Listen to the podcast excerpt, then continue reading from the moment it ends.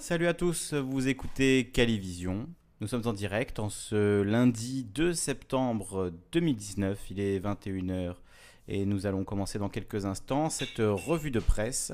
Revue de presse euh, slash radio libre, slash antenne libre, appelez ça comme vous voulez. C'est la rentrée. J'ai passé une semaine dans le Vercors, j'ai pas trop suivi l'actualité, donc euh, vous allez me dire qu'est-ce qui vous a marqué dans l'actualité ces derniers jours.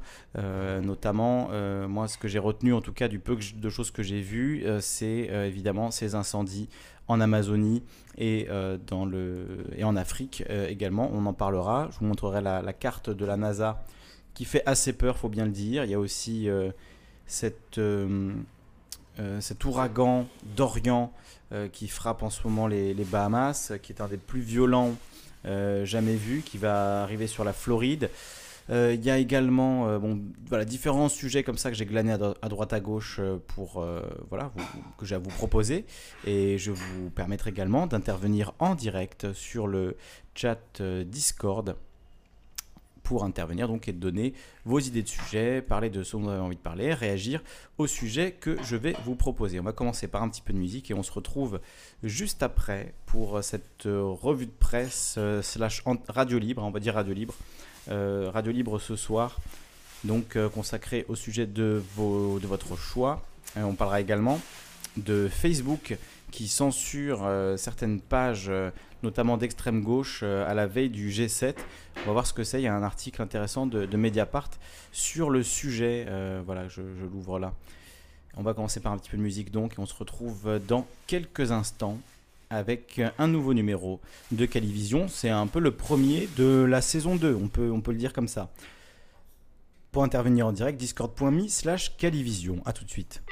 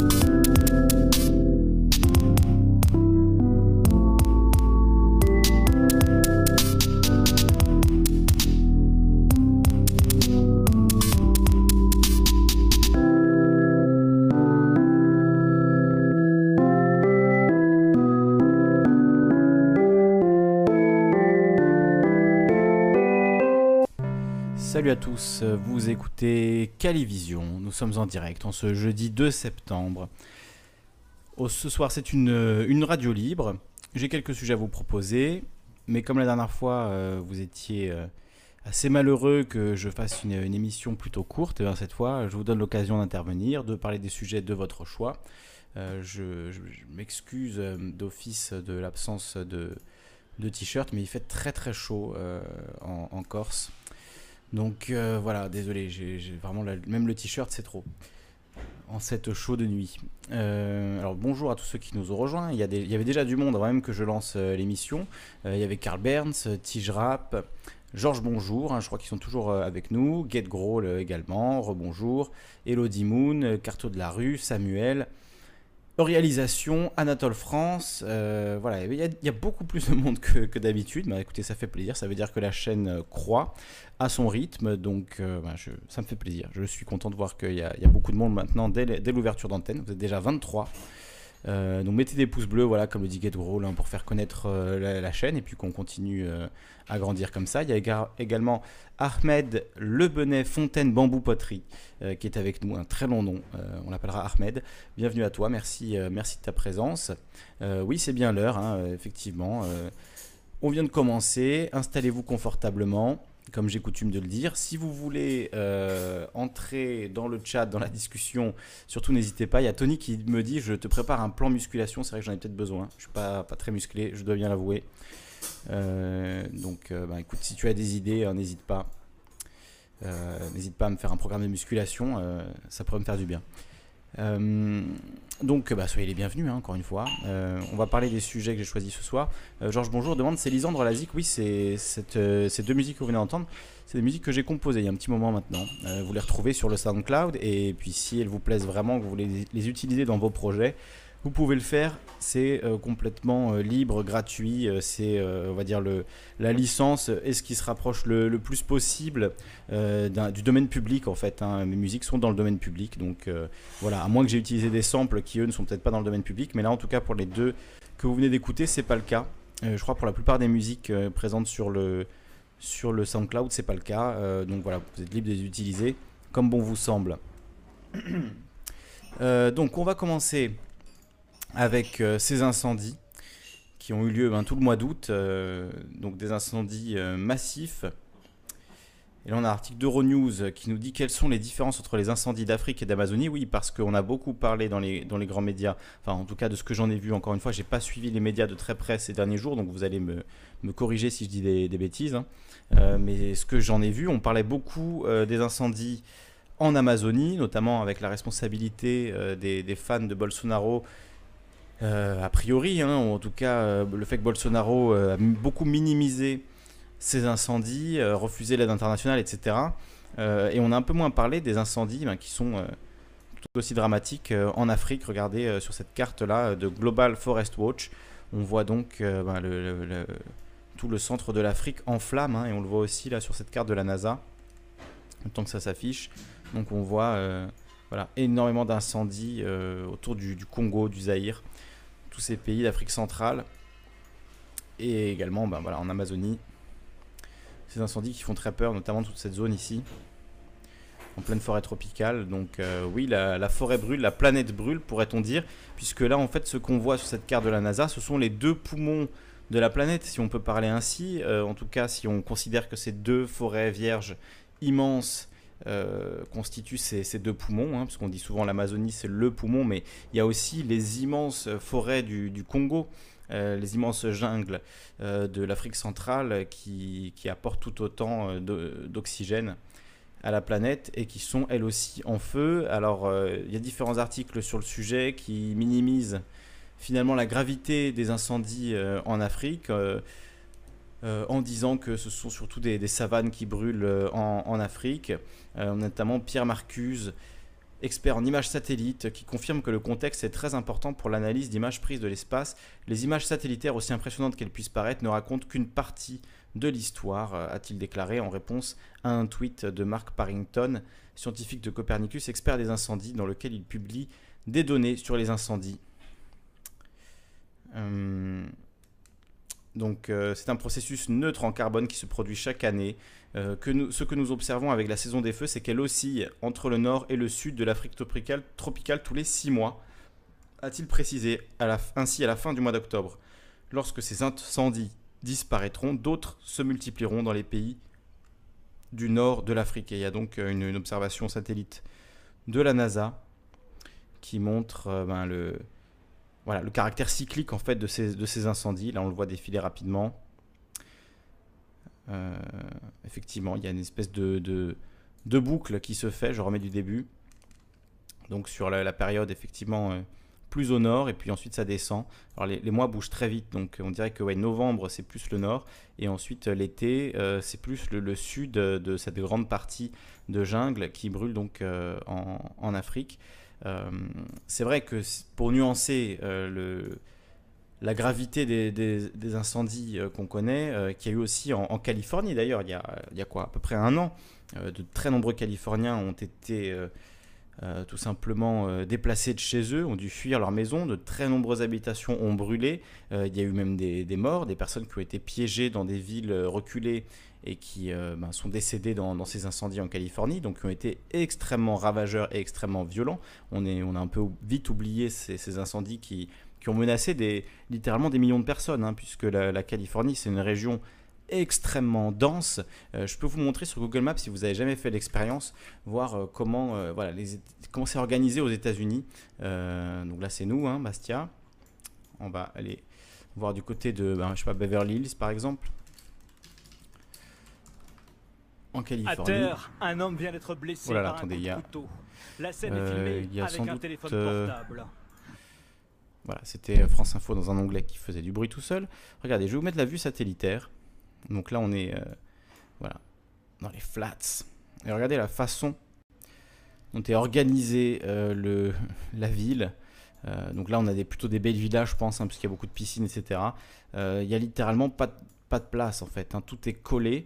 Euh, chaque mètre, carré est rentabilisé. Euh, donc, euh, donc si vous avez un incendie qui se déclare dans cette, dans cette région-là, bon, c'est plus dans les régions forestières que c'est déclarer les incendies, mais si vous avez des incendies qui se déclarent dans des, dans des villes, regardez ça, l'aspect massif hein, quand même de, ces villes. Chaque petit point, c'est une maison toutes les maisons sont collées, donc euh, évidemment que des incendies euh, ou un séisme ou autre catastrophe naturelle dans ces endroits-là, ça menace immédiatement des millions de personnes, voire des dizaines de millions de personnes. Je crois qu'il y a 25 millions d'habitants euh, dans la, on va dire toute la zone de, Los Angeles. Et vous allez, vous allez à peu près partout, c'est pareil. Vous avez ces, kilomètres carrés de maisons collées les unes aux autres.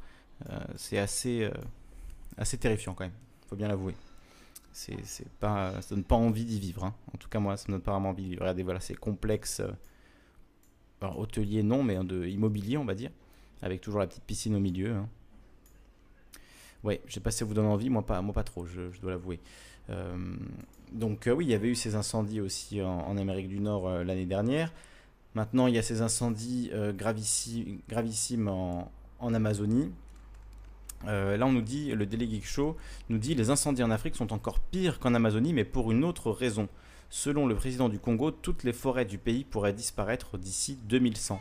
Les problèmes climatiques ont été au cœur du sommet du G7 2019. Plus précisément, les, euh, plus précisément, les grandes puissances ont évoqué les incendies qui ravagent actuellement l'Amazonie, mais aussi ceux qui ont lieu présentement en Afrique. Actuellement, il y a une grande affluence médiatique autour des incendies en Amazonie. Le problème a été évoqué, bon, peut-être la même chose. Euh, si la situation en Amazonie provoque tant d'effervescence, le président français Emmanuel Macron a attiré l'attention sur un problème similaire qui se déroule en ce moment même en Afrique, plus particulièrement dans la forêt du bassin du Congo, surnommé le deuxième poumon vert de la planète. Et c'est vrai que, bon là c'est peut-être, euh, je tire peut-être un petit peu, peut-être un peu tiré par les cheveux, euh, mais il y a quand même cet aspect ouais, des, deux, poumons en parallèle, euh, que ce soit l'Amérique du Sud et l'Afrique. Donc euh, c'est vrai que si on compare à un corps humain, bah, on a clairement deux gros poumons ici et là. Et malheureusement, y a, ces, deux poumons sont, en proie à d'immenses incendies. la NASA montre qu'une grande partie de l'Afrique part en fumée. Le 16 août dernier, la NASA a dévoilé une carte satellite. Alors c'est pas particulièrement dévoilé un jour ou un autre. Hein. Vous avez ce site Firms Fire Information for Resource Management System, qui est tout simplement une, une carte des feux à l'échelle du monde, donc qui recense ben, les différents feux avec différents indicateurs que vous avez là à droite. Je vous mets le lien dans le chat si vous voulez regarder ça de, vous-même. alors, il y, a des commentaires. Il y a Chris Coty qui nous a rejoint. Il y a également Carl Berns euh, qui est, là, je l'ai dit. Euh, alors, qu'est-ce que vous nous racontez? Euh, Quoi de neuf dans le monde nous a rejoint. Hein. Bonsoir, je vous souhaite bonne émission, merci. Samuel nous dit rendement nul pour l'Amazonie. Cartoon dit j'avais entendu parler d'incendie en Sibérie, mais cette carte ne, le montre même pas. bah, si, là, il y a petit, petit incendie ici, là. Je sais pas si c'est la Sibérie exactement, précisément, mais en tout cas, c'est bien même genre d'endroit. On voit aussi là hein, beaucoup d'incendies. en France également, on en parlera tout à l'heure. Euh, alors on a de la chance en Corse, même s'il fait très chaud euh, cette année, je touche du bois. Je veux pas non plus euh, nous porter la, poisse, mais cette année, il y, a eu, relativement peu de départs de feu, donc c'est plutôt une, bonne année de, ce point de vue-là, même si, vu la canicule pour l'instant, ce tout début du mois de septembre, ça pourrait très bien arriver au mois de septembre également. Donc il ne faut jamais s'estimer tirer d'affaire trop vite. donc cette carte de la NASA, je vous ai mis le lien dans le chat si vous voulez la regarder. Christiane Laporte nous dit Vous avez bien raison, ces maisons acculées les unes aux autres donnent une vision cauchemardesque. Euh, c'est clair, c'est absolument cauchemardesque. Euh, regardez l'étendue, hein. là je, zoome un petit peu pour vous montrer. Euh, regardez l'étendue, les, centaines de milliers de personnes qui sont regroupées dans ces différents quartiers. c'est ouais, c'est pas un visage humain en fait. Hein. c'est vraiment quelque chose de, de monstrueux. Il y a des montagnes donc ils se sont débrouillés pour organiser un peu en rondeur. Donc j'imagine que ça, c'est des maisons en plus qui coûtent très cher puisqu'elles sont un peu surélevées. Euh, c'est vrai que c'est pas. C'est pas. C'est pas plaisant, quoi. C'est pas un endroit où on a envie de vivre. Euh, mais imaginez, voilà, quand des, quand des incendies majeurs euh, se déclenchent dans cet état, ben le, les conséquences pour ces centaines de milliers de gens collés les uns aux autres, et puis l'ambiance de, panique qu'il pourrait y avoir, notamment s'il y a un, un, tremblement de terre, un tremblement de terre majeur comme euh, ils l'attendent depuis des années, le, Big One, enfin il, anticipe ce tremblement de terre majeur. Imaginez le, nombre de victimes euh, que pourrait faire un, tel tremblement de terre dans un endroit. Mais regardez la, concentration euh, de population. C'est voilà, ça c'est juste le sud de Los Angeles. Hein. On n'est même pas. Regardez ça. Regardez le. Oh là là. Quelle angoisse. Quelle angoisse. On dirait que c'est infini, quoi. L'accumulation de, de logements les uns à côté des autres et, des centaines de milliers de gens qui veulent venir vivre là, s'ajouter à, toutes ces maisons. Ouais, honnêtement, ça, c'est, assez, euh, c'est assez incroyable. Hein. oui, c'est pas comparable avec ce qu'on a en France. Certes, il y a des HLM en France, il y a des tours d'immeubles, des barres d'immeubles, évidemment. Hein, je, je veux pas nier certaines absurdités architecturales qu'on a en France et, en Corse d'ailleurs euh, ça me, ça me choque tout particulièrement parce que je vois la différence avec euh, lorsque j'étais enfant, lorsque j'étais jeune, qu'il y avait euh, encore des plaines, des endroits de maquis et qu'aujourd'hui on rase tout ça pour construire des lotissements, des maisons de vacances. c'est vrai que c'est assez, assez déprimant mais, mais c'est pas comparable avec ça. Regarde, regardez la violence le regarder le, euh, mode de vie de, des gens qui vivent là. Quoi. Voilà, ça c'est un stade, hein, pour vous donner l'idée. Ça c'est un stade. Et là, depuis tout à l'heure, on ne voit que des petites maisons, que des... Bon, pour ceux qui nous écoutent, hein, je, décris les images. Hein. vous avez qu'à taper Beverly Hills dans, euh, dans n'importe quel... Euh, voilà, dans Google Maps ou, autre. Et vous allez voir ça. voilà, tapez West Hollywood. Vous allez voir le, la merveille moderne du monde moderne, quoi. Hein. Hollywood. Ah, ça fait rêver, hein. Ah, ça fait vraiment rêver. Ça fait rêver. C'est ça le progrès, hein, nous, dit, euh, nous dit Samuel. Donc euh, oui, ça c'est pour voilà, les incendies euh, en, Californie. Donc je voulais lire la fin de l'article quand même. donc je ne sais pas quoi en penser. En réalité, j'ai pas eu le temps de, creuser, de creuser énormément. Mais c'est vrai que cette vidéo de Joshua Stevens euh, nous montre quand même, c'est vrai, un aspect ben, de, cyclique euh, de, ces incendies. Euh, et c'est vrai que pour en juger la gravité, ce sera peut-être après coup. et c'est peut-être un peu tôt pour juger la gravité, même si là ça commence à faire beaucoup en Amazonie et qu'on voit il y a quelques années quand même ça, ça brûlait pas forcément autant. Je sais pas pourquoi ça stoppe. Bon, c'est les vidéos Twitter, c'est une des pires choses jamais inventées, malheureusement. Donc je vous mets évidemment les liens, hein. je vous mets les liens dans la description si vous voulez réfléchir à ça. Et puis si vous avez envie de dialoguer avec moi, il y a évidemment euh, le Discord qui est euh, ouvert. Je ne sais pas pourquoi il n'y a personne ce soir sur le Discord. Vous êtes très nombreux sur le chat, euh, mais il n'y a personne en vocal. bon, c'est comme ça, ça, arrive. Hein. Mais si vous voulez intervenir en local avec moi, en vocal, discuter, dialoguer, surtout n'hésitez pas. Donc voilà pour les, incendies. Je voulais regarder le, les informations. Donc Joshua Stevens s'occupe de la cartographie et de la visualisation de données euh, à la NASA. Donc, euh, bon, il informations, là c'est en anglais, je sais pas si je pourrais... Enfin, c'est des choses assez précises et assez pointues, je voudrais pas dire de bêtises. Euh, on, voit là une image assez impressionnante de l'ouragan Dorian qui s'apprête à, frapper, on dirait, le, la Floride.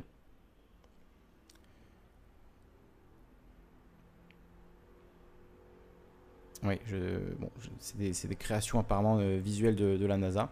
Euh, on pourrait dire un mot effectivement de, ce, de cet ouragan avec euh, des vents à, plus de 300 km/h, si, j'ai bien lu, et des images absolument terrifiantes. Donc là, on ouvre 20 minutes. Au moins une personne est, morte lors du passage du puissant ouragan d'Orient du puissant l'ouragan d'Orient, nous dit, euh, nous dit 20 minutes, hein, qui visiblement ne relit même pas la première phrase d'un article avant de le, avant de le publier.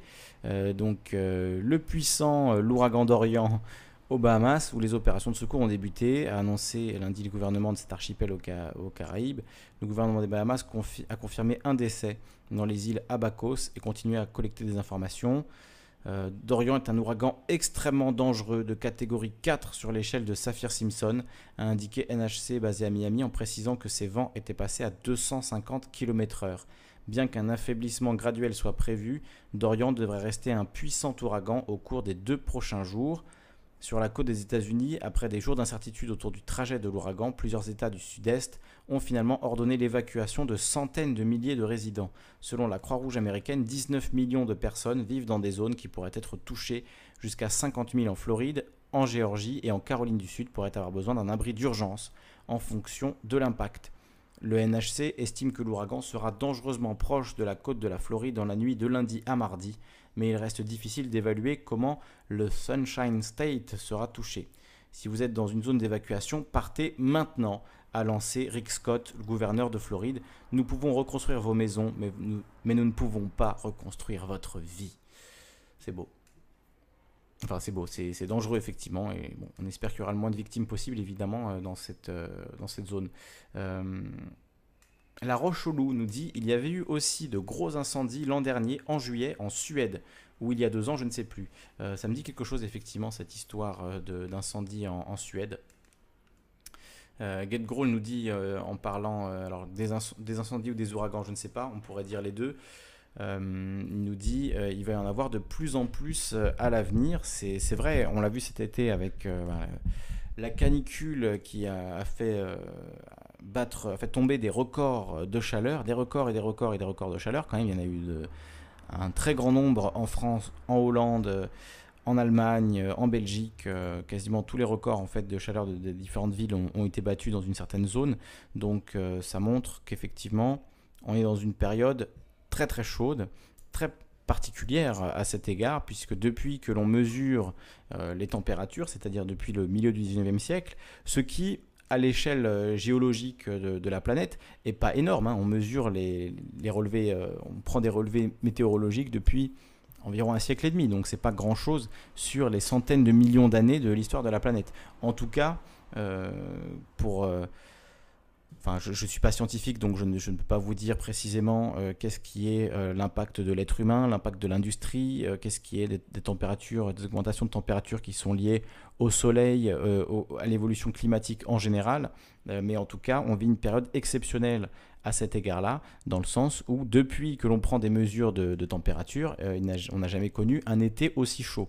Je pense que c'est quand même quelque chose qu'on devrait peser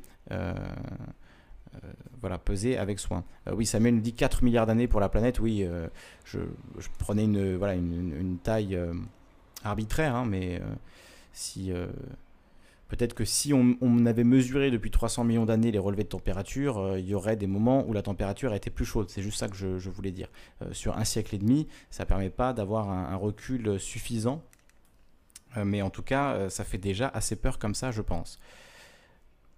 Get dit 2054, un bout de banquise prend feu. Ben, c'est peut-être même avant. Hein. On, y sera, peut-être même avant. donc voilà pour cet ouragan d'Orient. Autre article de BBC News au sujet des incendies en Amazonie, un nombre record de feux de forêt dans la forêt tropicale du Brésil, c'était le 22 août.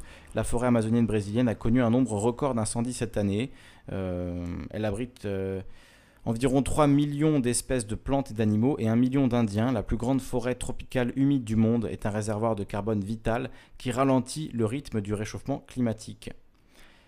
Les écologistes ont estimé que M. Bolsonaro était responsable de la situation en Amazonie, disant qu'il a encouragé les bûcherons et les agriculteurs à défricher la terre, et les scientifiques disent que la forêt tropicale a subi des pertes à un rythme accéléré depuis son arrivée en fonction en janvier. En même temps, c'est quelqu'un, Bolsonaro, qui avait dit euh, qu'il n'y aurait pas de sanctuaire pour les Indiens, qu'il n'y aurait pas de sanctuaire pour les écologistes et que la, forêt vierge n'était pas, euh, la forêt amazonienne n'était pas un, sanctuaire à préserver, euh, voilà, mais qu'il fallait, enfin, il est pro-business, hein, donc évidemment pour lui, il vaut mieux déforester tout ça et planter du soja. Carto nous a rejoint. Salut à toi, Carto. Ouais, salut, salut à tous. Je sais pas si ça passe bien. On t'entend un peu faiblement. J'ai monté ton volume. Je vais essayer de parler plus fort, mais je suis pas sûr que ça fonctionne bien. Alors juste par rapport à... Je crois que ça va. Vous nous dites dans le chat si, si le son de Carto est bon. Moi, je t'entends bien en tout cas juste par rapport à Bolsonaro, alors euh, c'est un peu le genre Trump, hein. il, dit, euh, il dit le tout et son contraire, ce garçon. Euh, alors effectivement, tu as raison, si, lui il est plutôt pour le, un commerce accéléré, une déforestation, il s'en fout. Mais d'un autre côté, il fait des déclarations de, pour, se glorifier un petit peu en disant que c'est sous son air qu'on a on a le moins déforesté l'Amazonie, comme si c'était une bonne explication. Après, ça reste encore à prouver, mais admettons que ce soit vrai, il n'empêche qu'il il, participe à la déforestation, la déforestation de l'Amazonie. Euh, mais quand même, il y a cet aspect politique, moi, qui m'a un petit peu choqué. Euh, lors du G7, hein, le G7 euh, dont il n'est rien sorti, mais c'est encore un autre sujet, on a tous appris qu'il avait refusé l'aide de 20 millions d'euros ou de dollars, je ne sais plus en quelle, en quelle monnaie c'était euh, proposé, des, autres pays, euh, des autres participants au G7 pour, euh, ben, pour l'aider à, se défendre des, incendies. Il a refusé ça uniquement, c'est du chantage au Mercosur. donc le Mercosur, c'est ce fameux traité qui est remis en cause. oui, Macron a dit effectivement qu'il suspendait les négociations dans le cadre de l'accord de libre-échange du, du, Mercosur, donc entre c'est quoi l'Union européenne et le Brésil, c'est ça? Ou la, une zone ouais, euh, et l'ALENA Attends, on va regarder. Ouais, ouais, voilà, euh, c'est ça. C'est euh, ça, c'est l'Union européenne et, et, et, certains pays d'Amérique latine, peut-être uniquement le Brésil d'ailleurs. Il est composé de l'Argentine, du Brésil, du Paraguay, de l'Uruguay, du Venezuela, suspendu depuis 2016. On trouve également des pays associés tels le Chili, la Colombie, le Pérou, l'Équateur, la Bolivie. Euh, la Bolivie a signé son acte d'adhésion le 7 décembre 2012, mais il manque encore les ratifications du Brésil et du Paraguay. Donc c'est plusieurs pays euh, d'Amérique du Sud. Hein. par, contre, par, contre, ce que l'on sait, c'est que toute cette déforestation, c'est pour faire des champs de soja, mhm. euh, de soja transgénique évidemment, OGM, euh, et pour lequel l'Union européenne ne souhaite pas, bon, ils vont finir par trouver un accord évidemment, puisqu'il n'y a que le pognon qui les intéresse tous, mais euh, pour l'instant ça bloque à ce niveau-là. Et du coup, ben, ce, charmant monsieur Bolsonaro euh, refuse l'aide de 20 millions d'euros alors que ça n'a rien à voir. Quoi. Le, les incendies, il peut quand même essayer d'éradiquer au mieux ce, phénomène qui, est dramatique. Hein. Lorsqu'on voit les images que tu nous as montrées, c'est impressionnant. On ne peut pas dire que ce soit un, épi-problème. Euh, non, non, c'est quelque chose de, très grave. Euh, la forêt part en fumée. Eh bien non. Juste pour des raisons de, marché, euh, ben, ils refusent de l'aide. Moi, bon, évidemment, on ne peut qu'être atterré par ce genre de décision, mais quand on connaît un petit peu le personnage, c'est pas surprenant non plus. Alors, un article du Parisien, on nous dit que on t'entend, mais que c'est un peu comme si tu étais dans un maquis ou dans une cave. Hein. donc, euh, donc, je sais pas, il faut que tu fasses quelque chose, tu t'approches de ton micro ou je, ne sais pas, mais c'est vrai qu'on t'entend un petit peu lointain. Euh, un article du Parisien, incendie en Amazonie, des dizaines et dizaines d'années pour s'en remettre. Un article euh, donc du, du Parisien, je vous mets le lien dans la description. Voilà. Donc article d'Aline Gérard avec Julie Vitaline Comment le poumon vert de la planète va-t-il réagir? Aura-t-il la force de se remettre de la catastrophe? Chez les experts, la question de l'après pour l'Amazonie se pose alors qu'il n'y a toujours pas d'accalmie sur le front des incendies. Alors déjà sur ces questions, euh, suite aux incendies, euh, qu'est-ce qui se passe? Euh, J'ai été témoin, enfin je parle de mon expérience personnelle, mais j'ai été témoin de pas mal d'incendies, notamment près de mon village euh, en, Corse. Et c'est vrai que sur le coup, euh, dans les, deux ans qui suivent, on va dire, c'est assez euh, désastreux. Surtout juste après l'incendie, il y a ces paysages lunaires où tout est en cendres, tout est noir. C'est assez déprimant. Évidemment, on a peur. Enfin, on se dit, est-ce que ça va repousser? Qu'est-ce qui va se passer? Mais en quelques années, ça finit par repousser. Alors, c'est évidemment pas la même chose euh, le maquis corse et, la forêt primaire euh, amazonienne. Hein. je ne veux pas comparer euh, les deux, mais il y a cette idée quand même que la nature s'en remet d'un incendie et que tout repousse. Après combien de temps ça va prendre C'est sûr que si c'est 40 ans, à l'échelle d'une vie humaine, c'est un désastre, c'est terrible. mais à l'échelle de la planète, encore une fois, de la vie géologique, de 4 milliards d'années, comme le disait Samuel, ça, voilà, ça, ça repousse, euh, ça finit toujours par repousser et la nature finit toujours par reprendre ses droits. C'est simplement que, effectivement, peut-être que pour nos vies humaines, euh, on est en train de voir brûler euh, l'Amazonie et qu'on ne la reverra plus jamais telle qu'elle. C'est pas, pas impossible. mais il y a, y a, toujours cette, ce réveil de la nature et le fait que, la nature euh, repousse et que la, nature reprend ses droits. Euh, et il y a sans doute eu d'autres incendies euh, dans, la, forêt amazonienne. À mon avis, c'est n'est pas la première fois que, ça se passe non plus. Donc voilà, j'essaie de relativiser pour pas qu'on soit dans la, sinistrose totale, même si, comme tu le dis, Carto, c'est évidemment grave d'avoir des incendies records dans, le poumon de la planète au moment où on a besoin de, chaque arbre pour lutter contre le réchauffement climatique, pour aspirer du carbone et, recracher de l'oxygène. Donc c'est évident que c'est pas une bonne nouvelle. Hein. Euh, d'ailleurs, c'est ce qu'ils disent euh, là sur le, Parisien. Mauvaise nouvelle pour le climat. Il n'y a plus de doute, ce n'est pas la sécheresse qui sévit comme à l'accoutumée en cette saison au Brésil qui est responsable du nombre astronomique d'incendies depuis le début de l'année, hein. plus 77% nous dit euh, le Parisien.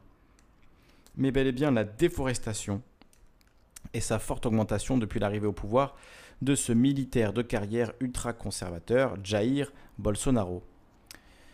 Dans une récente étude parue dans la revue Science, les scientifiques en font la démonstration, enfin Science je pense, la démonstration par A plus B. Selon ces auteurs, cette histoire de saison sèche brandie par le gouvernement Bolsonaro ne tient pas.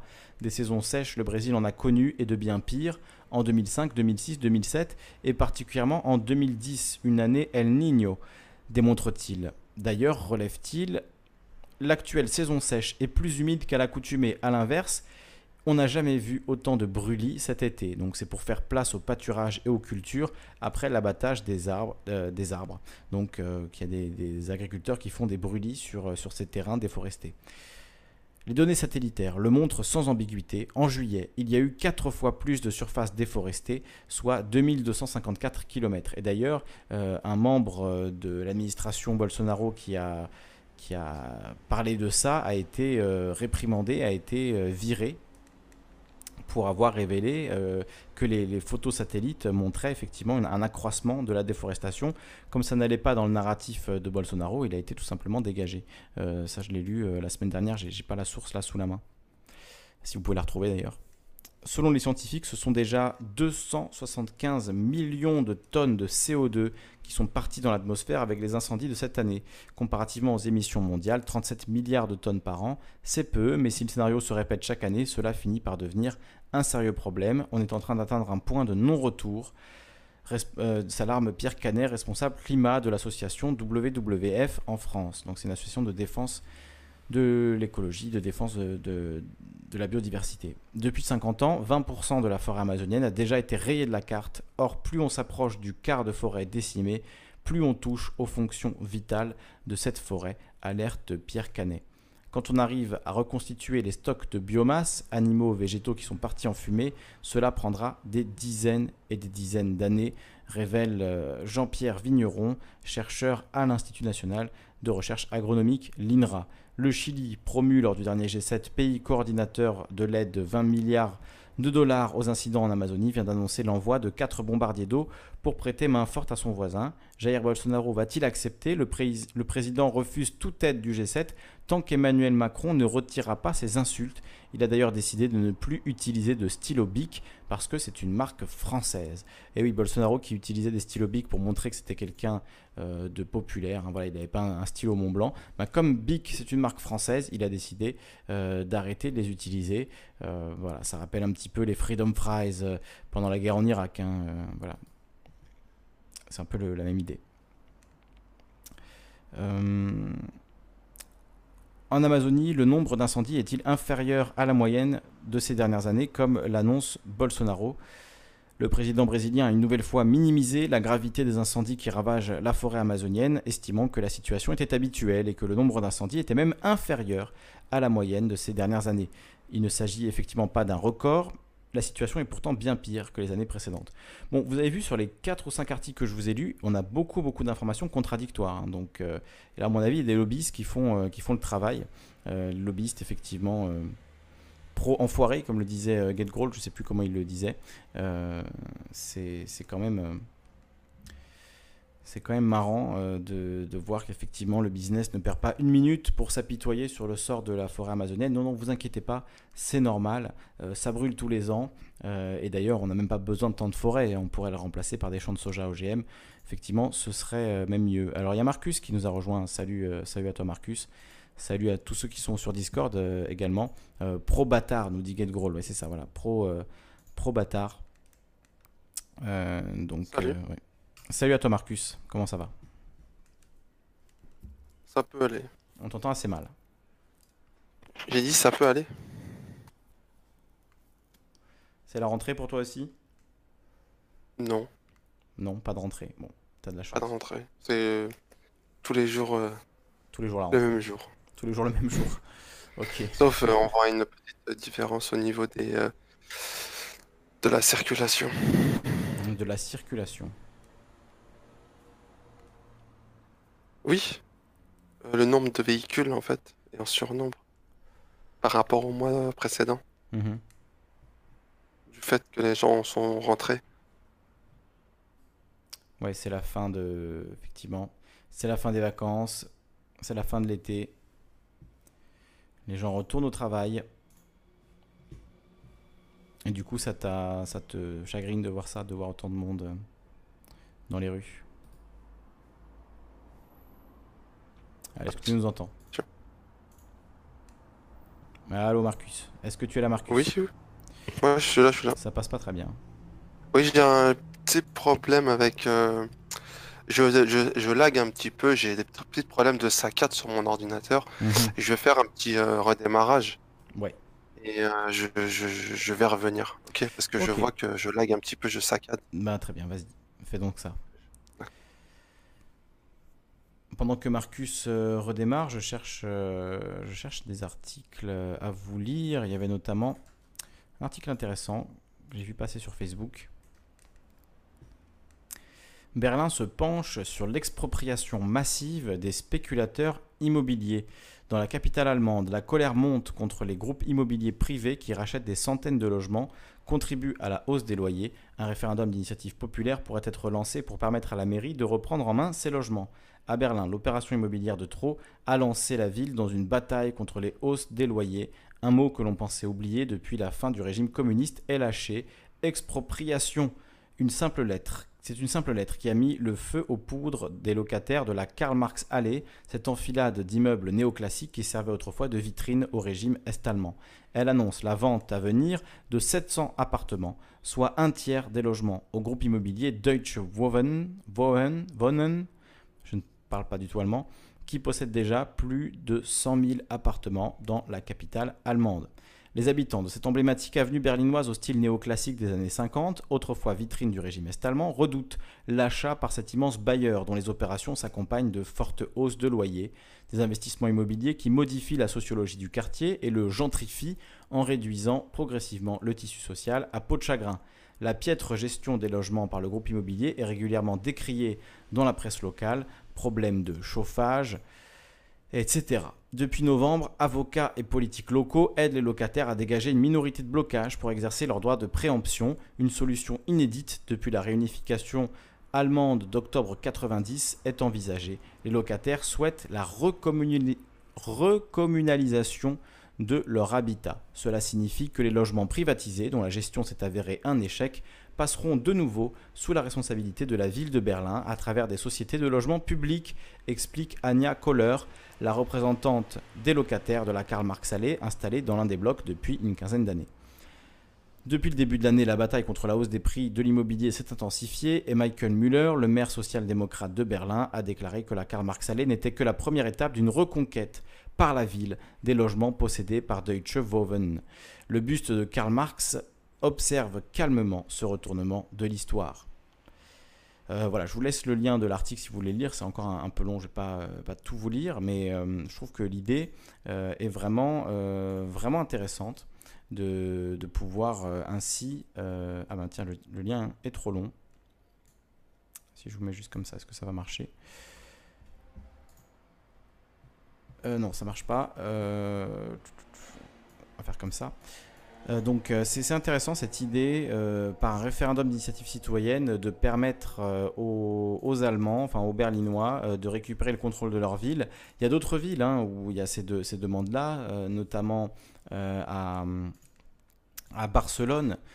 Puisque pareil, les, prix des, des, loyers ont explosé localement à, Barcelone, et donc ça, devient très difficile pour les Espagnols natifs de la ville d'y vivre, d'y loger, surtout pour les plus pauvres d'entre eux, puisque les, prix des loyers ont explosé euh, sous l'impulsion de toute euh, la jeunesse européenne, hein, puisque Barcelone c'est une ville très cool, euh, il fait, il fait beau, il y a la plage, on peut fumer des joints, etc. Bon, c'est une ville, c'est un peu le rêve de, tout jeune européen, donc évidemment il y a eu une, augmentation du prix des loyers, notamment aussi avec toutes les entreprises américaines, les GAFA, qui ont beaucoup de bureaux et qui ont notamment les services après-vente pour l'Europe, euh, qui sont euh, donc, euh, qui sont donc dans la, ville de Barcelone parce que j'imagine les, impôts sont moins chers pour eux.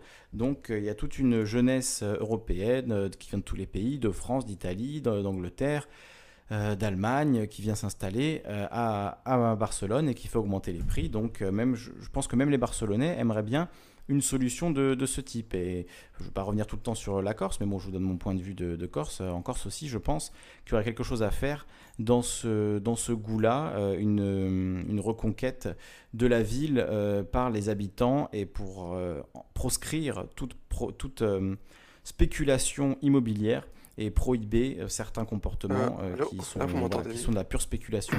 Marcus, est-ce que ça fonctionne mieux à présent? Bah, C'est à vous de me dire ce que vous en pensez? Écoute, ça a l'air d'aller là. Hein. Quelques applications, donc euh, je pense que c'est bon. Écoute, ça c'est pas, pas ouf, mais ça, ça peut le faire. Ou sinon, je vais augmenter euh, le... Vous nous dites dans le chat hein, comment ça se passe au niveau du son de Marcus, il est assez fort, pas assez fort. Euh, Samuel demande qui est à Paris. effectivement, à Paris, je pense que c'est aussi une question qui se pose, celle des prix de l'immobilier qui sont toujours plus excessifs. Tu peux peut-être nous en dire quelque chose, Marcus, hein, toi qui vis en région parisienne Attendez, je voulais. Ouais, je voulais parler de ce sujet-là. Tu voulais parler de mon La spéculation immobilière? En fait, euh, je trouve que c'est. Euh, là, vous Je trouve qu'il y a des prix euh, sur certains. On t'entend, mais par intermittence. Hein. C'est pas parfait.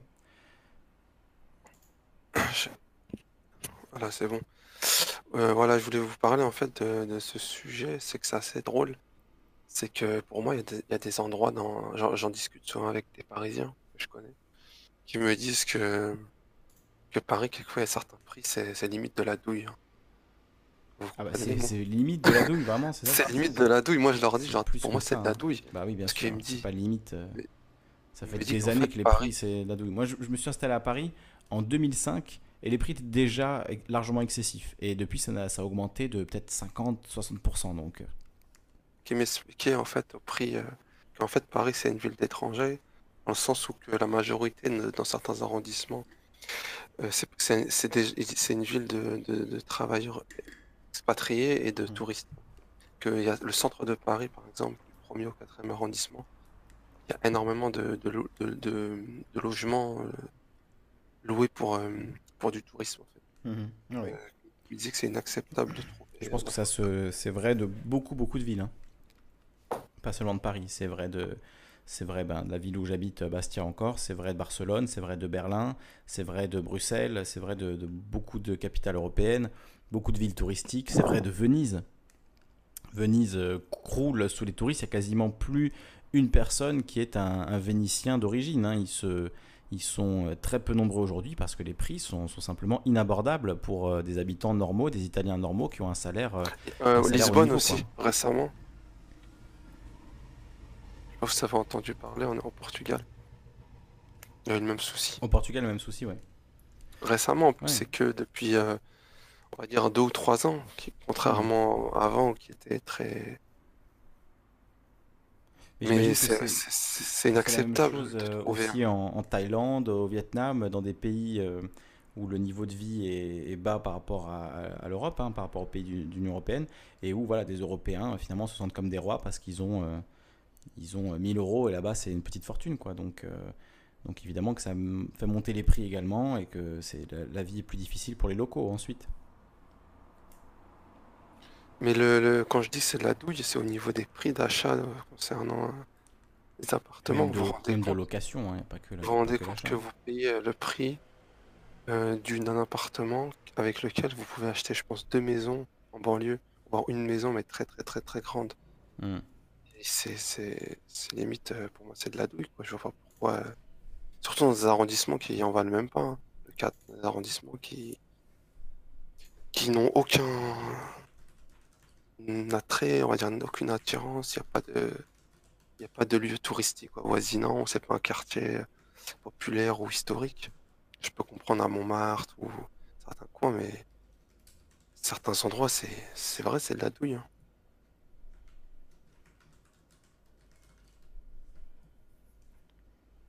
On va changer le titre de l'émission parce que j'avais pas mis à jour depuis cet après-midi.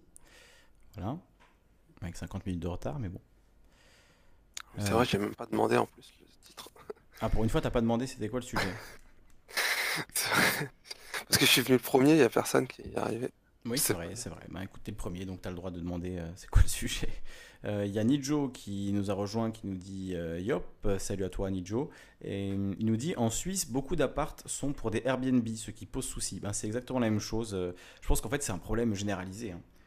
je crois que c'est pareil partout. Airbnb, c'est une promesse de, de gain rapide pour beaucoup de propriétaires, donc euh, même de locataires parfois. Donc ils en profitent pour euh, voilà se faire un petit billet euh, sur leur, propriété. Et, je crois que dans n'importe quel lieu, un minimum touristique, il y a des, gens qui, qui essaient d'en profiter comme ça. Et donc ça devient plus intéressant de louer des Airbnb à la semaine que de louer un l'appartement à l'année à un prix raisonnable à quelqu'un qui, qui est du cru, quoi, quelqu'un qui veut s'installer dans la ville, quelqu'un qui veut vivre sur place. Euh, ça va être moins intéressant de lui louer, euh, de, à elle ou lui, hein, voilà, une personne qui voudrait s'installer quelque part, ça devient moins intéressant que de louer à quelqu'un de passage, à un touriste, à un homme d'affaires, euh, à une, voilà, une, une, personne qui est, qui est juste de passage de trois semaines, même moins, et de lui louer voilà, quelques jours à un tarif évidemment qu'un local ne pourrait pas dépenser. On ne peut pas dépenser 100 euros par nuit dans un appartement. Sinon, c'est tout de suite des tarifs absurdes. Salut tout le monde. Salut Marc, euh, salut à toi. Sois bienvenu. Ouais, je voulais apporter une précision en, ce qui concerne euh, les, logements parisiens. Oui. Il y a énormément de soucis, c'est que Airbnb, euh, comment tu fais avec deux mois de location en saison, tu fais comment quasiment le revenu d'une année de. C'est ça. Ouais, complètement. Oui, c'est vrai ce que tu dis. Donc c'est pas intéressant de louer à l'année à un étudiant ou de louer à l'année à, Tout à, fait. un travailleur, à n'importe qui ou une travailleuse, à quelqu'un qui, euh, qui serait là juste pour, euh, quelques, enfin qui serait là pour vivre, quoi, qui serait là à l'année. C'est beaucoup plus intéressant de louer à quelqu'un qui vient de trois jours. Voilà, tout à fait. Tu loues ça huit semaines et en fait, tu as le revenu d'une année de, avec un locataire hmm. euh, traditionnel, classique. Et en plus, tu peux garder ton appartement pour toi-même pendant dix mois, quoi. Si tu décides, si tu es en province, tu décides de remonter à Paris, euh, tu peux le faire, quoi. Oui, tu, peux ça, mois, tu peux le louer six mois sur Airbnb et vivre six mois et tu te fais euh, ah. une rente très confortable. Et en plus de ça, comment tu... il y a un double avantage, c'est que comment tu, tu n'as plus les problèmes de, de comment d'expulsion avec des gens qui ne payent pas leur loyer, vu que tu loues à la semaine. Hmm. Donc, à, la limite, si la, personne, t'avait une difficulté avec elle, euh, comment tu l'aurais sur une semaine? Tu ne l'aurais pas sur plusieurs mois de loyer d'impayé. Quoi. après, on peut aussi voir la chose, se dire si tu as un locataire à l'année avec qui ça se passe bien, qui paye son loyer dans les règles, etc., c'est mieux qu'une personne différente chaque semaine qui risque effectivement euh, d'être. Euh, euh, d'être difficile à gérer parfois. Enfin, il y a sans doute une personne sur dix. Euh, je connais pas mal de gens qui font ça parce que c'est dans, mon boulot. Je voilà, parle avec beaucoup de propriétaires qui, font du Airbnb, des choses comme ça. Donc, euh, je vois bien que parfois il y a des gens qui volent des choses, qui laissent tout dans un état dégueulasse. Ça arrive aussi. Donc, il y a aussi cet aspect. Il faut, les, il faut gérer les locataires. il faut gérer plus de locataires dans une année, on va dire. Je suis d'accord avec toi, mais après, tu peux prendre des assurances aussi qui te couvrent les dégâts éventuels avec. Euh, tout à fait. Et tu peux aussi avoir une, équipe euh, de, ménage, enfin, ou une entreprise de ah. ménage euh, que tu vas payer avec un supplément qui sera, qui sera pris sur le, la location. Donc, je pense qu'avec quelques appartements, tu peux très bien faire un système où finalement tu n'as à t'occuper de rien, ça tourne tout seul et, et c'est une rente à vie quasiment grâce à Airbnb, Booking et d'autres sites du genre. Le problème aussi, c'est au niveau de la justice, parce que quand tu vois qu'un un, propriétaire, par exemple, il va mettre, je sais pas moi, euh, je crois que c'est un an ou un an et demi pour euh, virer un locataire qui paye pas son loyer. Donc les gens, après une fois qu'ils ont, ils ont subi ça, je crois qu'ils sont vaccinés, ils veulent plus louer du tout leur, euh, leur logement, quoi. Oui, parce que en plus de ça, en fait, euh, Marc, c'est juste pour intervenir, parce que j'ai connu une personne qui, qui n'a pas payé, en fait, qui a eu des, différents euh, judiciaires avec euh, le régie d'un immeuble. En mhm. fait, c'est souvent en fait les procédures qui sont très longues. Oui. En fait, ça peut durer deux ans, juste pour expliquer une personne. Oui, oui, tout à fait. Donc, en plus que l'appartement. Voilà, tu peux rester. La période hivernale, tu peux rester aussi. Hmm. ah, ça paraît normal, hein le virer puis que tu arrives sur la période hivernale, donc déjà, euh, comment t'es bagué pendant six mois, quoi. Tu peux pas. Euh, en fait, c'est un juge qui décide et encore, c'est tellement long. En réalité, en France, euh, c'est comme pour une agression ou pour une légitime défense, t'as pas le droit de te défendre. Il faut que t'attendes, tu te mets en boule, tu te fais taper et ensuite t'appelles la police. et si tu défends, tu peux avoir des problèmes. C'est la même chose. Ton agresseur porte plainte ensuite. voilà. Tu peux te retrouver bourreau et lui victime. C'est le monde à l'envers. Ah, continue, excuse-moi. Non, des, je dis c'est des lois qui partent d'une bonne intention quand même. Le fait de, le fait de permettre euh, à des gens d'avoir de, un abri euh, pendant l'hiver, je pense que c'est pas quelque chose euh, qui a. Ah oui, oui mais personne ne va rembourser. Ça, ça c'est une, très bonne chose, mais par contre, comment la procédure elle est beaucoup plus longue que la période hivernale. Hmm. Je veux dire, si, si la procédure se faisait par exemple sur la période hivernale, mettons six mois, après six mois, tu peux récupérer ton appartement. Mais là, si c'est un an et demi ou deux ans, alors comment la personne, en plus les loyers sont perdus. Hein. je veux dire, comment hmm. là, il n'y a personne pour te les rembourser. Mais peut-être qu'une solution euh, plus simple, ce serait d'arrêter avec la propriété lucrative, que tout le monde, que tout le monde ait la propriété d'usage de son logement. Alors c'est voilà, ça va paraître communiste à certains, mais on n'en est pas loin. Euh, mais d'arrêter avec la propriété lucrative et qu'on ait simplement la, propriété d'usage. Tu occupes un logement, tu en as l'usage, et que les logements soient gérés euh, par des, régies, des syndics peut-être, comme c'est le, cas actuellement, qui s'occuperaient euh, du coup plus en, profondeur de, des appartements, qui s'assureraient donc que le ménage soit fait dans les parties communes, etc. et qui s'assurerait aussi de, qui obtient obtient les logements selon ses besoins, etc. Euh, je, voilà, je pense que ce serait euh, une solution pour partager les, logements peut-être plus équitablement qu'aujourd'hui où euh, finalement la manière dont sont partagés les logements c'est simplement est-ce que tu as les moyens ou pas et tu es chassé de certains quartiers parce que tu n'as pas les moyens d'y vivre en fait donc on parle de mixité sociale etc mais quand tu n'as pas les moyens de vivre dans un quartier forcément tu ne vas pas y vivre. Et donc euh, il y a des quartiers pour riches et il y a des quartiers pour pauvres parce qu'il y a cette distinction euh, de l'argent. Et effectivement, les riches souvent ont plusieurs appartements qui sont à leur nom, tandis que les pauvres passent leur vie à louer un appartement et à dépenser ben, des, sommes folles. Quand on additionne tout ça, quand tu payes un loyer pendant 10 ans, 15 ans, 20 ans, fais le calcul. Combien de centaines de milliers d'euros euh, tu as donné à un propriétaire qui finalement a drainé ta force de travail malgré toi à à pomper euh, ton énergie vitale pendant ces, 10, 15, 20, 30 années euh, où tu as payé un loyer. Quoi. Et je suis dans ce cas, donc euh, je, c'est, bien, je suis bien conscient que c'est ça qui se passe. Hein. Quand on te demande 1000 euros de loyer par mois, ben, soit tu te mets en colocation, soit tu as un, très bon salaire, mais si tu es au SMIC, ça devient très difficile de louer un appartement à partir du moment où ça dépasse les 800, 900, 1000, 1000 euros par mois. C'est, impossible pour beaucoup de personnes seules aujourd'hui. Si, si tu, par exemple, comment tu, je prends le cas, euh, il y a énormément de, de, bas salaires hein, sur Paris, il ne faut pas croire. Hein. Tu as des gens qui, qui touchent 1200, 1500 euros. Bon, si tu veux euh, comment te loger, euh, tu prends comment, un loyer à 500 euros, mais il faut que tu arrives dans, dans, la zone 8 pour pouvoir te loger. C'est-à-dire, tu as, deux heures de transport par jour, quoi, minimum. Un studio à 500 euros, aujourd'hui à Paris, ça n'existe plus. Non, ça n'existe plus, non. C'est minimum, ça doit être, je crois c'est 850 ou 1000 euros. Quoi.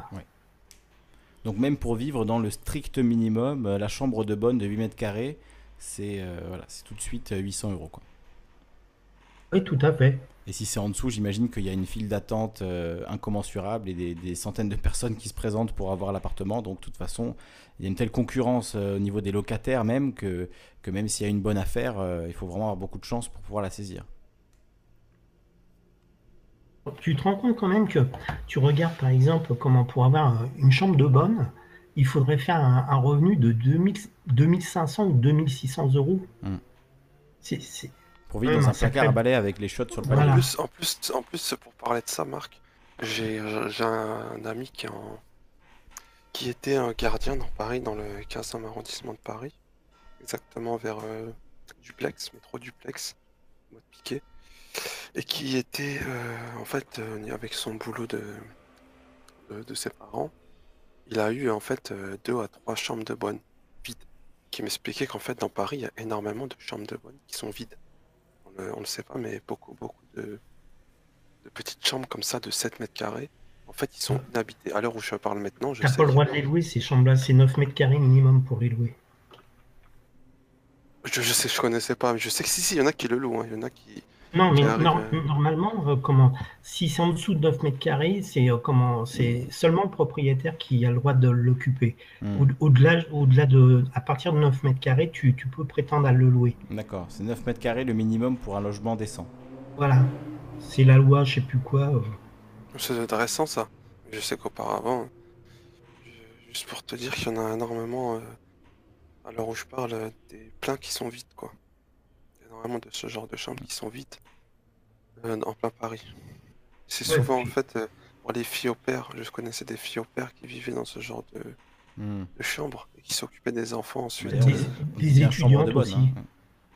Des étudiants, beaucoup aussi. Ben hein. après, ensuite, les, étudiants, mais à l'époque, c'était les domestiques qui vivaient sous les combles dans des petites pièces euh, comme ça. Et ensuite. domestiques, hein. c'est vrai, non, mais c'est dans les appartements parisiens, bah oui, mais c'est la réalité. Hein. Les, employeurs, ils étaient à l'étage, quoi, en dessous. Exactement, le premier étage était occupé par. Euh, par en plus, c'est sans ascenseur. Hein, et d'ailleurs.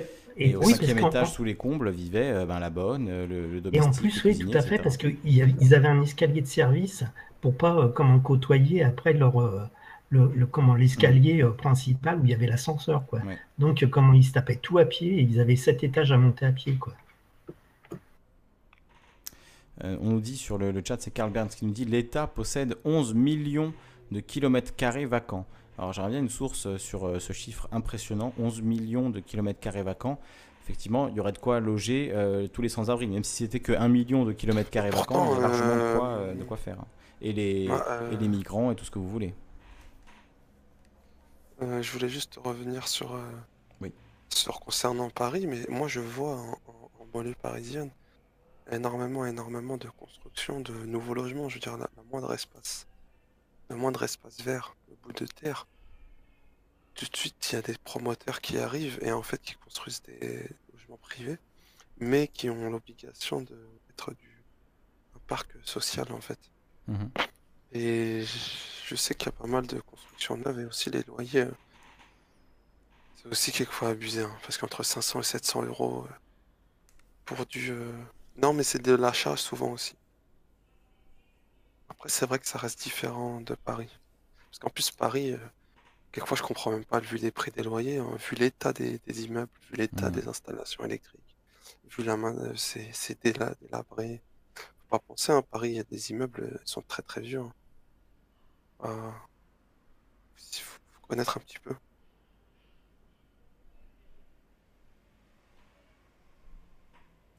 Anatole France nous dit euh, C'est presque vrai, sauf que les bourgeois occupaient plutôt le premier et le deuxième étage, loin des miasmes de la rue, animaux, déjections, poubelles, caniveaux. Euh, voilà, c'est ce qu'on disait au premier, euh, deuxième étage. effectivement, les, le, bas de l'immeuble était plutôt réservé aux, plus riches et, le sommet des immeubles était réservé euh, aux domestiques, euh, aux plus pauvres. Et ensuite, ça s'est inversé. Aujourd'hui, euh, avec des ascenseurs, évidemment, c'est mieux d'avoir un appartement en hauteur duquel on peut avoir une belle vue. C'est, je pense que c'est, mieux vu. Évidemment, s'il n'y a pas d'ascenseur, ça s'inverse. Carto nous dit cette notion de propriété est aussi scandaleuse que la dette. Le premier propriétaire d'un bien l'a acheté à qui? Je veux comprendre. Effectivement, cette notion de propriété et d'hérédité de la propriété, euh, c'est bien là une construction humaine euh, absurde qui sert à justifier des, injustices, en fait, hein, tout simplement. Je suis bien d'accord avec ça, Carto. Euh, Anatole France nous dit non, pas, au rez-de-chaussée. Hein, donc, effectivement, les, plus riches n'étaient pas au rez-de-chaussée mais plutôt premier, deuxième étage. Je crois que c'est euh, Balzac hein, qui, parle de tout ça. Je, je, ne sais plus quel roman, bon désolé, la source est un peu vaseuse, mais il me semble qu'il y a un roman de Balzac où il montre comme ça un, immeuble bourgeois et ben, les différents étages et les différentes personnes qui vivent euh, aux différents étages et, donc ça montre euh, les, différences sociales euh, si quelqu'un a la référence qu'il la donne dans le, dans le chat. Karl Burns vous dit c'est 11 millions de mètres carrés que possède l'État, donc pas 11 millions de kilomètres carrés, 11 millions de, de mètres carrés euh, oui, ben, 11 millions de mètres carrés, on peut en faire des choses. Hein. On peut en construire des, immeubles pour accueillir des gens. Euh, je pense pas que c'est l'espace en fait qui, manque en France. Hein. Ça, c'est à peu près certain. Kate Grohl nous dit au rez-de-chaussée, concierge, service de sécurité, tableau de Clinton en robe bleue. RDC, République démocratique du Congo, effectivement, euh, également. Ça veut aussi dire ça, RDC. Ça veut dire beaucoup de choses, RDC rez-de-chaussée, République démocratique du Congo. John Carter nous rejoint. Bonsoir les amis, j'espère que vous allez bien. Bah, écoute, euh, nous ça va.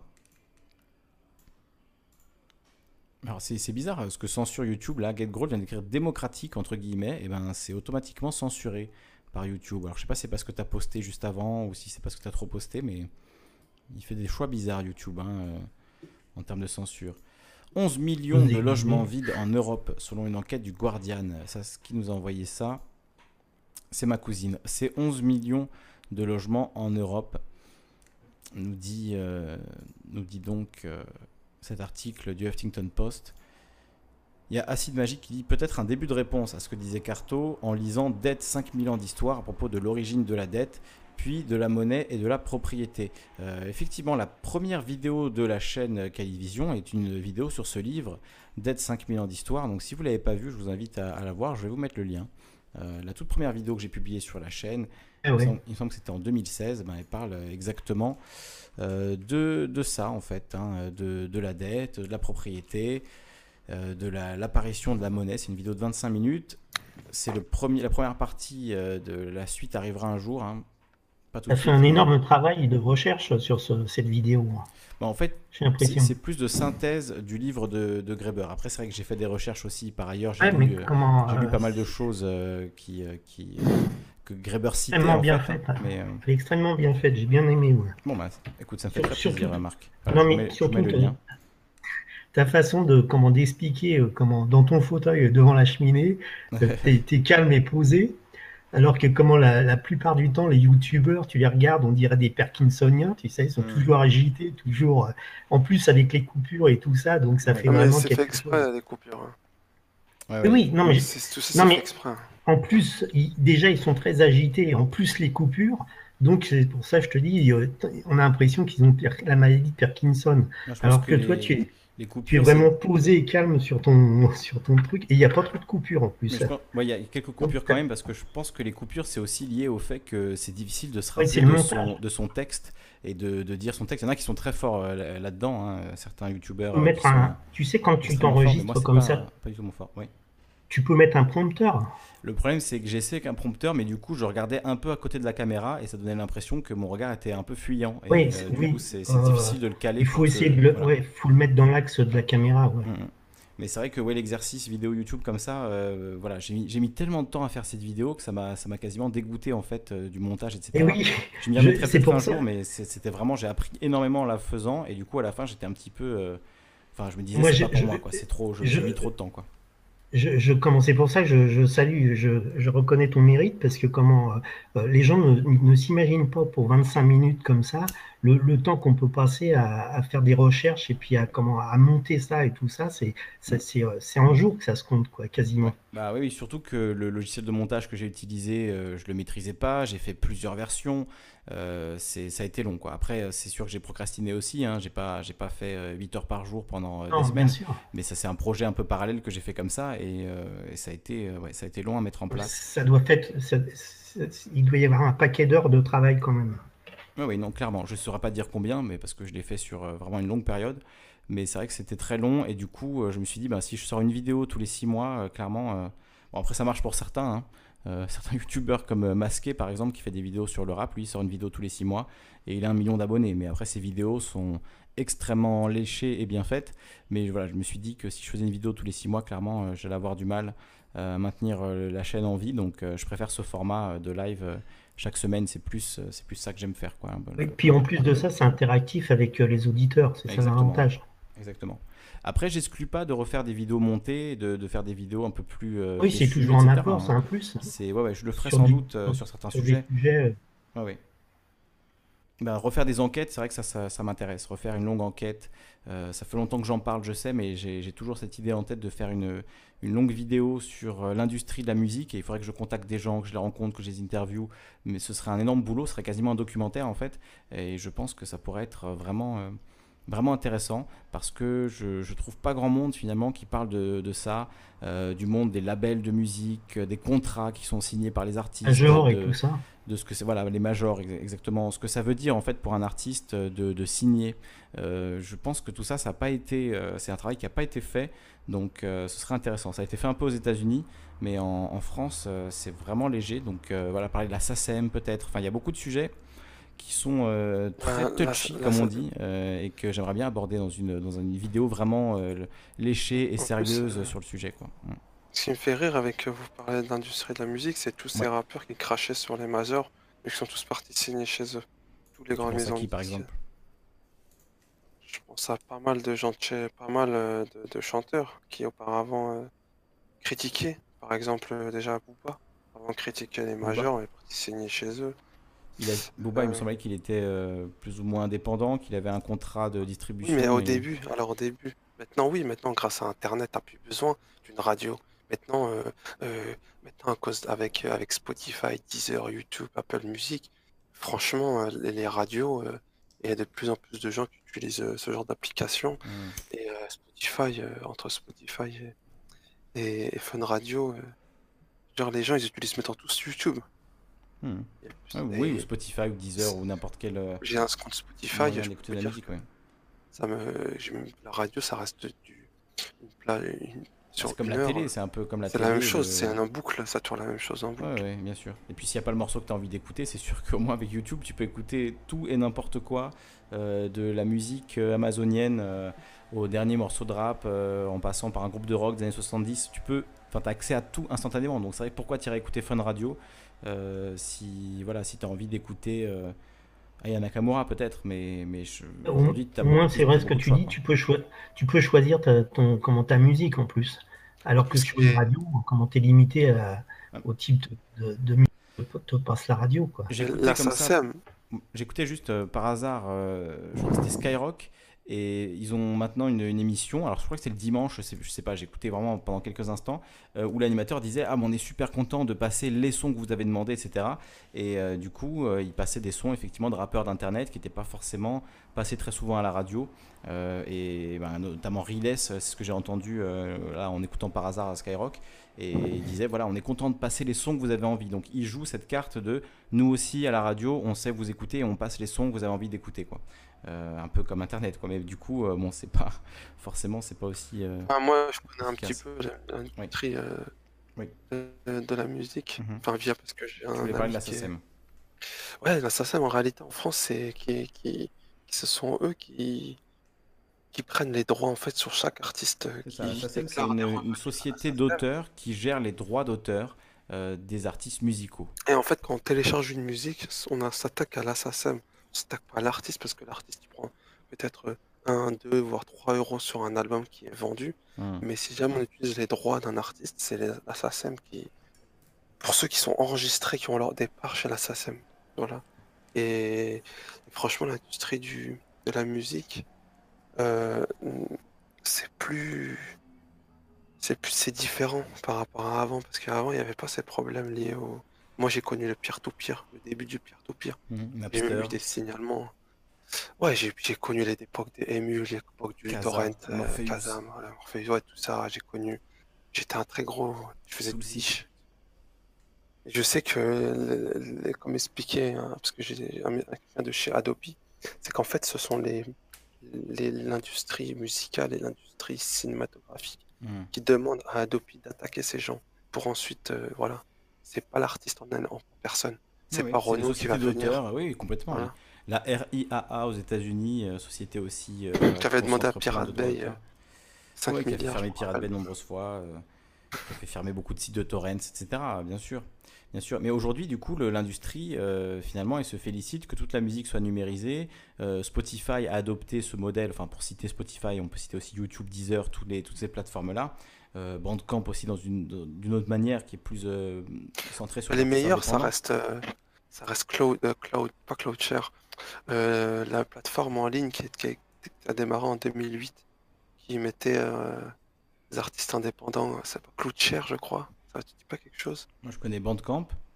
C'est pas Bandcamp Bandcamp c'est un excellent site où on peut n'importe quel artiste peut mettre en ligne sa musique et la vendre en fait c'est un ça génère un magasin euh, numérique. tu peux vendre, euh, tu peux vendre ta musique, les gens peuvent l'écouter en streaming. C'est plutôt, euh, plutôt un très bon site Bandcamp et qui est, à ma connaissance, celui qui rémunère le mieux les artistes, puisqu'ils prennent une toute petite commission, tandis que Spotify, eux, donnent des miettes. Et en plus, le label vous prend 80% des miettes. Donc si vous êtes signé sur un label en tant qu'artiste, c'est vraiment, vraiment génial, hein, puisque finalement, vous vous faites sucrer à tous les étages. Comment tu l'écris? Bandcamp, B-A-N-D. C-A-M-P. Ah, Band, Band, Putain, mal écrit en fait. Bandcamp. Avec un P. Bon, on va, on va le montrer. Ah non, c'est pas ça. Non, je ce, site. ça, moi. Je parlais d'un autre site. Euh... SoundCloud. Oh, son... Voilà, voilà. SoundCloud, SoundCloud aussi, oui, c'est un, un, site intéressant. moi, c'est là où j'ai mis euh, mes musiques, euh, entre autres. Même si, quand on dépasse une certaine limite, il faut. Euh, voilà, il faut ouais, moi, j'ai connu les premiers. J'ai connu les premiers. Euh, dès 2008, la, sortie de SoundCloud. Dès 2008, j'ai connu les débuts. Je me souviens parce que je connaissais un, un quelqu'un qui faisait de la musique et qui mettait ce dessus. C'était différent d'avant. Avant, euh, ça a pris de l'ampleur de plus en plus dessus. Mmh. Bah, SoundCloud, euh, il y a eu toute une période où ils étaient très menacés parce qu'il y avait beaucoup justement bah, de piratage entre guillemets de gens qui uploadaient de la musique, enfin qui mettaient en ligne de la musique euh, propriétaire, de la musique euh, d'auteur. Ils ont eu beaucoup de mal à se mettre, euh, à se, mettre dans les règles quoi, et de d'adopter finalement des accords avec les, entreprises type SACEM, enfin les sociétés d'auteurs qui gèrent les droits d'auteur et, de pouvoir effectivement arrêter les uploads de musique propriétaire. Mais aujourd'hui, finalement, c'est devenu euh, un site effectivement assez, assez culte, on peut le dire. Euh, il y a quasiment des, styles euh, entiers qui sont nés, qui sont développés sur SoundCloud. Donc c'est quand même un site important pour la musique aujourd'hui, sur lequel on peut découvrir beaucoup de musique. et beaucoup à la base, c'était. À la base, voilà. En fait, à la base, ce, ce, son de SoundCloud, c'était pour les artistes créateurs, on va dire, des indépendants, des gens qui. Ouais, c'est toujours le cas. C'est voilà, j'ai connu des sons dessus. C'est toujours le cas. Il y a énormément de musique qui est uploadée euh, chaque jour sur SoundCloud. C'est euh, c'est un site euh, voilà qui tourne. Hein. On, on, peut lui reprocher pas mal de choses, mais c'est quand même c'est quand même un site où il y, a, il y a énormément de choses à découvrir. Beaucoup beaucoup de musique. J'ai découvert énormément de musique sur SoundCloud, donc j'aurais du mal à, critiquer, même si on peut voilà se poser des questions sur certains de leurs choix, on va dire, au niveau de l'évolution du, du site, de la plateforme, etc. Mais bon, c'est intéressant. en parlant de musique, est-ce que vous avez écouté le nouveau Tool qui est sorti? Alors, je sais pas, pour les fans de, de, rock, euh, slash metal, euh, progressif, euh, bien Tool, c'est un groupe culte qui n'avait pas sorti d'album depuis 13 ans et qui, suite à la fin de leurs problèmes judiciaires, vient de sortir un nouvel album qui s'appelle Fear Inoculum. Alors j'aimerais beaucoup vous en diffuser des extraits, mais voilà, c'est de la musique propriétaire. Il y a ces fameux droits d'auteur, donc la vidéo risquerait d'être d'être tout simplement censurés, surtout que maintenant ils ont uploadé leur musique. Euh, leur musique est en ligne sur tous les, tous les gros sites euh, type Spotify, YouTube, etc. Ce qui n'était pas le cas avant. Donc euh, je sais pas, est-ce que vous avez écouté le nouveau Tool? Moi je l'ai écouté deux, trois fois déjà et il est sorti vendredi dernier et il est vraiment excellent. C'est l'album qu'on attendait, c'est, grandiose. Je suis en extase juste d'en parler. J'ai envie d'arrêter l'émission pour aller l'écouter, pour tout vous dire. Non, vraiment incroyable nouveau Tool. T-O-O-L pour ceux qui connaissent pas, euh, qui aimeraient bien découvrir. Euh, ben, maintenant, toute leur musique est sur, est sur YouTube, donc euh, allez-y, hein. franchement, n'hésitez pas. Il y avait une artiste, je crois que c'était Kenya Arcana, qui avait mis un gratuit pendant un moment en ligne son, son un de ses albums. Il y a beaucoup d'artistes qui ont fait ça, oui. Mais comment dirais-je, la, la, la, en fait, compte, les gens gagnent beaucoup d'argent, c'est surtout grâce aux concerts et aux festivals, parce que ça, un album, en réalité, euh, euh, t'es pas obligé de faire la promotion sur une radio. Étant les gens, ils sont plus sur YouTube que à écouter la radio, si je peux me permettre. Ils sont, voilà. Euh, je pense que faire une tournée des festivals, ce sera toujours mieux que, enfin, au niveau financier, ce sera toujours mieux que. Sans, sans parler maintenant que je sais pour ceux qui, qui utilisent Spotify, moi, je suis un, j'ai un abonnement depuis des années. Et je, hmm voilà, je le dis, c'est un très bon appli, c'est que maintenant, ils ont un genre d'intelligence artificielle, c'est qu'ils ont un genre d'algorithme. Par exemple, quand on like des musiques, on fait notre playlist. des proches, euh, voilà, en fait, ils te proposent des musiques, euh, euh, du même lien, hmm. voire même il y a des podcasts maintenant en ligne dessus. Oui, oui, il y, a, beaucoup de podcasts en ligne sur Spotify. Et d'ailleurs, Calivision est en ligne sur Spotify. Vous pouvez écouter Calivision, toutes les rediffs sur Spotify. Il en manque encore quelques-unes, mais je les rajoute au fur et à mesure. Les émissions, je crois, 30 à 40 ne sont pas encore en ligne, mais vous avez déjà, euh, déjà de quoi faire. Il y a euh, des dizaines, si ce n'est pas des centaines d'heures d'émissions de, de Calivision hein, euh, qui sont déjà en ligne sur Spotify, Apple Podcast, Google Podcast, encore, et plein d'autres plein sites. Hein. Ça, ça a révolutionné le... Ça a changé complètement les habitudes. Parce que franchement qui aujourd'hui, maintenant, dans les nouvelles, dans les nouvelles voitures, a encore un CD Il y a peut-être de moins en moins dans des nouvelles voitures un lecteur CD. C'est fini. On a tous des clés USB où limite les gens sont connectés en Bluetooth via leur, via leur téléphone mhm. euh, ou un câble jack. Euh. Ça, je sais pas combien. Je sais que Deezer c'est français. Le problème de Deezer, que je trouve euh, la seule critique, c'est qu'au terme de contenu international, ils sont très limités. Mais le hmm, contenu francophone, il est assez rempli. Le contenu, euh, on va dire, le contenu, euh, Spotify, c'est le monde, et j'ai l'impression que. Et Deezer, c'est plutôt lié au monde francophone. Tu penses que Spotify, en termes de, ouais, de Oui, bien euh, sûr. Et j'ai fait le test que j'ai testé avec les deux applis. J'ai vu que Deezer a une meilleure. Après, sur Spotify, il y a plein de choses plein de, groupes indépendants, de, choses que j'écoutais quand j'étais plus jeune que je ne retrouve pas non plus sur Spotify et que je retrouve sur YouTube par contre euh, uploadé par des, par des fans qui, qui, ont mis ça, ça a 300 vues mais, mais au moins c'est sur YouTube alors que c'est pas forcément sur Spotify. Même s'il y a beaucoup de choses, il faut le reconnaître, il y a beaucoup de choses, même parfois des choses qui me surprennent, mais il manque encore certains albums, certains... Ouais, il manque, il manque des choses quoi. C'est pas encore parfait. C'est pour cette raison, parce que les gens allaient sur YouTube avant pour écouter des musiques. C'est pour ça qu'ils ont inventé YouTube Music. Et ils ont vu que maintenant on peut plus uploader des musiques à cause du copyright. Ah Et avant, c'était avant YouTube, euh, en 2008, j'ai regardé, par exemple pour ceux qui qui, aiment les, les, animés, les mangas, j'ai regardé, je crois, euh, je sais pas combien d'épisodes de, de, Bleach, je me souviens de cet animé. Euh, là, il y a récemment, il y a encore en ligne Samurai Champloo, mais ou Cowboy Bebop, mais pour combien de temps? Parce qu'en réalité, il y a des failles dans ce système de copyright. Je vais vous donner, euh, pour ceux qui connaissent un peu YouTube, comment ça fonctionne. On donne les techniques. En fait, quand on upload une vidéo sur YouTube, le, leur ordinateur là, qui détecte si vous changez la résolution ou vous changez euh, euh, comment dirais-je, l'encodage du son ou de la vidéo, ça peut passer chez YouTube parce qu'il ne va pas détecter. Vous voyez ce que je veux dire? Par exemple, si c'est une résolution du 1080p, vous réduisez euh, la taille de l'image, en, fait, ça va, voilà, ça va passer. Jusqu'à qu'il y ait un humain derrière qui va s'apercevoir. Sinon, il passera sous les yeux. A de Naruto en ligne depuis. Bah, moi, je me souviens, je, au début de YouTube, en, 2006, euh, je regardais euh, voilà, des saisons entières de South Park euh, qui étaient uploadées en bonne qualité, etc. Il y avait effectivement aucun, aucun filtre. Enfin, il y en avait peut-être quelques-uns, mais ils étaient tellement mauvais que ça passait voilà, 90% du temps. Et puis progressivement, ça, ça s'est renforcé, ça s'est durci.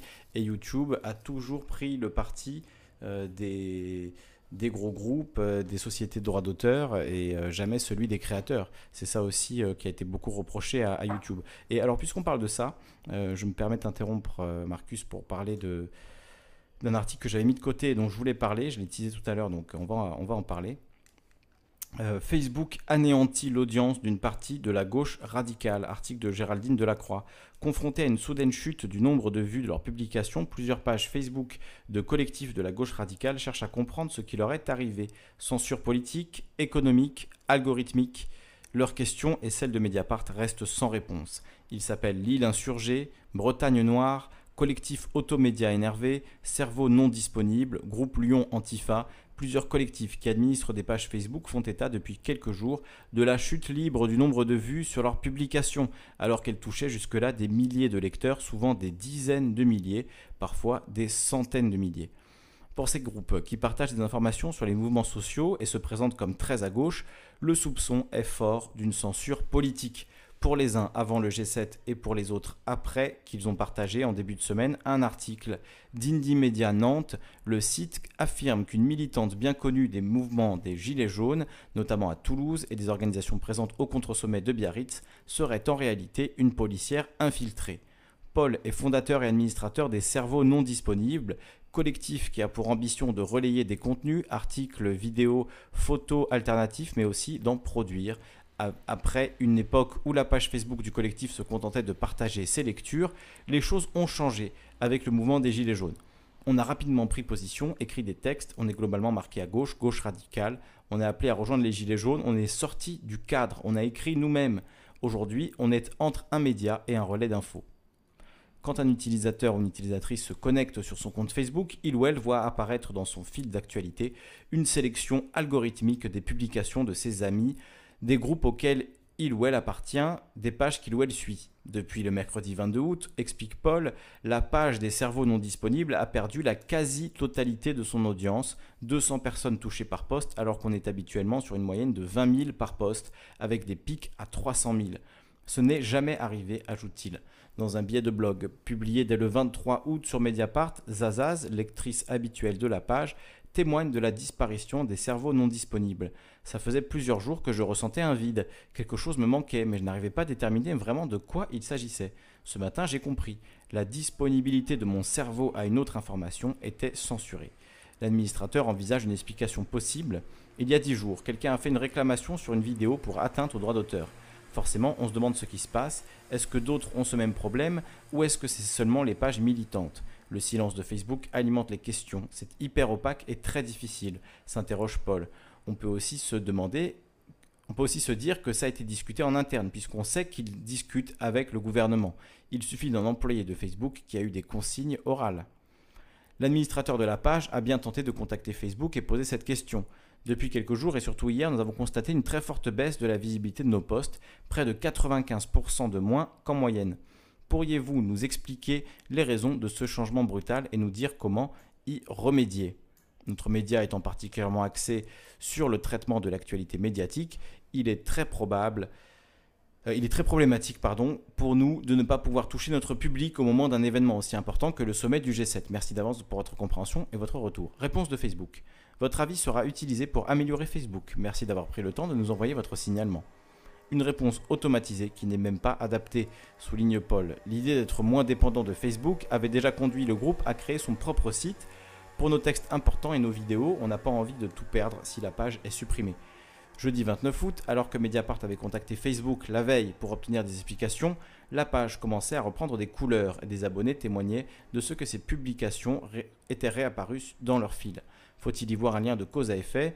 Cela semble revenir depuis ce matin. Pas autant qu'avant le 22 août, mais largement mieux que depuis une semaine, sans raison ni explication, nous dit un membre du collectif.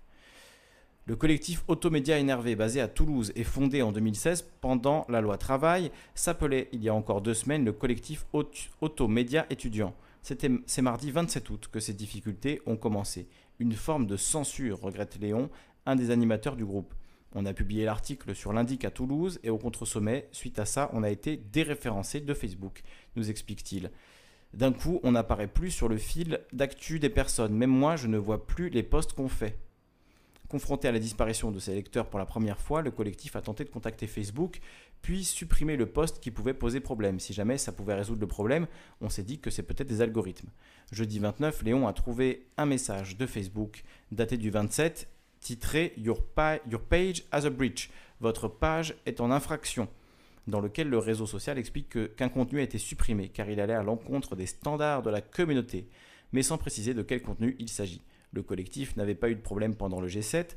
On a vachement produit sur le G7 en photo. On a écrit des petits articles qui ont fait plusieurs centaines à plusieurs milliers de vues. Le dernier truc, c'est 4 personnes. Les stats ont été constantes jusqu'au G7, puis en hausse, parce qu'on a couvert le G7, puis c'est redescendu après, et aujourd'hui, on n'a plus rien. On reste radicaux, admet Léon, mais le groupe se veut sérieux et prudent. On partage de l'info, on recoupe, on vérifie, on floute les visages, que ce soit ceux des flics ou des manifestants. On fait attention, on travaille avec des avocats. À Toulouse, Léon ne voit plus les publications de l'île insurgée, car le groupe lillois rencontre les mêmes difficultés. Avant, on faisait plusieurs dizaines de milliers de vues par euh, deux personnes, 28 000 vues, 68 000 vues, et là, on passe à 400 vues depuis le 22-23 août, témoigne un membre du collectif Léon lui aussi. La rencontre Macron-Poutine, c'est la dernière publication qui fait pas mal de vues. Fataliste, le collectif a juste interrogé le compte Twitter de Facebook. On ne sait pas trop quoi faire. On ne sait pas trop comment les contacter, je ne vois pas l'intérêt. En l'absence de justification, d'éléments de compréhension, les hypothèses fleurissent. Une possibilité, c'est que Facebook ait envie de nous inciter à faire de la pub, donc il coupe notre audience pour qu'on prenne de la pub. Mais si c'est une censure délibérée, il y a un lien avec le G7, forcément. Sur Twitter, le groupe Antifa Lyon relaie les Lillois et fait le même constat. Bretagne Noire, habitué à ce genre de traitement, a invité dès le 25 août à se rendre sur sa deuxième page. Vous l'avez peut-être remarqué, cette page-ci est une nouvelle fois censurée. Nous vous invitons donc à rejoindre notre seconde page. Merci à tous pour vos messages de soutien. Contacté par Mediapart mercredi après-midi, Facebook n'a pas répondu 24 euh, heures plus tard, euh, malgré notre relance. Nos interlocuteurs ont été joints par mail et téléphone mercredi 28 et jeudi 29 août. On a des illustrations là qui montrent bien euh, la baisse des vues le même jour, le 23. À partir du 23, enfin entre le 22 et le 23, il y a clairement une, chute libre. Euh, et ça atteint zéro voilà, autour du 22-23. Là, c'est le cas également.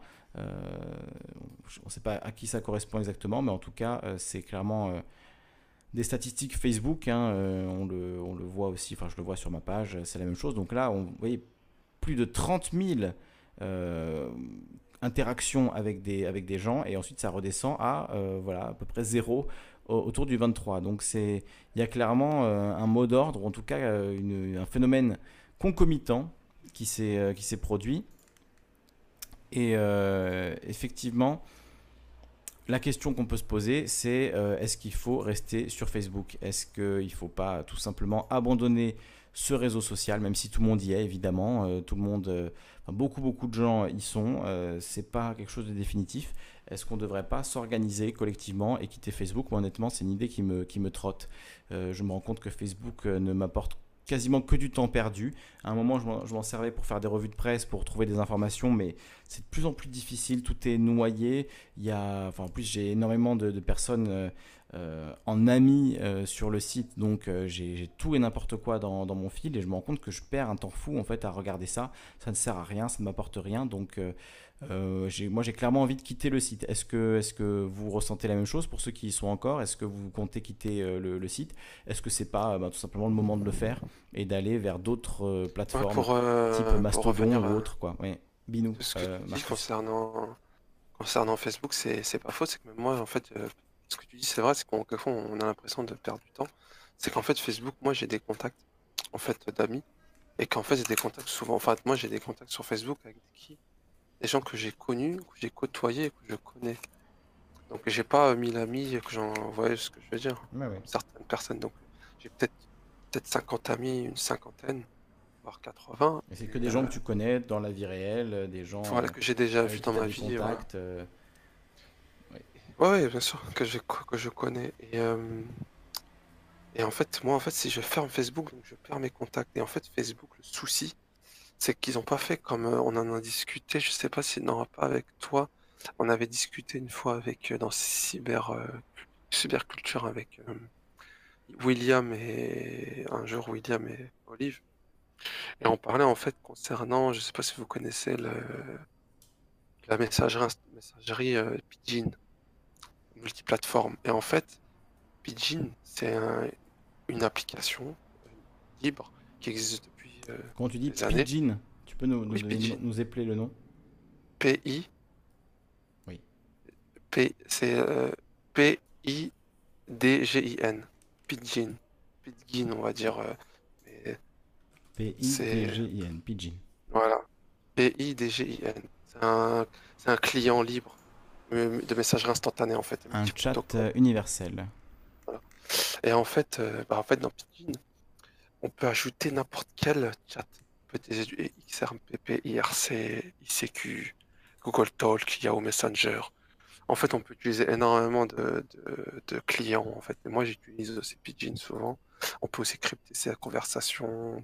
On peut, utiliser, euh, bref, on peut l'utiliser sur plusieurs endroits. Et en fait, le souci avec Facebook, c'est qu'ils ont toujours refusé de transférer leurs leur euh, contacts mhm. vers d'autres plateformes. Par exemple, par exemple, on n'a plus besoin d'aller sur Facebook, on ferme, mais on peut utiliser le numéro de nos contacts Facebook, des ajouter sur cette plateforme qui vont permettre de chatter avec eux au cas où ils sont en ligne. Vous voyez ce que je veux dire? Qui permet en fait d'un genre de, protocole qui permet d'utiliser plusieurs clients de chat.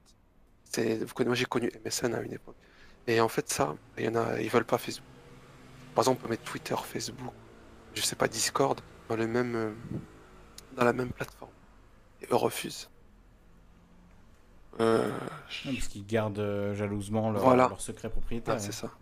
Voilà, c'est ça. En fait, ils veulent garder leurs clients. Parce que eux, ils sont connectés déjà entre Instagram, Facebook, WhatsApp, il y a, enfin Messenger.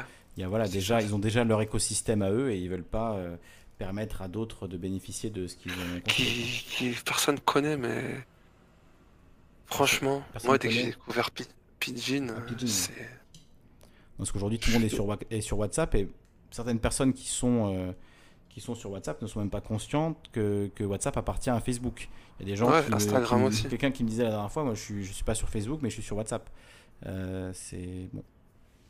Et il savait pas que ça ouais, parce à Facebook. En fait, en euh, fait, c'est parce qu'il n'y a pas d'informations qui Non, c'est pas, hein. pas ça aussi. C'est qu'en fait, les gens, j'ai l'impression, ils veulent, ils veulent tout avoir et sans rien faire pour installer le client la Pidgin, il faut télécharger le logiciel, apprendre l'utilisation, mettre les plugins avec. Ensuite, il faut créer un serveur, enfin, il faut créer un compte sur le serveur, une identité, ensuite un mot de passe, ensuite configurer. Euh, euh, en fait, il y a des démarches à effectuer sur son ordinateur.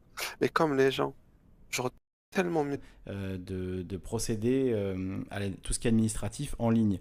parce que l'article parlait d'illettrisme numérique. Est-ce que c'est pas un peu lié à ça également? Ah oui, c'est soit l'illettrisme ou soit une mauvaise hygiène.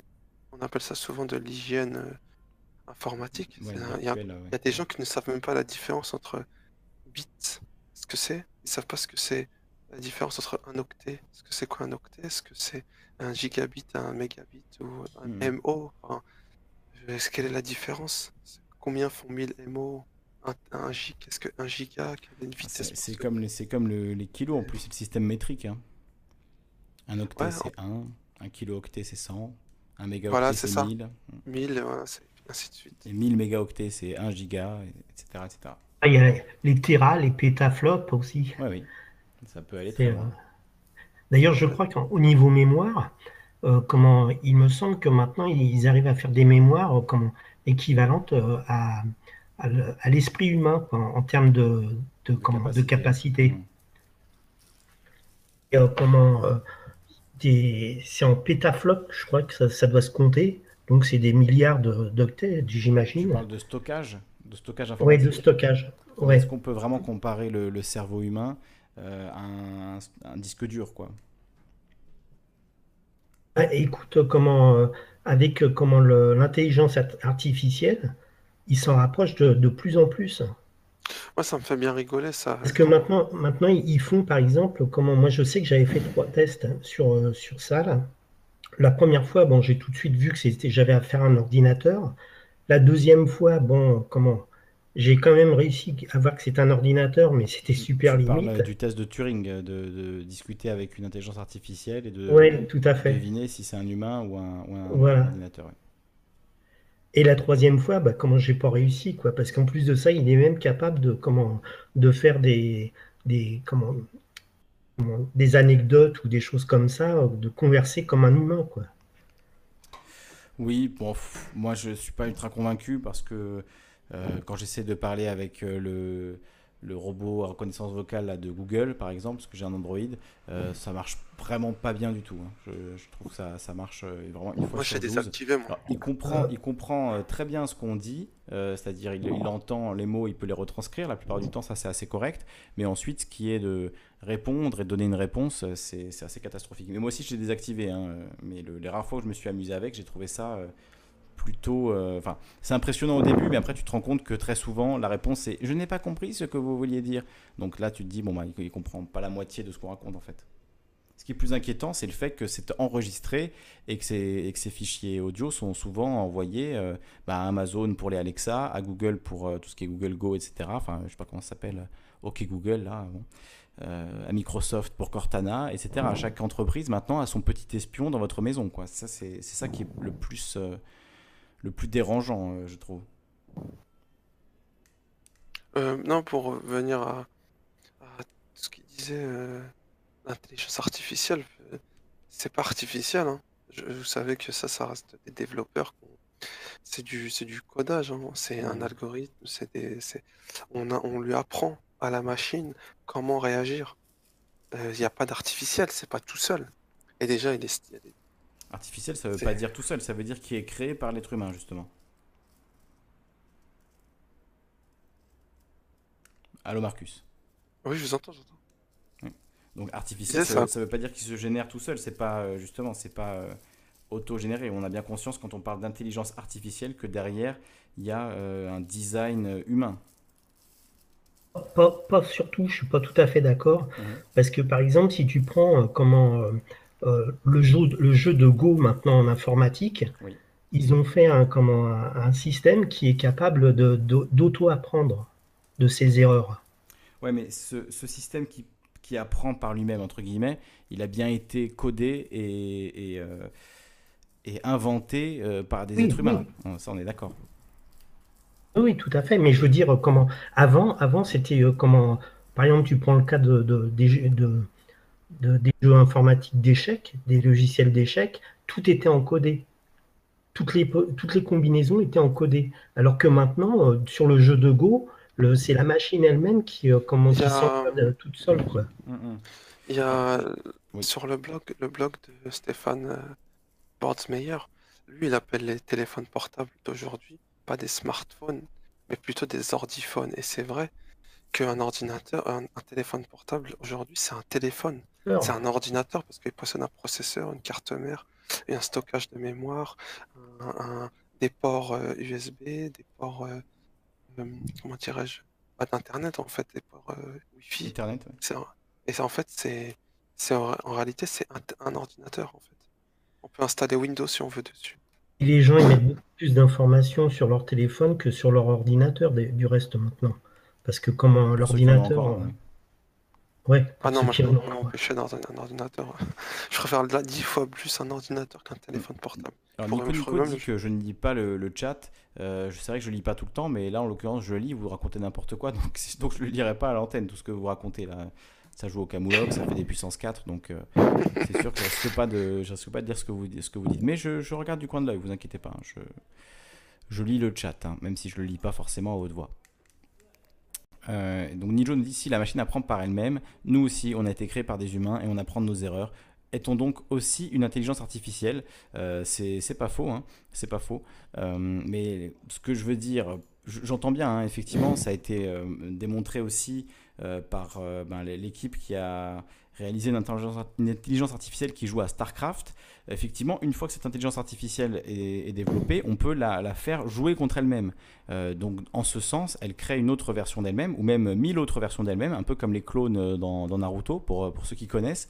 Euh, et, donc, cette euh, en fait, en se démultipliant, elle fait euh, des, milliers des milliers, si ce n'est pas des millions euh, de simulations pendant des années. En fait, hein, elle peut simuler 3000, 3000 ans de jeu en quelques, quelques heures, en se démultipliant ainsi. Et effectivement, dans ce, en ce sens, elle apprend d'elle-même, en jouant contre elle-même. Ce que ne peut pas faire un être humain. Un être humain, jusqu'à preuve du contraire, ne peut pas se dédoubler euh, pour euh, apprendre à jouer aux échecs. Il, aura toujours besoin de l'altérité euh, pour lui montrer ses erreurs. Et d'ailleurs, cette, intelligence artificielle qui joue à StarCraft, en réalité, la manière dont elle a gagné contre les êtres humains est un petit peu décevante parce qu'elle a gagné par une supériorité technique, une vitesse d'exécution euh, qui était telle que même le meilleur joueur au monde de, StarCraft n'aurait pas pu euh, la vaincre sur ce terrain de, la technicité. Donc c'est pas par pure stratégie et en développement euh, une, stratégie humaine en fait. quand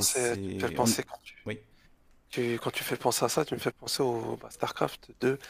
J'ai mon frère qui avait ce jeu et moi j'avais j'avais Civilisation, ce genre de jeu de stratégie. On s'amusait souvent avec mon frère à de jouer contre le IA en mode extrêmement dur et en fait de perdre la partie et ensuite surveiller surveiller ce qu'il faisait en fait. Ce que l'ordinateur faisait une fois, voilà, parce que je jouais, voilà, par exemple que ce soit Civilisation, que ce soit Starcraft 2, que ce soit certains jeux comme ça, que c'est connu Starcraft, et jeux de stratégie comme ça, on s'apercevait en fait, ou, Diablo, wow. En fait, on s'apercevait qu'en fait, l'IA, il arrivait une, une, une, une, exécution des tâches extrêmement rapide. On avait l'impression qu'il avait deux souris et deux claviers en même temps. Oui, bah, c'est C'était la solution facile à l'époque pour euh, en fait, faire une, intelligence artificielle entre guillemets qui soit très forte. C'était de lui donner en fait des avantages. Euh, être, trichée en fait l'intelligence artificielle. Euh, elle avait un meilleur rendement sur ses unités. Enfin, c'était ça la solution. Elle arrivait à produire, à produire par exemple des unités, une armée en plus rapide qu'un humain, ce qu'il peut faire en fait. Complètement. Une tâche. alors là, justement, euh, avec AlphaStar, ce qui change, c'est que l'intelligence artificielle n'a pas de, cheat codes, entre guillemets. Euh, elle doit analyser l'écran et réagir en fonction de ce qui se passe sur l'écran. Ce qui est complètement différent de la manière dont et quand on trouvait les euh, failles, en fait. Les, ennemis classiques dans les jeux. Hein. Mm. Ce qui me fait marrer, en plus, c'est quand ensuite on trouvait les, bugs, on va dire les glitches. Sur, sur certains, bah, certains IA, on trouvait le la, combinaison parfaite euh, voilà, la petite faille pour, euh, mm. et ça passait en fait on pouvait toujours en fait on, enfin c'est con à dire souvent les gens ils pensent que les jeux vidéo euh, c'est bête et stupide mais non. Dans certains jeux ça permet de, faire des raisonnements de réfléchir et c'est pas aussi on n'est pas dans Call of Duty ou ou dans Fortnite hein. Mais alors, justement, cette expérience euh, StarCraft, puisqu'on en parle, euh, elle a été un petit peu décevante parce qu'effectivement, l'intelligence artificielle n'a pas développé de stratégie particulièrement forte. Elle a fait ce qu'on appelle du cheese, c'est-à-dire qu'elle a fait la même unité, euh, là on le voit c'est en, bleu, hein, les, les, trackers, elle en a fait plein, et comme elle joue extrêmement bien, euh, beaucoup mieux que les meilleurs joueurs de, StarCraft, et eh bien c'est comme ça qu'elle a réussi à gagner, euh, simplement en se déplaçant en fait très rapidement et en faisant des, choses qui sont humainement impossibles, notamment voilà, en faisant plusieurs centaines d'actions par minute et en doublant quasiment le nombre maximum d'actions par minute que réalisent les, meilleurs joueurs du, jeu. Donc on verra euh, lors de la prochaine série de, matchs, euh, je crois que c'est avec euh, un, des meilleurs joueurs du monde. Hein. ah bah d'ailleurs je crois que c'est sorti, regardez il y a une vidéo là nouveau, bah, ça vient de sortir. Moi je vais, on va, je vais regarder ça après, le, après la vidéo. donc je ne sais pas s'il a gagné ou s'il a perdu. Du coup, Serral, voilà, je cherchais son nom. Euh, Serral, qui est un excellent joueur de, euh, de StarCraft, qui a donc fait un nouveau match contre, euh, contre une intelligence artificielle. Là, c'est quelqu'un qui, qui troll avec, euh, avec cette vidéo. Mais voilà, je regarderai ça, je vous en parlerai. J'ai pas envie de me faire spoiler le résultat, donc si vous l'avez vu, ne me dites pas. J'ai pas vu cette ça va sortir. Mais voilà, Serral donc qui joue contre Alpha Star, ça, risque d'être intéressant. Donc ce sera pour, on en parlera pour une prochaine fois. Nico Nico nous dit, il y a une série sur HBO qui parle de ça. Westwood, non, c'est Westworld qui parle de ça. Euh, je l'ai pas vu cette série, mais effectivement, qui parle d'intelligence artificielle, d'êtres humains artificiels, de, création de, de, machines humaines. Euh, c'est ouais, c'est un peu le, fantasme du moment. Et c'est vrai que la science-fiction est quand même pas mal euh, chargée de ça, avec le remix, euh, enfin le remix, le, le, reboot, je sais pas comment il faut dire, le remake de comment s'appelle-t-il ce film? Blade Runner. Blade Runner 2049, là, ou je ne sais quoi, ça parle de ça. Je, je l'ai regardé, il est nul. Hein. Il est nul, ouais. Bah, j'ai vu l'ancien pour la première fois il y a peu de temps. Il y a Matrix 4, soi-disant, qui va bientôt sortir. Ah oui, ça, j'ai vu ça aussi, ouais. Ouais, je trouve ça. Matrix 4, ouais. J'ai vu avec une seule des deux sœurs Wachowski aux commandes, donc ça, déjà, c'est un peu inquiétant. Non, mais j'ai un acteur plus jeune pour jouer Morpheus, donc. Euh, comprends pas. Le meilleur, ça reste Matrix 1. Il y en a toujours qui n'ont jamais compris ce film, mais ça reste euh, pour moi un, des meilleurs films que j'ai vu. J'ai eu du mal à le comprendre au début, mais à la longue, on, a compris la morale. Ah, je... Moi, franchement, c'est un de mes films préférés, si ce n'est mon film préféré, euh, Matrix, euh, Matrix 1. Surtout la scène avec la pilule bleue et la pilule oui, tout ce que dit Morpheus euh, au début du film, c'est en fait on peut le lire de tellement de manières différentes. Il y a tellement de niveaux de lecture différents dans ce film. Il se, il se prête à tellement d'analyses euh, du monde et c'est toujours euh, en fait pertinent que c'est vraiment extrêmement extrêmement puissant. ça fait la narration de ce film, l'histoire de ce film Matrix 1. Et pendant des années, j'ai pas j'avais pas compris le 2 et le 3. Euh, qui sont sortis à, la suite et qui forment en fait un bloc. Hein. C'est Matrix 2, on va dire. C'est un long film de 3h30. Il faut vraiment regarder les deux à la suite. C'est peut-être même 4 heures, je crois, en tout. Euh, et il faut vraiment les voir. Et même si possible, de voir les animatrix euh, entre le 1 et le, 2 et le 3 pour vraiment comprendre en fait cette saga et l'histoire de, ce monde. Et, en fait, ben, je, trouve que tout se tient, même le 2 et le 3 qui sont beaucoup critiqués, sont vraiment vraiment excellents aussi. même si c'est vrai que le 1 euh, en tant que film, si on doit conseiller juste un film, ben le, Matrix 1, c'est sûr que pour moi, je ne vois pas de meilleur film euh, américain, on va dire. Hollywoodien. C'est le, film hollywoodien ultime. Quoi. On peut pas faire, pour moi, on peut pas faire mieux. Si vous avez des films à me conseiller. Hein, c'est surtout, la, morale en fait du film. C'est qu'en réalité, euh, il y a le virus et, et comment dirais-je, Néo en plus, il y a aussi le petit côté Néo avec son passeport où il, expire le 11 septembre. Putain, ça, ça s'est resté pendant des. On en a parlé la dernière fois. ouais, non, c'est hallucinant. Ça, c'est le truc de dingue. C'est le truc méta qui, qui euh, détruit tout, quoi. enfin, qui détruit tout, qui, qui fait exploser le cerveau, quoi. C'est vraiment. Euh, il y avait un film aussi qui a été. Euh, il date énormément déjà. C'était comment qui était vraiment excellent. C'était 2001, l'Odyssée de l'espace. Oui, bien sûr, bien sûr. Ah, oui. Avec comment l'ordinateur qui, qui, pilotait tout, là. AL 9000. Ouais. Voilà, tout à fait. Sur l'intelligence artificielle, c'est vrai que oui, c'est vrai que 2001 avait, avait déjà parlé de ça aussi. Les précurseurs en fait. Mais ce film, euh, c'est un livre à la base, c'est ça? Ouais, comme la, majorité. D'Arthur C. Clarke, ouais, mais je crois pas que l'adaptation euh, soit extrêmement fidèle au livre, même si je ne l'ai pas lu, peut-être que c'est très fidèle. En tout cas, il me semble qu'Arthur C. Clarke a participé aussi au scénario, donc il a dû valider le, le, scénario de, de, de, Kubrick. Carl Burns nous dit Men in Black. Men in Black, c'est vrai que c'est un très bon film hollywoodien, mais le message sous-jacent de Men in Black est quand même pas du tout le même que Matrix. Hein. Il, est, plutôt euh, euh, dans la la conformation, enfin comment dire, de, voilà, c'est un peu circuler, il n'y a rien à voir. Votre gouvernement est aux commandes, votre gouvernement contrôle, votre gouvernement gère la situation.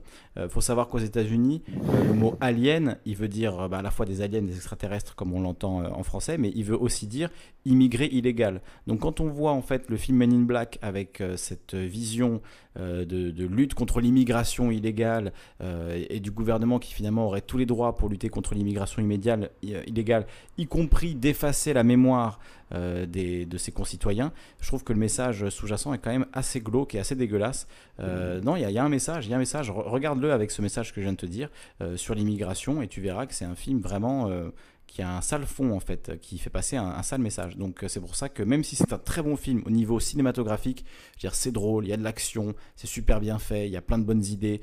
c'est pas du tout ça que je remets en cause. La, la scène finale de Men in Black 1, tout comme celle de Men in Black 2, sont euh, super euh, choquante. Enfin, moi, c'est quelque chose qui m'a marqué qui m'a complètement marqué euh, cette scène finale de Men in Black. Donc c'est pas la qualité cinématographique que je remets en cause, c'est le message. Tandis que le message qu'on peut voir dans Matrix, il est beaucoup plus euh, beaucoup plus subversif d'après moi que celui de Men in Black. Donc voilà, c'est un avis personnel, hein, mais, mais en tout cas, moi je, le vois comme ça. Je pense que Matrix, c'est un film qu'on peut voir, euh, comme je l'ai dit souvent, avec euh, le, prisme, par le prisme de l'argent, par le prisme de la domination sociale. Et même, puisque Get Grohl fait une, blague là-dessus, mais même, j'ai lu une longue analyse qui explique que Matrix est en réalité un film sur la transsexualité, sur l'acceptation de sa transsexualité, que Morpheus incarne voilà, une, un modèle en fait à suivre, que Trinity incarne aussi un être qui est entre le féminin et le masculin. Enfin, tout ça, euh, apparemment, quand on le lit sous cet angle-là, fonctionne très bien aussi. Euh, donc, c'est vraiment un film à tiroir Matrix, ce qui n'est pas le cas d'après moi de Men in Black. Après, ça fait longtemps que j'ai pas vu Men in Black, donc donc il faudrait que je le revoie. GetGrow nous dit quel message peut-on voir quand on voit un Carlin parler? Alors, si tu parles de George Carlin, célèbre humoriste américain, euh, sans doute un des plus grands comiques euh, américains, euh, voilà, avec Richard Pryor et, Billy Hicks, selon moi. c'est quel est le message qu'on peut, moi je dirais, c'est penser par soi-même. ouais, penser par soi-même. Je pense que c'est ça le message du travail de, de, Georges Carlin, essayer de penser par vous-même, essayer de garder un esprit critique, euh, essayer de voir euh, euh, la réalité sous un angle légèrement différent. voilà, je, je, vois le, je, verrai un peu, un peu ça le message de, de Carlin. Carl Burns dit alors là tu me cloues. ben oui oui mais c'est dans le film, hein, c'est pas moi qui l'invente, hein, c'est dans Men in Black. Hein, c'est le concept des Men in Black, c'est bien de maintenir le public dans, dans le l'inconscience, euh, dans le, ouais, le secret en fait, hein, de, cacher la vérité au grand public. C'est quand même ça le but des Men in Black, et c'est quand même ça qu'on nous, qu'on nous explique. Moi, j'ai pas trop aimé, pas aimé euh, Men in Black. Euh, le fait, je sais pas, je sais pas, j'ai, en fait, c'est l'humour, l'humour qui est dedans me, me déplaît. J'ai jamais rigolé à l'humour de l'humour d'Hollywood en fait. Je trouve c'est trop surjoué. Hmm. C'est l'humour, c'est pas le scénario. De toute façon, je regarde très peu mes temps de films. Avant, j'y allais. J'avoue que moi aussi, ça fait des années que j'ai pas regardé là les, tous les, les gros films actuels, les Marvel, les Batman, tout ça, ça m'intéresse. Si, si, moi, j'ai tous. Euh, tu les as tous vus? J'ai tous vu avec un ami qui était fan de ça. Mm Je l'ai pour lui faire plaisir. J'avais des gens. En fait, on avait moi, j'en ai regardé un, c'est Avengers. Oh là là. J'ai vu Deadpool, Deadpool chier, j'ai jamais purge. Il y avait autant de critiques sur euh, Deadpool, euh, tous ces films Deadpool, ouais, pas regardé ça. Les 4 fantastiques, les X-Men, euh, les. Nico Nico dit y a-t-il un message caché dans Mars Attacks?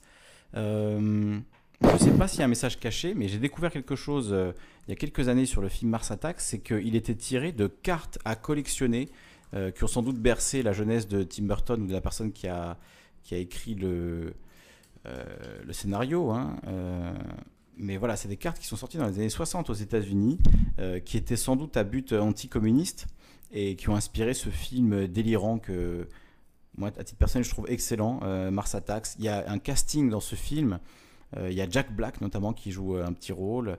Il y a Nathalie, je crois que c'est Nathalie Portman ou euh, Christina Ricci, je sais plus, qui joue dans le. C'est Christina Ricci qui joue dans le film également. Enfin, il y a Robert De Niro. Enfin bon, c'est un casting absolument incroyable et un film totalement délirant. Pour le coup, oui, il y, a sans doute un message un peu du même style que Men in Black, mais je pense qu'il est moins apparent parce que, parce que le film est ouvertement ouvertement plus débile. Quoi. Après, c'est vrai que pour Men in Black, je, fais halluciner euh, Carl Burns qui ne voit pas du tout ce, message-là, mais il faudrait que je le revoie, que je te donne des éléments un peu plus, factuels, parce que ça fait longtemps que je ne l'ai pas vu, mais c'est simplement euh, le concept. Hein. L'idée de Men in Black, euh, c'est quelque part la lutte contre les, aliens. Et encore une fois, alien en, américain, dans l'argot américain, c'est synonyme d'immigré illégal. Donc c'est pas, pas choisi par hasard tout ça. Donc vous voyez ces cartes là que je vous montre, ce sont des cartes à collectionner euh, dans les années 60 et que des enfants se, partageaient, enfin euh, échangeaient, euh, j'imagine, pour essayer de toutes les avoir. Donc voilà, vous avez la checklist, il y avait une 55 cartes et elles ont, bah, ça se voit clairement, elles ont inspiré le, film Mars Attacks. Alors dans, ces cartes, il y a une histoire d'insectes de, qui sont rendus géants par, par les extraterrestres aussi, vous le voyez. Euh, donc il y a différentes armes qui sont utilisées euh, et il y a clairement ben, un fond euh, anticommuniste. Hein. c'est dans une atmosphère de guerre froide, tout ça. Donc dans beaucoup de ces histoires-là, les extraterrestres sont les, communistes en, réalité. Donc j'ai dit c'était pas Nathalie Portman, c'était c'était Christina Ricci. les cartes sont de l'illustrateur Norman Saunders. Ben, merci de le préciser. Parce que je ne le savais pas. En plus, le site, euh, ça se voit que c'est des anciens sites. Euh, oui. Euh, les, cadres, les cadres. Ouais, mais moi j'ai, moi j'ai, moi j'ai appris à, à, l'âge de 14-15 ans à développer bah, ce genre de site. Mm-hmm. Quand j'ai appris le, premier type de, de, de, langage, le HTML, les débuts. Et c'était, on appelle ça en fait un, on appelle ça un site brutaliste. Voilà ceux qui connaissent un petit peu. Je sais pas si vous êtes au courant, on appelle ça. Euh, c'est comme ça qu'on appelle en fait ce genre de site internet. Comment tu dis? Euh, On appelle ça un brutaliste. Brutaliste. C'est un site web brutaliste. Brutaliste, d'accord. J'ai jamais entendu cette expression. Bah, c'est comme ça. Je vais vous donner. Euh, c'est un peu l'art brut du HTML et du, site internet. Voilà, je vais vous donner. Je vous ai balancé le lien concernant Pidgin. Et voilà. En fait, c'est.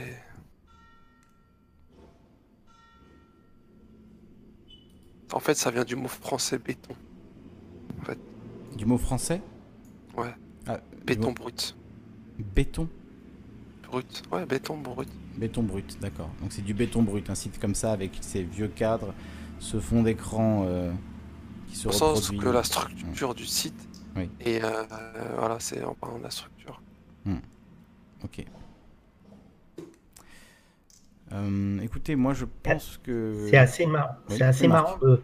Ouais, je disais, c'est assez marrant de, de voir comment tous ces films de science-fiction, quand même, parce que comment, bon, à l'époque, c'est vrai que quand c'est sorti, on appelait ça des, des films de science-fiction, et plus on se rapprochait des, dates de, ces films comme, qui se projetaient dans l'avenir, plus euh, comme on, disait que c'était de l'anticipation.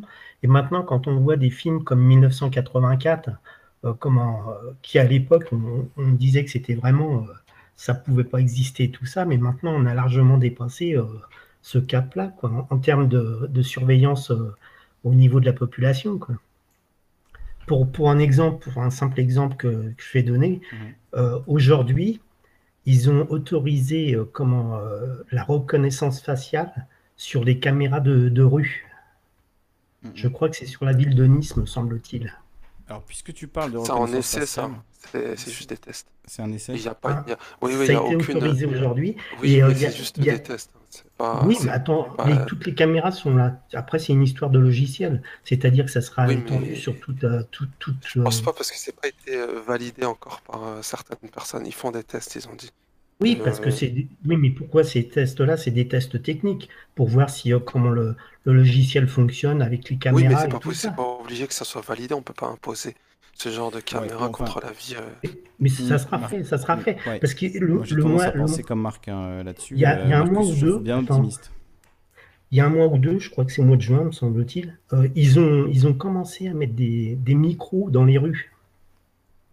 C'est-à-dire que maintenant, ils ont comment, les caméras, ils ont installé aussi des micros. maintenant, on passe à la reconnaissance faciale.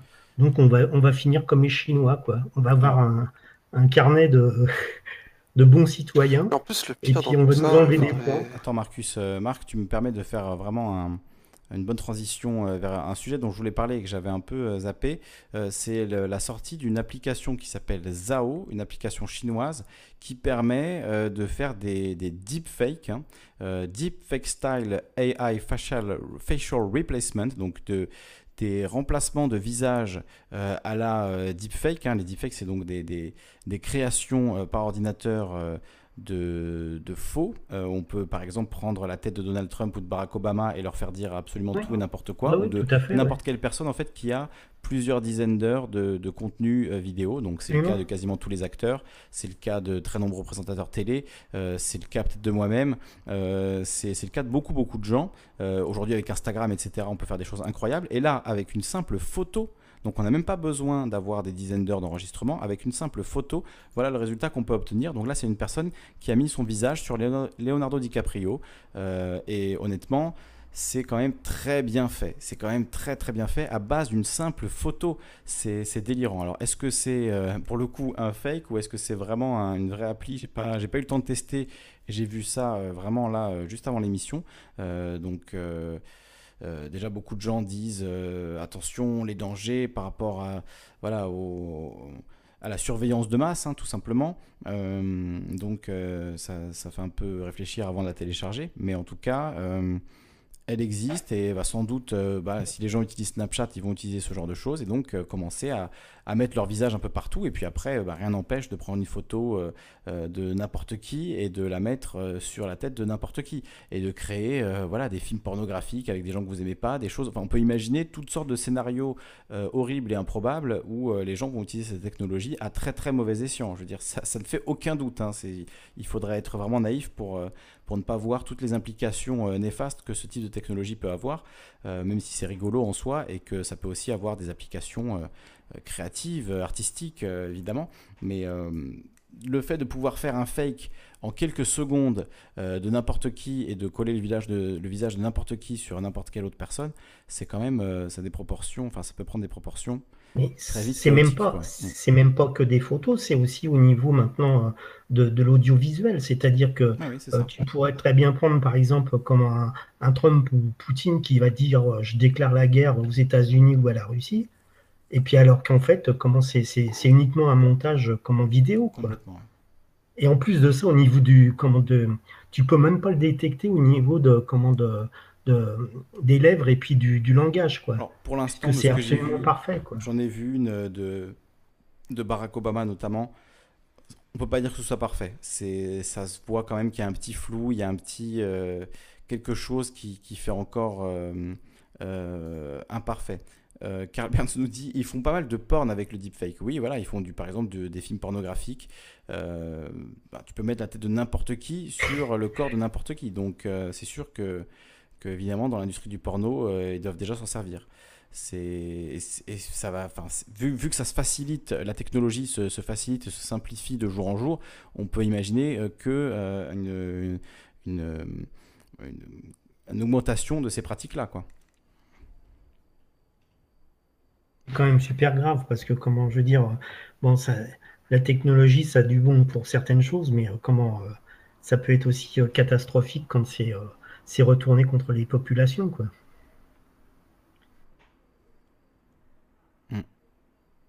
Il y a un article apparemment dans l'application qui dit avant de mettre en ligne ou de publier du contenu, vous acceptez d'accorder à Zao, donc cette euh, application de, pour changer euh, le visage d'une vidéo euh, et de rajouter son visage, donc ou le visage de, quelqu'un avec une photo. Avant de mettre en ligne ou de publier du contenu, vous acceptez d'accorder à Zao, à, à ses sociétés affiliées et aux utilisateurs de Zao du monde entier le droit d'utiliser de manière irrévocable votre photo d'origine, vos photos et vos vidéos synthétisées gratuitement et à titre onéreux et d'apporter des modifications au portrait des détenteurs d'origine. Plus ton image ne t'appartient plus après. Voilà. À partir du moment où tu acceptes, euh, tu je peux. Crois, je et d'ailleurs, c'est pour bénéficier du logiciel, pour pouvoir s'en servir, euh, comment tu es obligé d'accepter. Et je, crois que ça doit être le cas aussi euh, dans les conditions d'utilisation de Facebook, euh, de Google, d'Instagram, à mon avis, d'avoir des choses comme ça.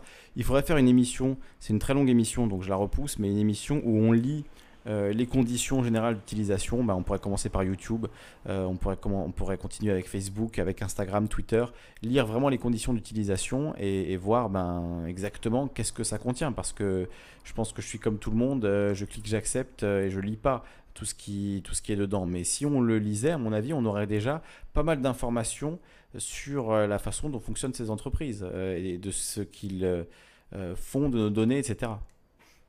De toute façon, ils se cachent même pas du fait que comment ils vont utiliser toutes tes données. Hein. C'est dans les conditions, c'est marqué noir sur blanc, c'est en tout petit. Évidemment, tu as, as, cinq pages. Comment... Le pire, dans tout ça, quand tu parles de. Il y a un truc euh, un peu injuste que je trouve dans cette société euh, en France. C'est le fait, on, parle tout, tout, dans, à tout moment de. On parle à tout moment de, de, justice, de, liberté, etc. C'est que l'histoire de Nice, là, le test qu'ils essayent de faire, peut-être que. parce qu'en réalité, on vit quand même aux dernières nouvelles dans, une, dans un pays où c'est le peuple qui décide. Et c'est souvent la majorité qui décide la, démocratie. ça me fait rire. Mais là, à Nice, quand on met des caméras dans les rues, est-ce qu'on a demandé la vie du peuple? Parce que la justice, elle est où dans tout ça? Quel est l'intérêt de, ah, Moi, je refuse. Il a, choisi quand il a élu Christian Estrosi. Voilà, exactement. Ouais, mais c'est pas la majorité qui a élu Christian Estrosi. C'est des votants en tout cas. C'est 51%. De toute façon, ce sont des lois qui sont élues à l'Assemblée nationale qui, qui leur donne l'autorisation de le faire. Donc, comment à partir de là, euh, comment euh, Estrosi, il fait ce qu'il veut, quoi. Alors, Christian Estrosi. Euh, sans parler des, sociétés qui sont derrière, qui achètent les contrats pour ensuite les mettre en place. J'ai un article de, France 3 Régions là, qui nous dit Christian Estrosi, la reconnaissance faciale. La ville de Nice compte 2350 caméras, soit une pour 145 habitants. Donc, quand vous baladez dans la ville de Nice, vous êtes filmé, souriez, vous êtes filmé. Christian Estrosi, maire de la commune et patron de la métropole, se bat depuis 2016 pour faire modifier la législation sur l'utilisation de la reconnaissance faciale. À l'occasion de l'Euro 2016 de football, quelques semaines avant l'attentat de Nice sur la promenade des Anglais, il avait déjà demandé sans succès au gouvernement l'autorisation d'utiliser cette technique à l'entrée de la fan zone installée dans sa ville. En décembre dernier, il a demandé au préfet de lui fournir la liste des fichiers S de sa ville afin de pouvoir suivre toutes les allées et venues dans les transports en commun, dans les artères, dans les lieux publics, des individus en question via un logiciel de reconnaissance faciale qui serait relié à l'ensemble des caméras de la ville. Et donc euh, la CNIL, euh, là aujourd'hui, enfin c'était le 31 août, il y a deux jours, euh, a demandé des précisions sur l'utilisation de ces informations donc à, la mairie de, Nice. Je vous mets l'article dans la description. La CNIL, tu sais que la CNIL a donné son autorisation pour, pour comment, le, les, comment, les tests de, Nice hein, sur la mhm. reconnaissance faciale. Donc comment en matière de, comment, de, défense des libertés, excuse-moi, mais il y a beaucoup à revoir quand même avec la CNIL. Hein. Parce que là, elle accepte tout et n'importe quoi. Ben, comme tu disais, euh, on, va, on se dirige tout droit vers une société euh, à la chinoise. Tiens, il y a une... C'est ce système-là hein, qui, de reconnaissance faciale massif qui permet d'arrêter euh, tout un tas de gens. Justement. Il y a une, une nana, elle a inventé un bijou comment, pour justement des, ne pas pour détourner les, la reconnaissance faciale. Mm Bon, c'est un bijou, c'est principalement pour les femmes, hein, parce que comment euh, tu, tu, as comment une plaque métallique sur le, front et deux sur les pommettes. Et donc avec ça, euh, comment le, logiciel de reconnaissance faciale, il peut pas fonctionner. Enfin, je me vois mal euh, me balader avec ça quand même. Ah oui, c'est donc des fausses lunettes qui se place sous les yeux et avec une espèce de, petit, de petite bande de métal doré entre les yeux, quand il part entre les yeux vers, le, vers le, haut du, le haut du visage. Voilà, exactement, tout à fait. Et comment Ewa Nowak qui a désigné ce, cet objet, donc créé pour éviter la reconnaissance faciale.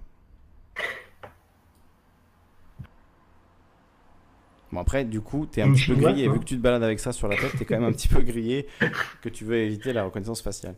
Euh, non, sinon, comment, avec les, mèches aussi. Oui, oui, tout à fait. Les, comment, enfin, c'est les nanas qui peuvent en bénéficier parce que comment, avec le maquillage, les mèches de cheveux et tout ça, mhm. tu peux casser en fait les, les lignes comment, de, du visage. Pour, euh, mais mais le truc, je, me, je, me, je me dis, euh, comment, comme tout le monde, euh, tout le monde a un dossier maintenant. Ça veut dire que quand euh, il va y avoir une reconnaissance faciale qui, qui sera faite, euh, comment ils, sortiront immédiatement le dossier de la personne, quoi. Yomekag me dit une casquette, hein, sinon, effectivement. Dans un magasin, on m'avait demandé d'enlever ma capuche. Une fois. J'avais pas enlevé ma capuche en rentrant et le vigile tout de suite m'a dit enlève ta capuche pour qu'on puisse bien voir ton visage sur les caméras. Donc euh, oui, il y, a des méthodes qui existent. Hein, euh. On, peut, peut, encore se cacher, mais après, euh, du coup, tu es identifié aussi plus vite. Si le logiciel dit attention, personne non identifiable, vite, intervenez.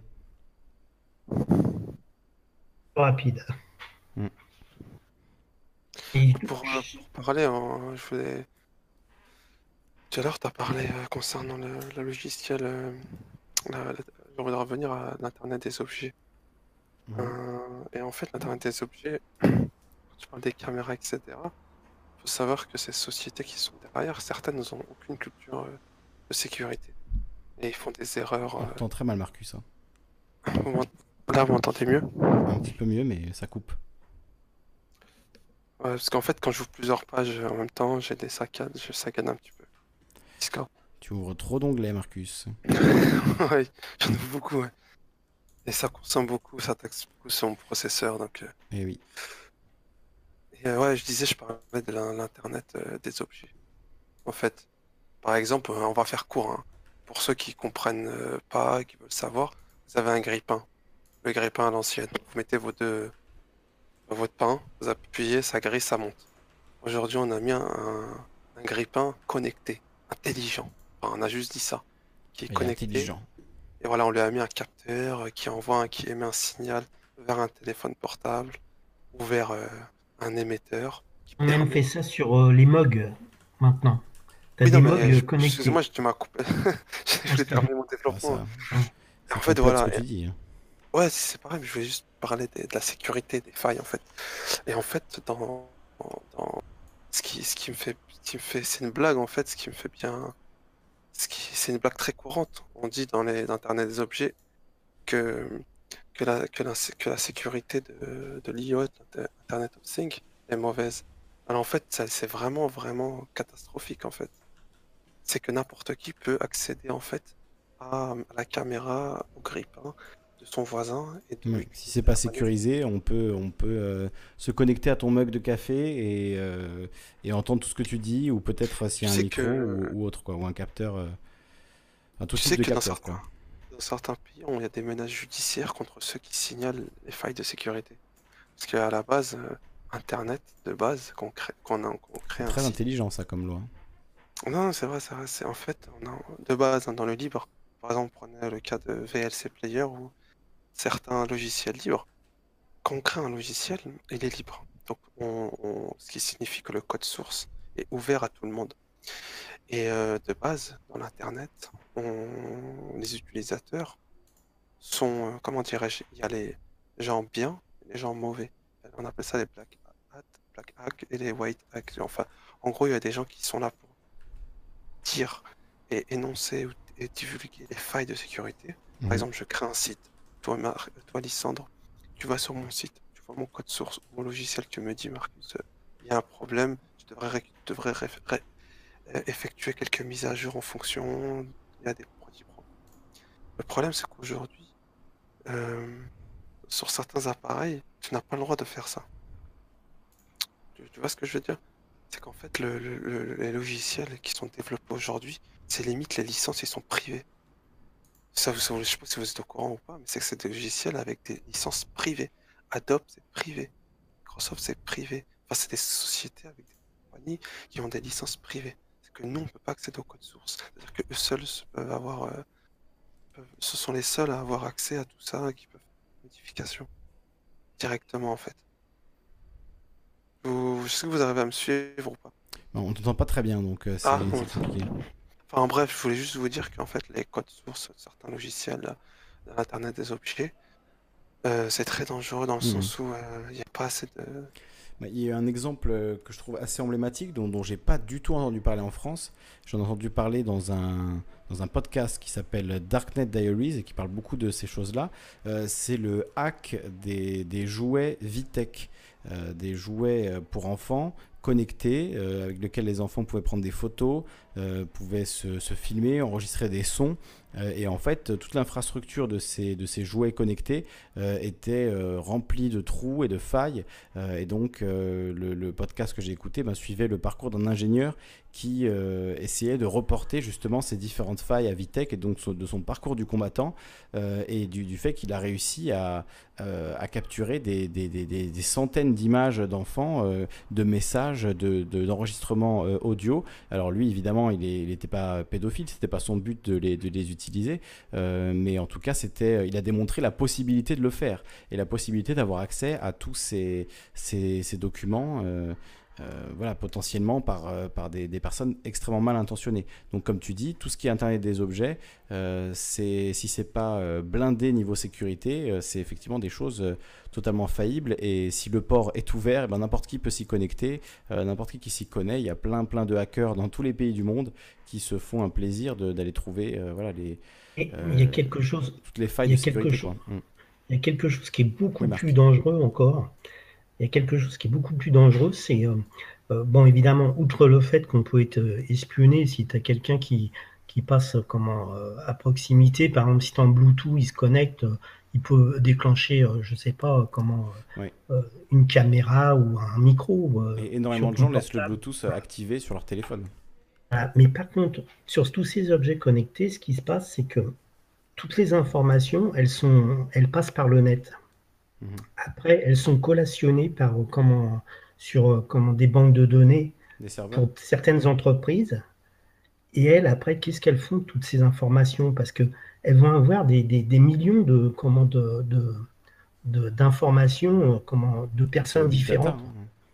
Voilà, les data. Et donc après, elles vont pouvoir dresser des profils sur des, des, gens. Elles pourront dresser des profils et puis euh, comment euh, elles sauront par exemple que comment telle personne qui va se lever à telle heure et qui va prendre son café, euh, comment à telle heure, elle aura tel type de profil. Donc ils pourront manipuler les gens après encore plus facilement avec toutes ces données parce que comment tu, as des, objets connectés sur absolument tout. Hein. Je veux dire, comment tu, peux avoir des, des, objets connectés, genre par exemple des, des personnes, j'ai vu, des mugs, euh, comment des mugs aussi. J'ai jamais vu ça. Oui, oui, oui, des mugs. C'est-à-dire que comment ils, ils, arrivent à savoir comment quelle quantité de liquide tu prends, comment quelle température, la couleur, oh, enfin. J'ai une, Et les gens achètent ça.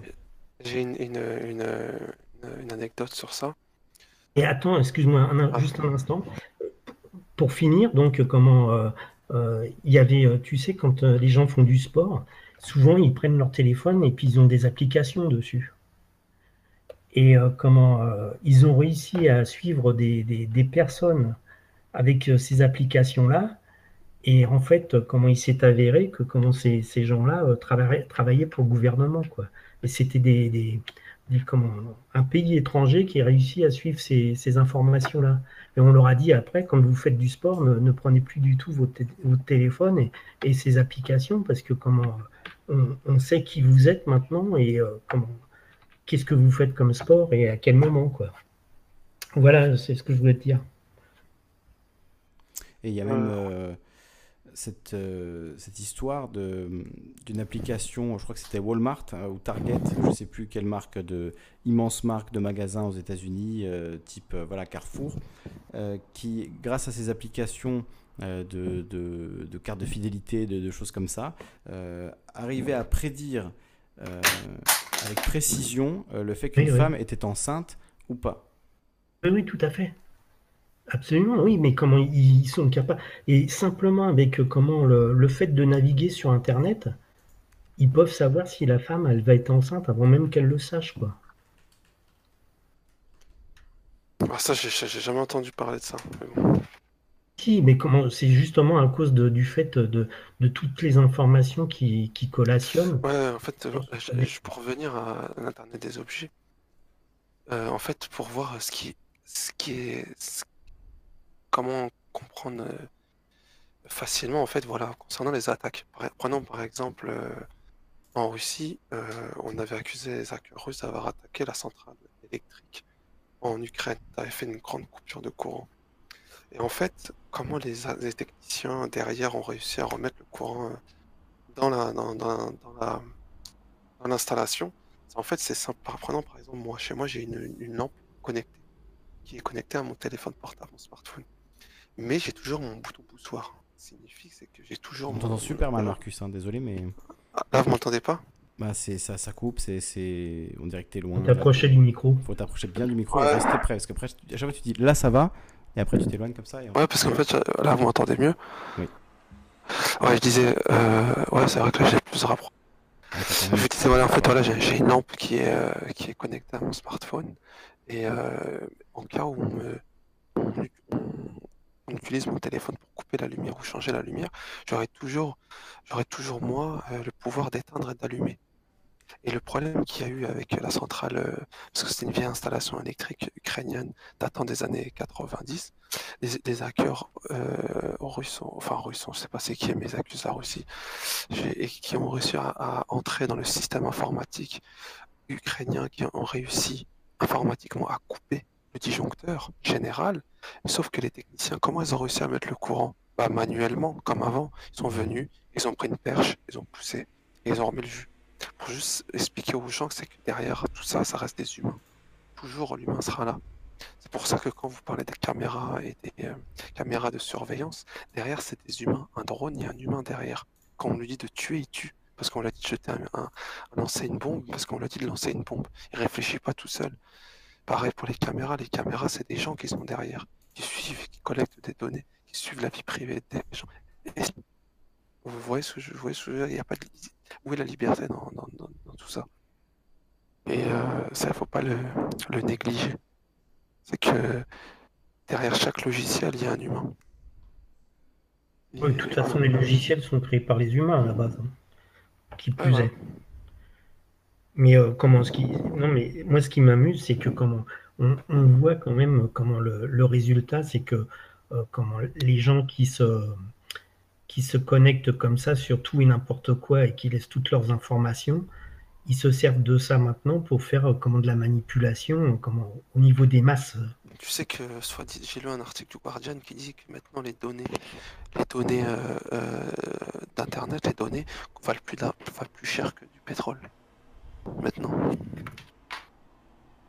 Oui, ça m'étonne pas. Je sais pas si vous êtes au courant, mais c'est qu'en gros, maintenant, avec les données des personnes, on peut influencer les gens, on peut influencer leurs idées politiques, leurs idées d'acheter, leurs idées de voyage. juste une anecdote là que je, trouve dans un, dans un article et qui voilà, résume euh, enfin, d'une manière assez, assez terrifiante tout ce que vous, tout ce que vous dites. Donc c'était Target, hein, la marque euh, dont, on parlait, l'enseigne de, de magasins de grande distribution aux États-Unis, euh, donc qui raconte cette anecdote.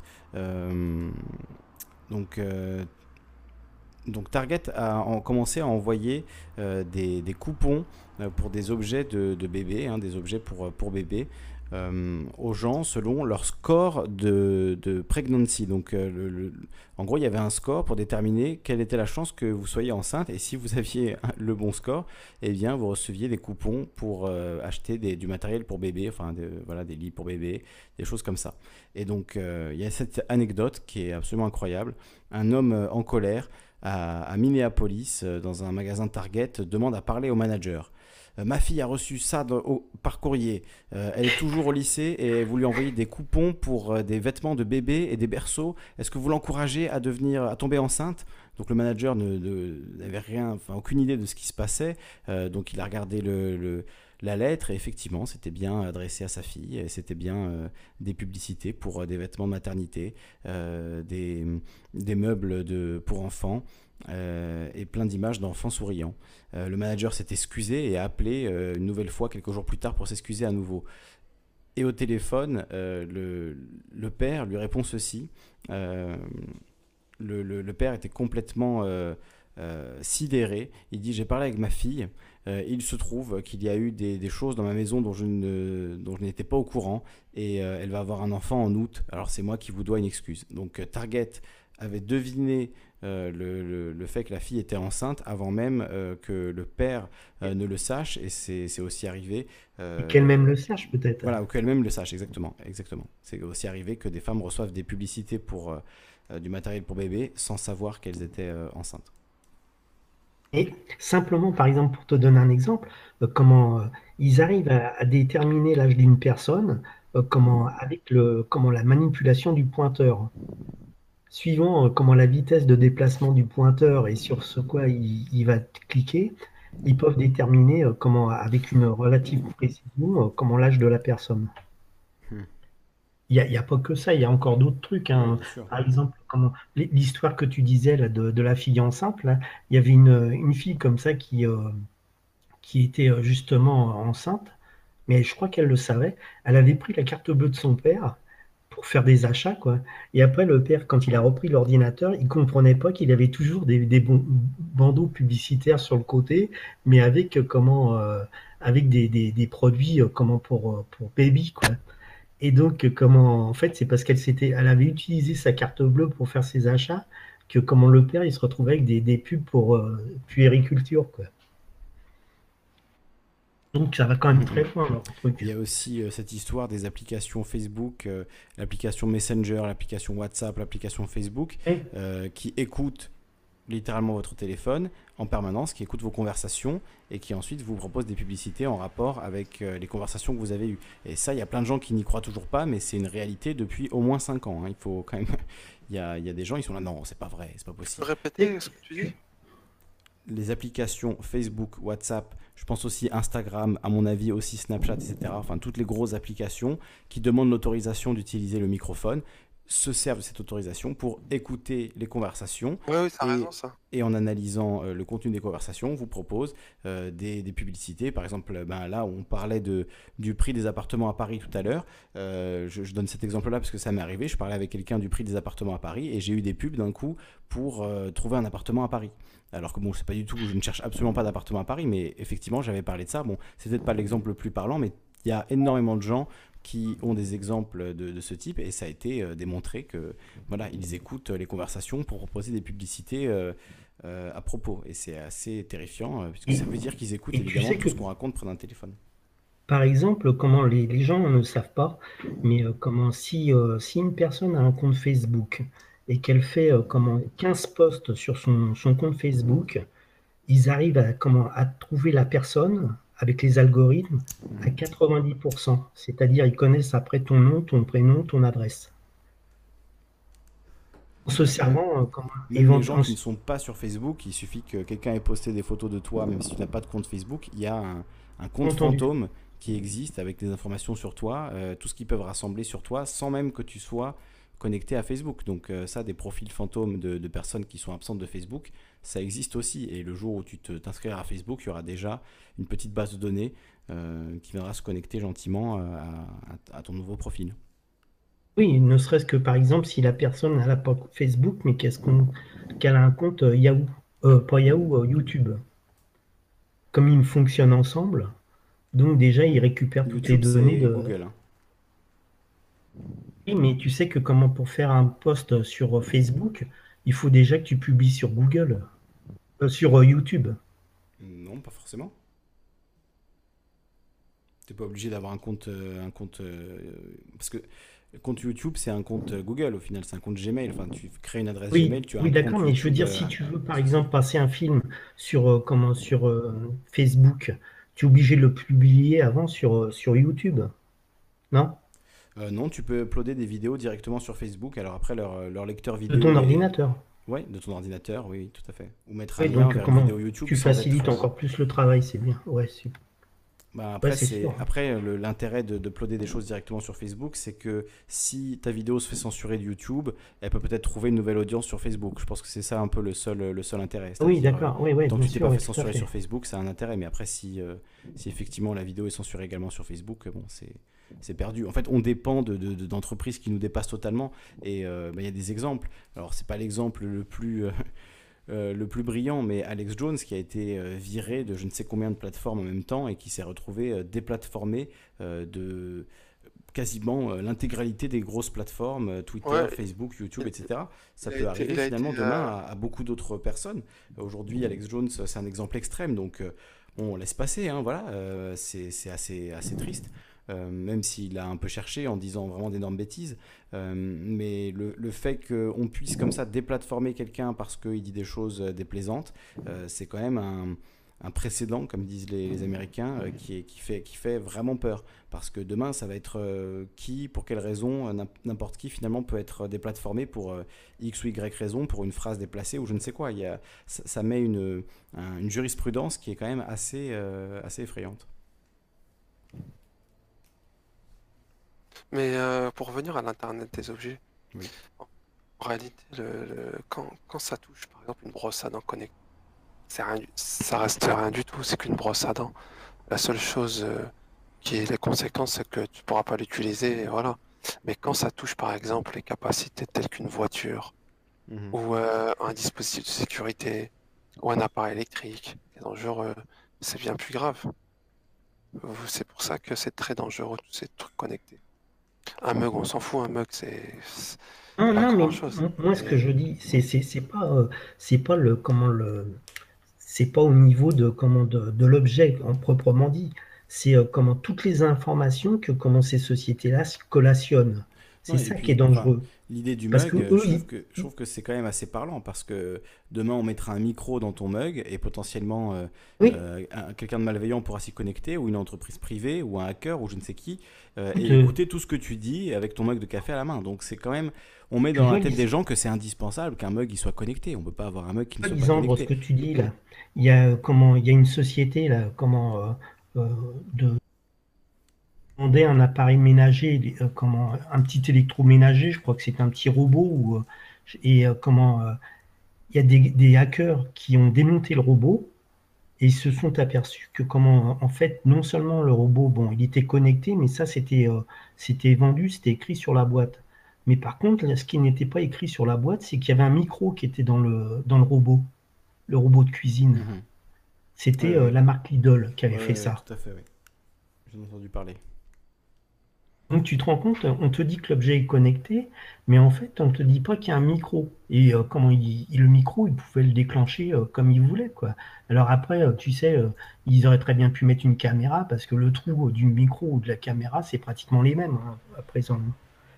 Donc comment toutes ces informations qui collationnent dans tous les domaines, par exemple, je regardais comment ils vendaient comment, justement dans, dans cette marque-là des objets connectés, comment dit médical entre guillemets.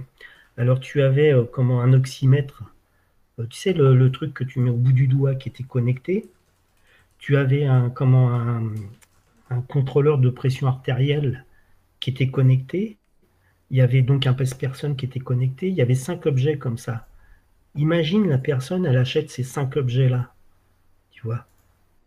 Tu vois la quantité d'informations de, qui vont déjà euh, collationner après, tu vas à ton assureur, l'autre il va te dire Ah non, non, monsieur, je ne peux pas vous assurer parce que comment là, on a vu que vous faisiez trop de tension, vous êtes mal oxygéné, vous êtes en surpoids, et etc. etc. Quoi.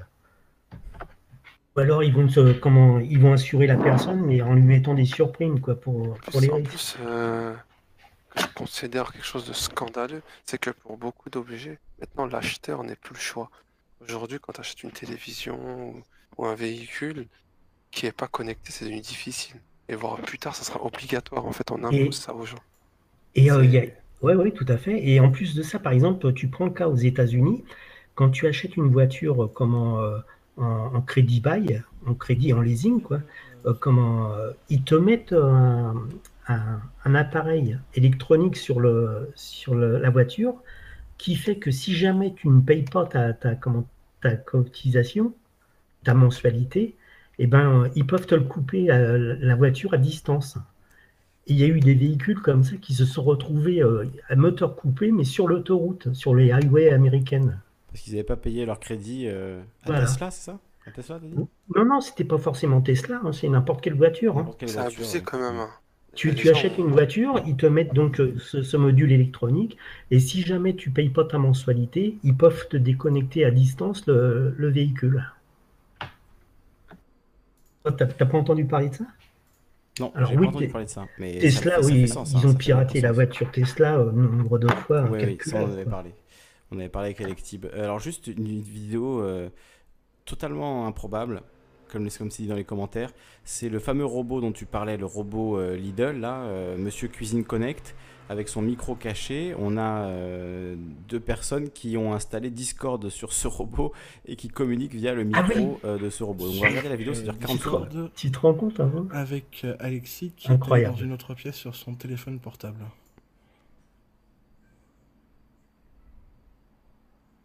Détourner l'affichage. Est-ce que tu m'entends?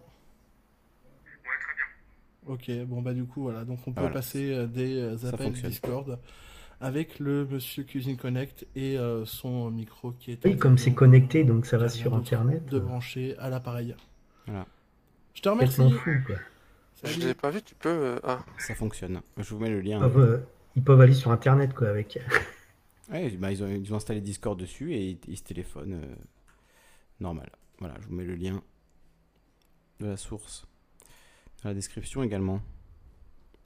Et, sans, et en plus de ça, sans, sans, sans, ouvrir le, comment, le, le, boîtier. Hein. Uniquement euh, via euh, logiciel, ils ont fait ça. Hmm. Oui, donc c'était pas, pas très difficile. Le coup du micro caché, quand même, c'est un peu. Euh, c'est complètement dément, quoi. Donc, tu es dans ta cuisine, tu as un robot comme ça, ils enregistrent toutes les conversations et tout. Et tu peux intervenir sur Calivision avec ton robot cuisine, c'est quand même extraordinaire. Formidable. Vive l'an 2019.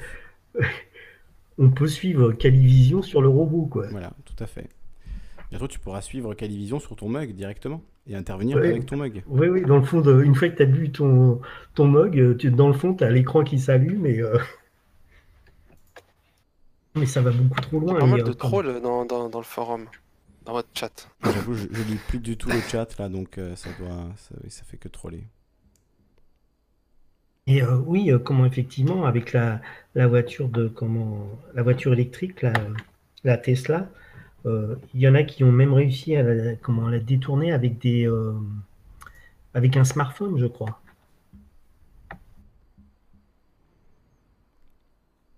Ouais, ça doit, ben, techniquement, ça doit être possible. Hein. Si tu as les bonnes, les bonnes informations, les bons logiciels. C'est un monsieur cuisine de chez Lidl en plus. Oui, c'est ça. C'est le monsieur cuisine de chez Lidl. Tu l'as chez toi, Marcus, c'est ça? Là, tu te Non, non, je n'ai pas, j'ai pas ça. Je n'ai pas très peu d'objets connectés à part, euh, à part une, une lampe que je peux connecter via mon téléphone, mais c'est tout. Et donc, euh, apparemment, euh, ce, ce, ce, robot cuiseur, il était équipé d'une tablette avec Android, comme nous le dit Pitou67, euh, qui était sous Android 6.0, donc qui est vieux de deux ans, pas à jour, euh, avec des failles connues, euh, qui effectivement voilà, était très mal sécurisé, puisqu'il faut savoir que l'informatique aujourd'hui c'est une course en fait. Dès qu'il y a une faille qui est découverte, vite il faut patcher, il faut enlever cette, faille.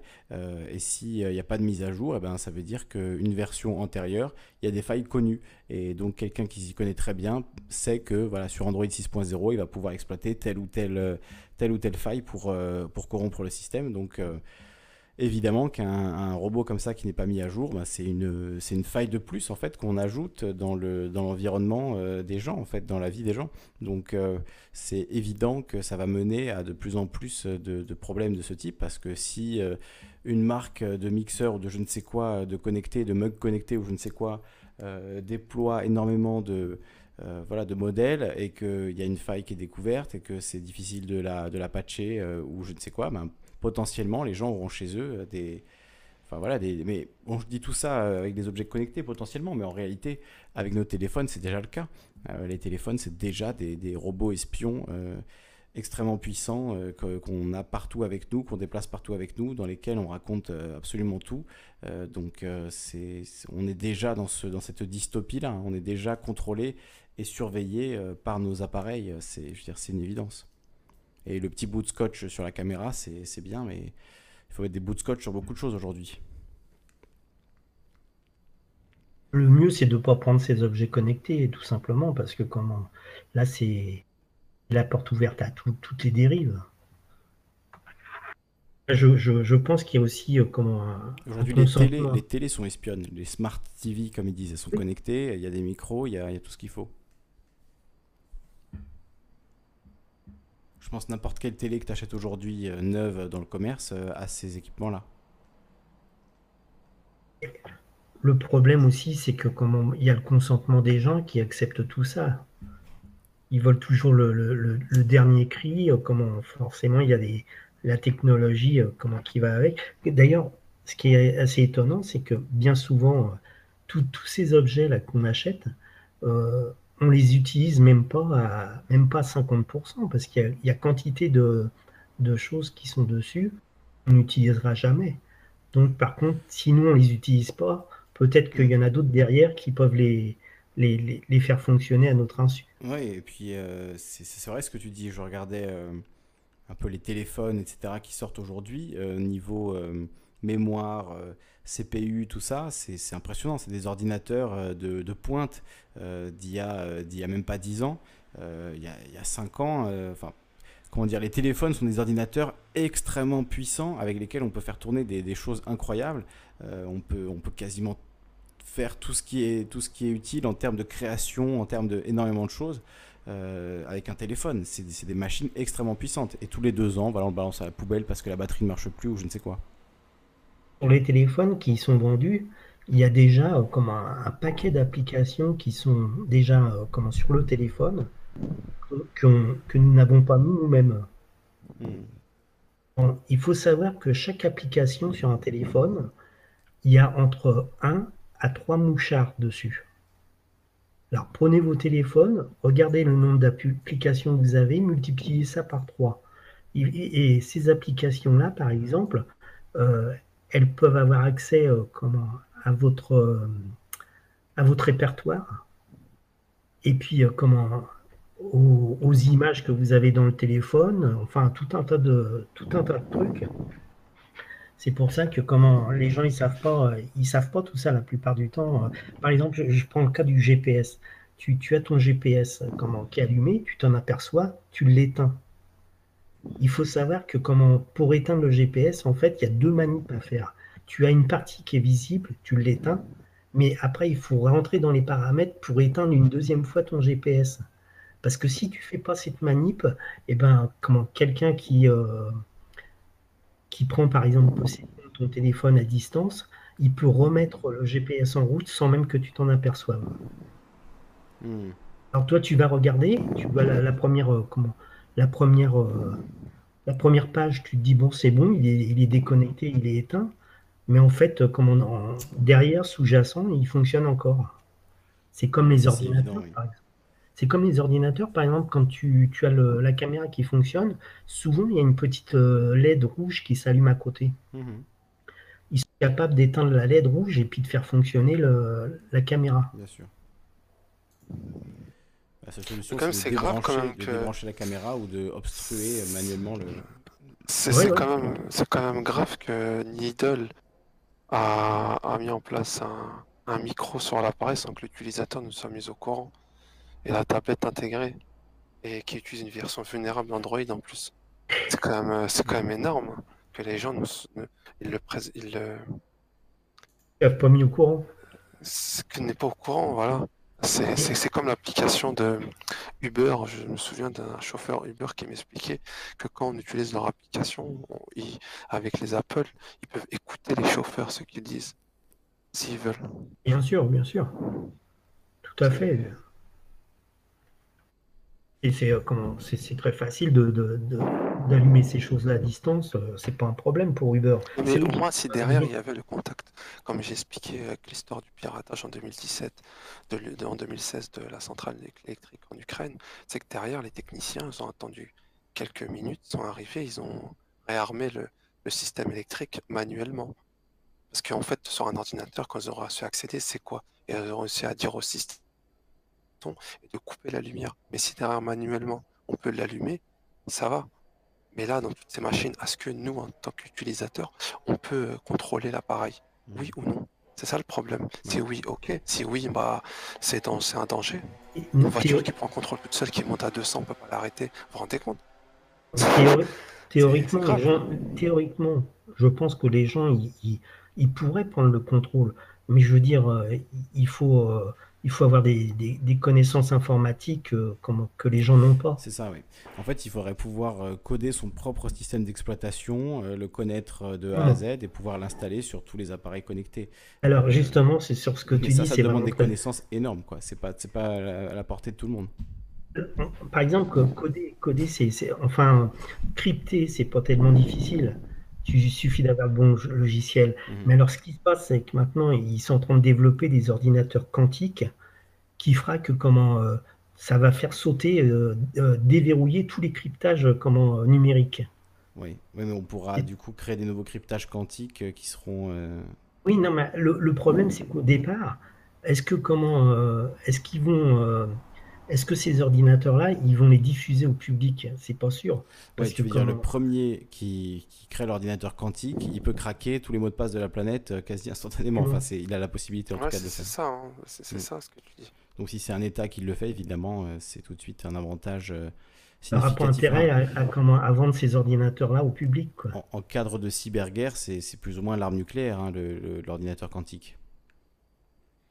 Oui, mais de toute façon, bon, euh, comment, le jour où il y aura des, euh, un gros, gros problème du type euh, Troisième Guerre mondiale, on le verra parce que comment, ils vont commencer par, par faire des attaques informatiques à très grande ampleur. Hmm. Ils peuvent mettre un pays en vrac. Hein.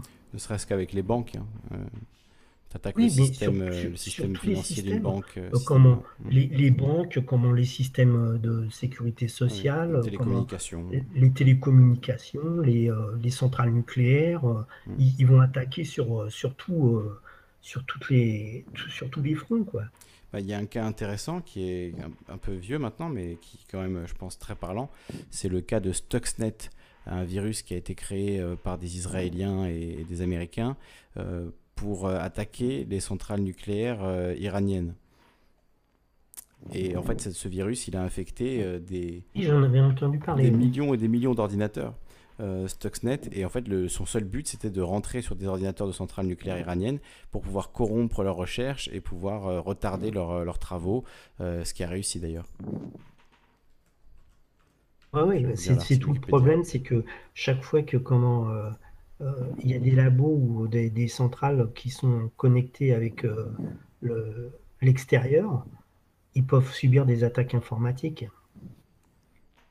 Alors j'avais bien résumé. Euh, Stuxnet est un verre informatique découvert en 2010 qui aurait été conçu par la NSA en collaboration avec l'unité israélienne 8200 pour s'attaquer aux centrifugeuses iraniennes d'enrichissement d'uranium.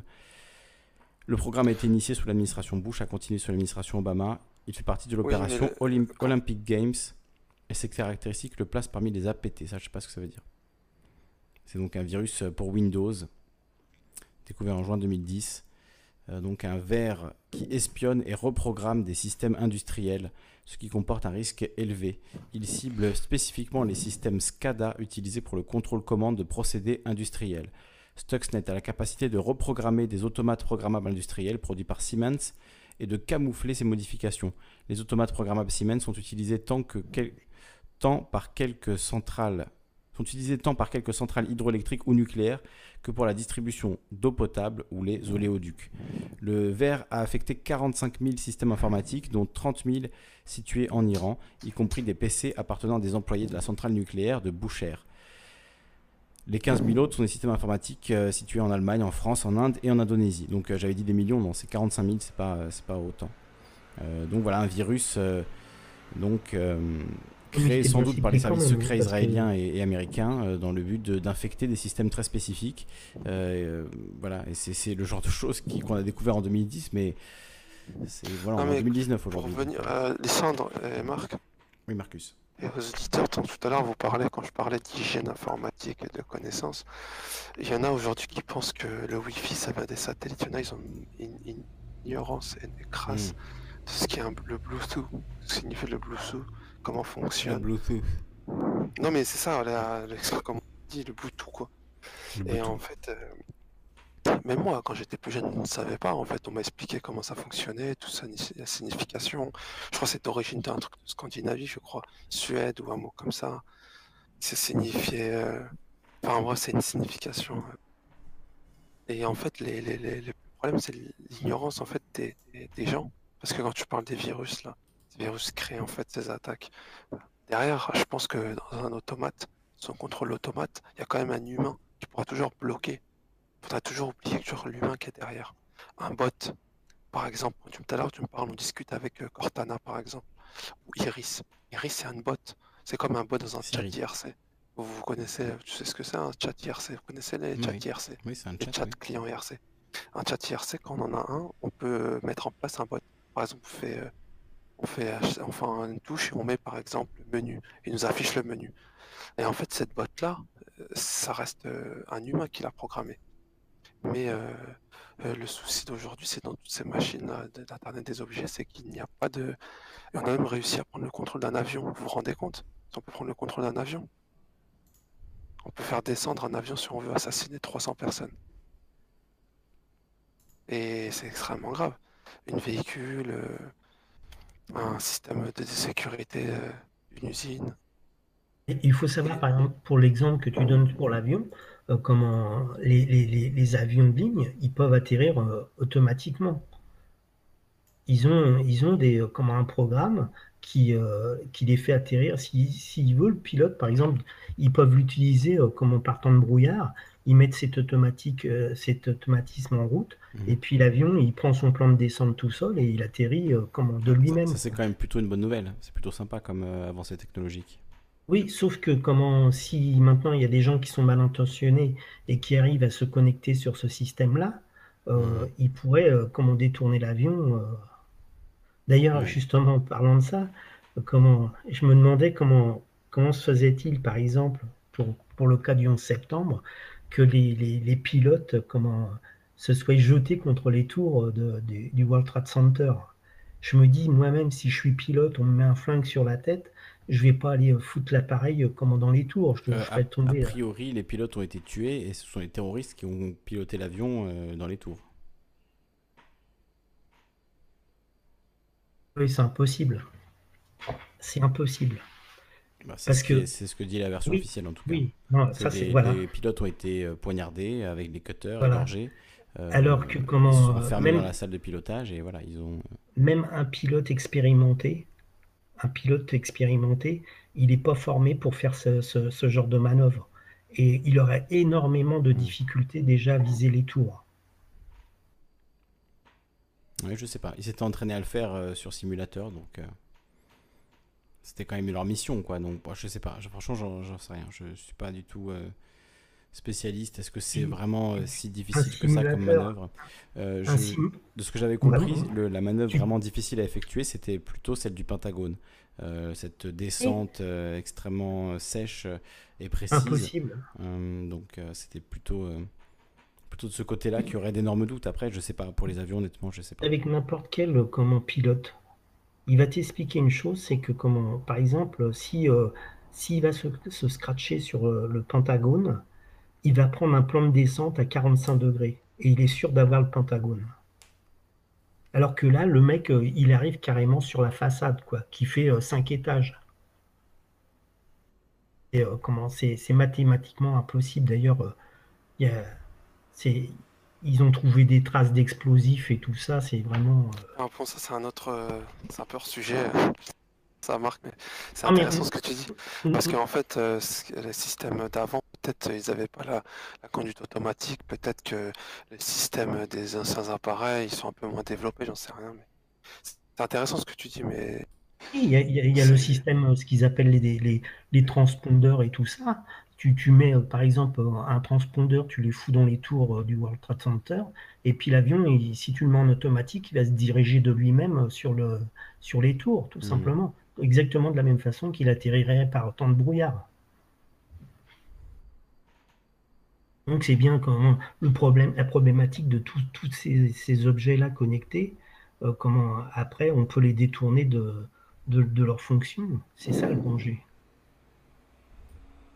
Mais bon, après, le problème des informatiques d'aujourd'hui, pour euh, je vous dire une anecdote, c'est qu'en fait, dans, le, dans les développements, ça reste, ça reste en fait l'informatique, ce qui est dommage, c'est qu'en fait, de base, c'est quelque chose de libre. Voilà, Internet, c'était en fait euh, un espace de liberté, un espace de, développement qui, qui, connecte le monde, d'échange d'informations. La société aujourd'hui, c'est qu'en fait, euh, les, plus riches, en fait, les détenteurs de pouvoir, détenteurs d'argent, ont pris, ont fait la main mise sur les données et sur les systèmes informatiques du monde. De ce fait, ils, cherchent de minimiser le moins de profit de moins de, de, pertes possibles. Dans ce fait, ils, font payer, ils, ouvrent des sociétés de, codage. Parce que dans des certains pays, je ne sais pas si vous savez, par exemple, un développeur en France est payé entre dans les 2000 3000 euros, on va dire, quelqu'un de qualifié avec de l'expérience, voire plus, quelqu'un qui, vit de sa passion. Mmh. Aujourd'hui, on va en Inde ou dans certaines régions du monde, on va leur donner 200 euros pour le même boulot. Mmh. Vous voyez ce que je veux dire? Et en fait, je parle en connaissance de cause, je sais de quoi je parle. Ce sujet-là, c'est que voilà, maintenant un codeur qui, maintenant vous, vous connaissez tous autour de vous, enfin moi je connais des mecs qui sont graphistes et qui n'ont jamais fait d'études de graphisme. Moi je connais, je connais un peu des bases du, du codage. J'ai pas fait d'études informatiques, mais j'ai appris parce que en self-made man, comme un, un, mec qui maîtrise Photoshop parce qu'il aime les dessins, il aime l'art. Ouais, ce que je veux dire. Et, et en fait aujourd'hui on a bah, en fait, j'ai l'impression c'est que quelqu'un qui est passionné de, sa, de, de, de, son métier va mieux réaliser un travail que quelqu'un qui est payé euh, comme une machine, quoi, à créer des sites. Parce que c'est ce qu'on fait aujourd'hui, on paye des gens dans certaines ranges du monde moins cher pour euh, maintenir un site internet. Je ne sais pas si vous êtes au courant de ça, je sais pas si vous savez. Oui, bien sûr, non, bien sûr. C'est, ben, on parlait la dernière fois de la série euh, Silicon Valley, c'est quelque chose qu'on retrouve dans cette série-là et, et, qui illustre un phénomène euh, bien réel. C'est sûr que c'est la réduction des prix et effectivement, si en Inde il y a des, des codeurs talentueux qui prennent dix fois moins, forcément ils vont hein. utiliser ça. Le cinéma, c'est pareil. Hein. Pour le cinéma, tu dis? Oui, dans le cinéma, il y a des studios de cinéma français qui sont installés. Ils utilisent des, des, des monteurs, alors, que, alors que les Français sont connus dans le monde pour être parmi les meilleurs, euh, les meilleurs euh, vidéastes, en fait, des gens qui maîtrisent euh, la vidéo. Et pourtant, ils vont, ils vont engager des Indiens en Inde, des studios, parce que ça coûte moins cher. Moi, je vous dis, hein, les, grands studios de cinéma aux États-Unis recrutent beaucoup de Français, Pixar et compagnie. Mmh Après. Notamment pour faire comment les graphismes sur les jeux vidéo, je crois. Entre autres, mais beaucoup, euh, beaucoup les animations, beaucoup d'animations. Les animations euh, telles que Pixar et compagnie, là, les, les trucs de Disney et tout. même Spielberg l'avait dit en plus. Pourquoi? Parce qu'il y a des bonnes écoles d'animation euh, en France, c'est ça, notamment Angoulême, etc. Je sais qu'il y a quelques bonnes écoles d'animation. De toute façon, dans, dans tous ces domaines-là, c'est toujours comme des, des jeunes qui sont recrutés en général. c'est D'ailleurs, il y a même une anecdote là-dessus, c'est euh, quand ils ont voulu passer euh, au prélèvement automatique au niveau des impôts, pour le logiciel euh, qu'ils utilisent, on a lancé un concours où il est venu plein de jeunes de, toute la France pour participer à ce concours et ce sont eux-mêmes qui ont créé le logiciel de prélèvement à la source. Ça leur a pas coûté un rond au niveau des impôts. Hein. Ils ont, fait, ils ont lancé le concours, tous les jeunes sont venus, ils ont fait euh, comment. Alors, euh, imagine si tu as une salle avec 200 euh, jeunes et tout ça, ils finiront par sortir un logiciel. Hein. Hmm. Quand il y aura des, des, bugs et tout ça, il y en aura toujours un pour le corriger, etc. etc. Et puis, ça leur a pas coûté une thune. Quoi. Ça leur c'était vraiment. une très bonne approche. L'enfance de l'art, voilà. Et tout est comme ça. Tout est comme ça. C'est comme Le problème, c'est que les... ils sont payés en plus une misère pour faire ça. Et puis, euh, bon, après, je, je critique pas, mais euh, pas normal. C'est des, des, des, gars qui normalement devraient être embauchés pour faire ça. Et euh, comment payer pas 1000, 1000 ou 1200 euros par mois, mais au moins 2 ou 3000 euros quoi, pour faire ce genre de travail. D'ailleurs, il y a, même. Euh, j'ai entendu dire que maintenant, il y avait des administrations françaises, notamment, je crois, peut-être au niveau des mairies, qui font faire leur travail en Inde. C'est fort possible, hein, ça c'est fort possible tout ça. Et même pu faire en France, le travail administratif, c'est fait en Inde, c'est délégué en Inde. Sans doute pour faire de la saisie ou des choses comme ça, ça leur fait gagner du personnel. loin, quoi. Euh, ça creuse le chômage. C'est sûr que, comme tu dis, euh, si le mec il est payé 200 euh, euros à faire de la saisie, ici, il faudrait que tu le payes au minimum 1200, 1300 euros? Ils vont pas se gêner pour le faire. Vous vous rendez compte ce que signifie le fait de contrôler les données? Quand tu me parlais du, test de grossesse, le test de grossesse automatique, enfin, test de grossesse connecté, ça signifie qu'en fait, euh, maintenant, n'importe quelle euh, personne aura accès à, l'identité de la personne, son nom, son prénom, euh, qui est-elle, et ensuite, par la suite, on peut, par exemple, prendre ces données-là, les vendre à une société, par exemple, telle que, telle que bah, Amazon, par exemple, qui est l'homme le, plus riche du monde, ou sa société, ou peu importe, eBay, le dire, voilà, on va, va pas parler de cette personne, on va l'appeler par exemple le chromosome XA, par exemple. Ouais, cette gène chromosome XA euh, est enceinte. C'est une femme. Euh, on lui propose quoi? Voyez ce que je veux dire Et en fait, on va lui bombarder de publicité, de publicité, de publicité, de spam, de spam, hein, jusqu'à que, au final, elle va accepter d'acheter quelque chose. C'est, hallucinant quand même. non? Ouais.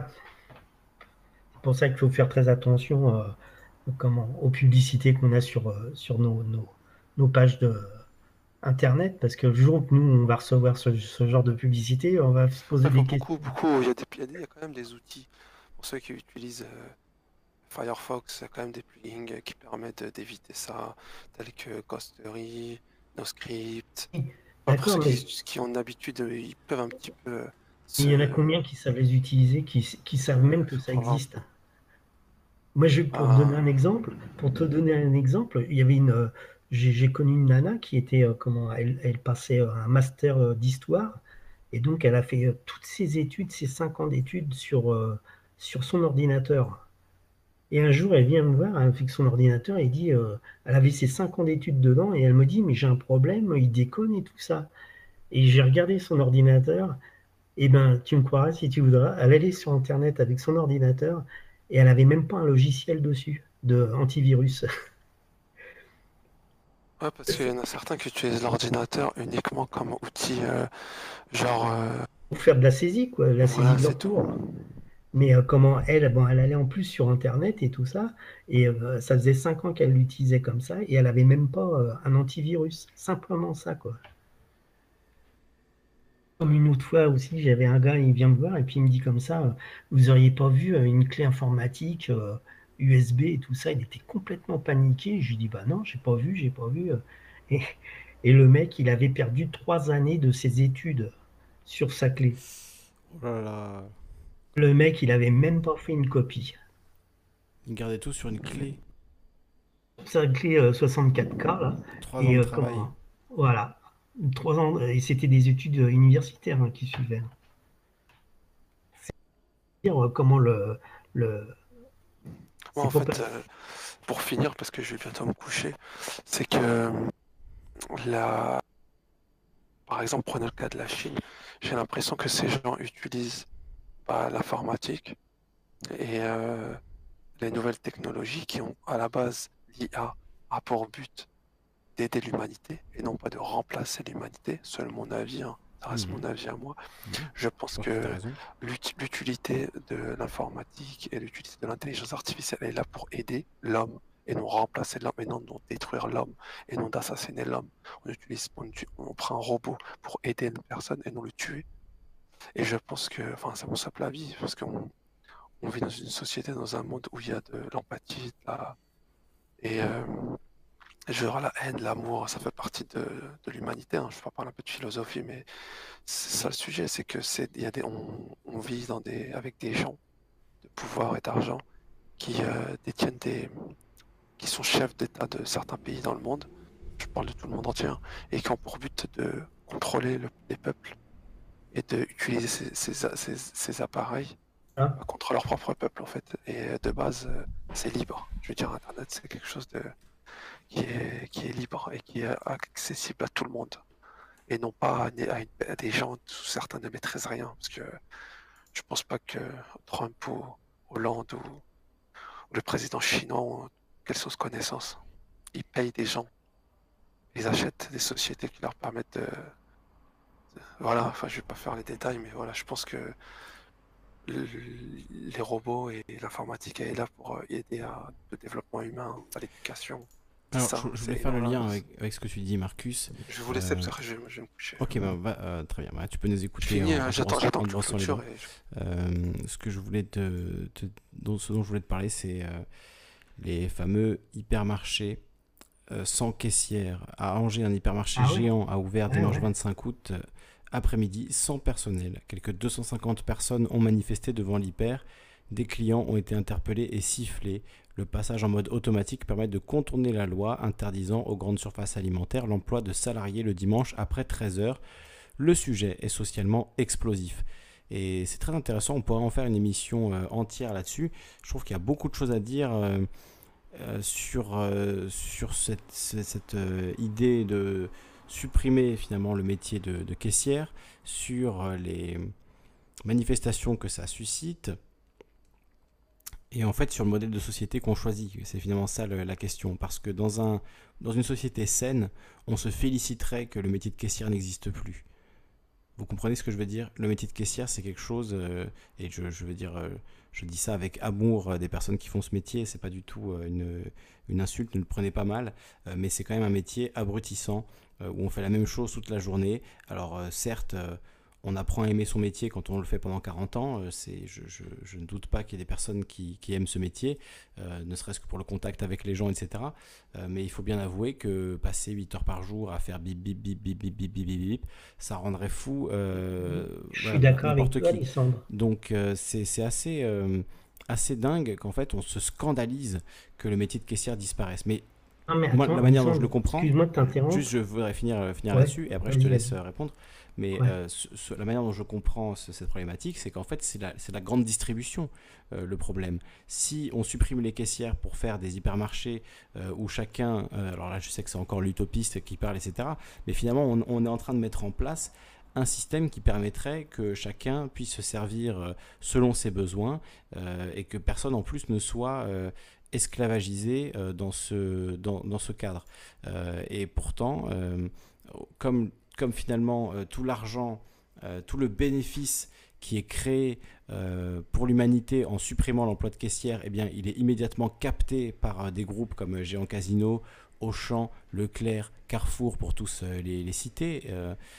comme il est immédiatement capté par ces énormes groupes de, de, l'agro-industriel et de, de, la grande distribution, évidemment, on n'en voit pas le bénéfice. C'est et il est là le problème en fait. C'est pas que le métier de caissière disparaisse, le problème c'est que les hypermarchés, euh, la grande distribution euh, volent euh, notre argent, notre temps et, en fait aujourd'hui veut juste les bénéfices sans même payer des êtres humains. C'est ça qui est, qui délirant. Donc à mon avis c'est comme ça qu'il faudrait reformuler toute cette problématique. c'est c'est pas grave en soi que le métier de caissière disparaisse. Ce qui est grave, c'est qu'on retire la dignité des gens et qu'on leur dit si vous n'êtes pas caissière, vous ne serez rien, vous n'aurez rien dans, la vie. Euh, alors qu'il y a énormément de choses à faire dans la vie et que toutes ces personnes qui ont des bullshit jobs, comme nous le dit euh, Pitou euh, dans le dans le chat, tous ces bullshit jobs, eh bien, on pourrait faire autre chose de notre temps. On pourrait utiliser ce temps à faire autre chose que des bullshit jobs et c'est pas une fatalité de perdre son emploi de caissière. C'est comme ça qu'on devrait regarder la, situation. C'est plutôt euh, on a réussi à se débarrasser d'un euh, métier extrêmement difficile, harassant, abrutissant, pénible. Euh, c'est une victoire de l'humanité. Mais en fait, comme cette victoire est immédiatement captée par des groupes capitalistes, eh bien on n'en retire aucun fruit, on n'en retire aucun bénéfice, et en fait euh, on, en vient à se, à se révolter contre cette victoire. C'est ça que je trouve euh, extrêmement. Je suis, je suis d'accord sur le fond avec ce, que, tu viens de dire, je suis tout à fait d'accord. Mais le, la problématique, c'est que comment les, les, les, boulots comme ça, si tu discutes avec une caissière, déjà tu t'aperçois d'un truc, c'est qu'à près de 70 ou 80%, elles sont pas euh, à temps complet, elles sont à mi-temps. Et en plus, c'est souvent des étudiantes qui ont besoin de ces, jobs-là.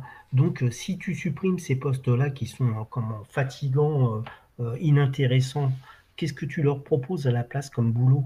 Un revenu universel. Et elles trouveront leur propre métier euh, grâce à ce revenu qui, qui fera en sorte qu'elles ne seront pas oppressées économiquement et qu'elles pourront euh, développer leur propre activité, euh, trouver leur propre métier, reprendre des études, avoir des enfants, faire, faire ce qu'elles veulent en fait de leur vie. c'est ce en quoi je crois après. Et, comment tu, comment tu, tu, penses que les, les gens qui, qui sont dans la finance internationale vont permettre comment ces, ces, ces jobs universels, enfin entre guillemets ce, salariat universel. Voilà. On payait les gens certains euh, à ne rien faire. certains d'entre eux en parlent déjà, et notamment l'américain euh, Andrew Yang, qui est candidat euh, à, candidat à la, démocratie, enfin au Parti démocrate aux États-Unis. Bon, il, est, il a 2%, de, 2 dans les sondages, mais c'est, il parle de cette idée-là, pas forcément dans les mêmes termes et avec la même logique que qu'on peut en parler du côté de Bernard Friot, par exemple. Mais c'est quand même la graine, elle est quand même, euh, elle est quand même là. Donc, à mon avis, c'est juste une question de temps. Euh, malheureusement, comment tu, on est dans comment tu finances le revenu universel? Alors, il y a plein de façons de le faire. Moi, l'idée que, que, je développe, et j'aimerais bien d'ailleurs faire euh, une émission là-dessus, voilà, encore plein d'annonces d'émissions, mais j'aimerais bien faire une émission là-dessus, c'est l'idée de reconnaître à chaque personne une valeur économique qui soit matérialisé par euh, une quantité d'argent qui lui est versée euh, chaque semaine, par exemple, on pourrait dire chaque jour, chaque mois.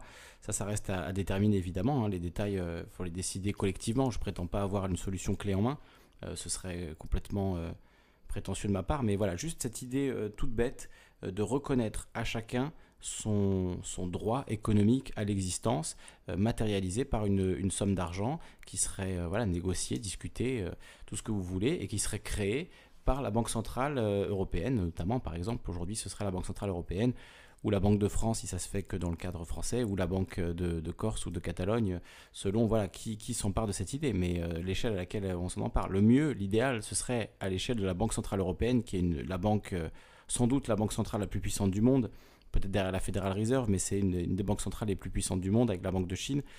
Enfin, voilà, c'est une banque qui a le, clairement le, dos pour encaisser euh, ça et créer cette monnaie à destination directement des gens. Et d'ailleurs, c'est pas une idée si farfelue au fond, puisque pendant la crise économique, Mario Draghi, euh, oui c'est Mario Draghi qui était euh, le, patron de la, Banque Centrale Européenne, et ses équipes ont envisagé la possibilité de verser directement de l'argent à tous les citoyens européens. Donc c'est pas une idée si farfelue que ça, puisque même la Banque Centrale Européenne l'a déjà eu. Alors eux, c'est évidemment dans une logique de relancer la croissance et euh, de faire un prêt. Enfin, il était question après de peut-être récupérer cet argent d'une autre manière ou euh, le faire pendant seulement deux mois. C'est pas du tout ça l'idée. Hein. Moi, l'idée, c'est de que ce soit quelque chose d'universel, de la naissance à la mort. Il y a une quantité d'argent qui est créée. Alors, on pourrait imaginer que pendant les, les 16 premières années. la dette alors? C'est pas de la dette puisque cet argent c'est l'argent qu'on va utiliser pour vivre. Donc c'est pas de la dette en soi. La dette elle est on inverse la logique de la dette. Au lieu de, de s'endetter sur l'avenir on fait confiance à l'être humain qui est présent. Enfin c'est ça peut paraître un peu euh, new age etc mais c'est la, la, réalité de la manière dont il faudrait voir en fait cette question euh, économique. tu tu augmentes la consommation bah, il faudrait trouver le juste niveau en fait pour euh, que ce soit euh, stable par rapport aux exigences euh, écologiques, aux exigences simplement de, en termes de ressources, etc. Donc il faudrait trouver en fait la part de ressources auxquelles a droit chaque être humain en fonction. oui, d'accord, mais là actuellement, par exemple, tu, tu prends au niveau écologique, c'est complètement fou ce qui se passe. Donc si tu, tu permets à des, des, millions et des millions de personnes de comment d'élever leur niveau de vie du coup, tu vas élever la consommation de ces gens-là, ce qui est très bien, c'est complètement humain. Mais par contre, ça va avoir un impact sur l'écologie euh, phénoménal. Ça demande comme de si que, par exemple, aussi, euh, imagine, imagine-toi, imagine-toi que tu, tu, euh, tu, tu, dises, par exemple, on va prendre le continent africain, on va l'élever au niveau du niveau de vie européen, mhm. et les Européens, on va les élever au niveau de vie des États-Unis. Euh, je crois que le. Les Américains vont partir dans l'espace.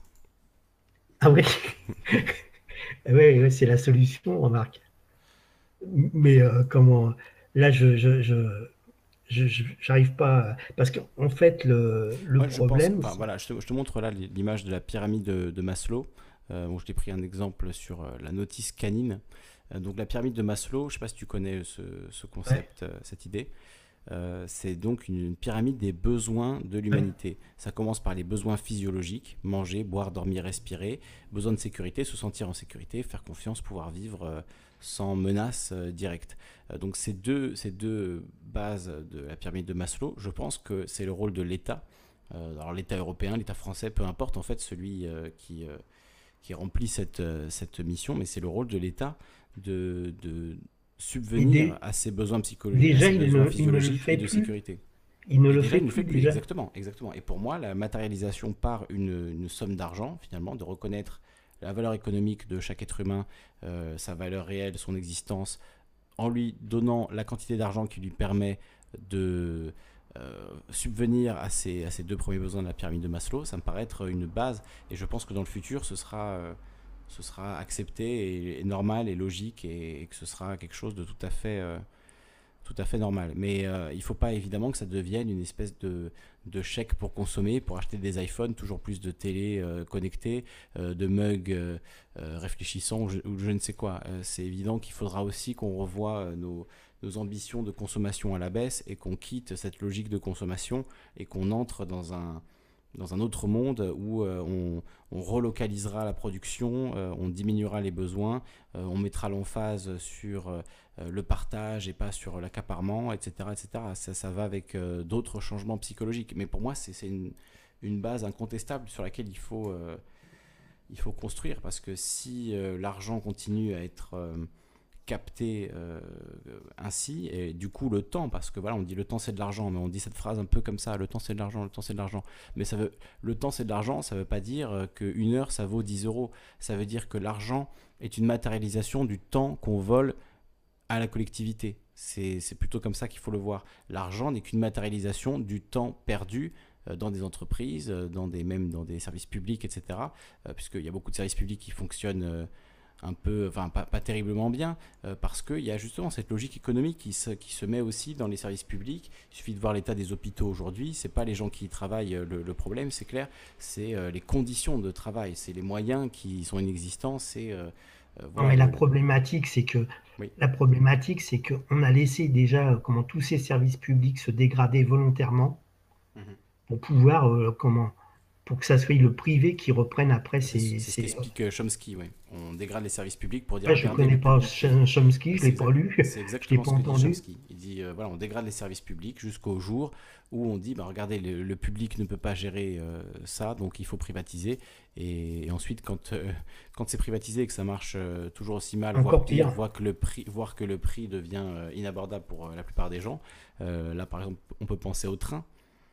les si, les trains étaient une, dans l'entreprise publique, on pourrait accepter un certain euh, déficit pour euh, pouvoir permettre à tout le monde de se déplacer à bas coût. C'était comme ça, dans le service public. C'était sans doute comme Il n'y avait pas la notion de rentabilité, euh, comment sur. par exemple, tu prends la poste.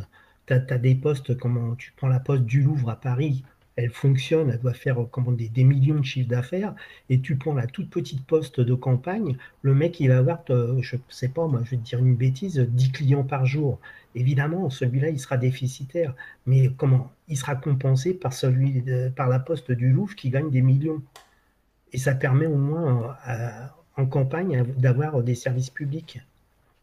Et puis théoriquement, le prix des timbres est censé aussi financer tout ça. Euh, oui, tout à fait. Alors le, fait est que maintenant, euh, euh, par exemple, tu prends la notion de dans la médecine, tu prenais ce cas-là, jamais dans le temps tu entendais la notion de rentabilité tu allais dans les hôpitaux et tout ça. bon, c'est vrai qu'il y avait peut-être du gâchis, ça je veux bien le reconnaître, mais il n'y avait pas, aucune notion de rentabilité. On faisait des soins. Euh, et là, on va arriver, euh, tu vas voir, on va arriver comme en Angleterre, où arriver à 70 ans, on te laisse crever parce que quand tu coûtes trop cher euh, et que ça vaut plus le coup de te soigner. Quoi. Comme l'avait dit Atali, hein, qu'au bout d'un moment, on finit par coûter trop cher à la société et qu'il vaut mieux, il vaut mieux en finir. mais ça fait penser ce que tu dis à quelqu'un que j'ai rencontré qui, qui travaille dans la recherche et qui me disait qu'aujourd'hui, un chercheur passe son temps à écrire des projets parce qu'il faut euh, écrire un projet qui donne envie finalement, qui, qui euh, voilà, le, truc ultime étant de donner une application euh, qui permettrait au secteur privé de développer telle ou telle chose. donc un chercheur, au lieu de chercher des choses dans son domaine de, de prédilection, dans son domaine de connaissance, bah, il passe son temps à écrire des projets en espérant obtenir un financement.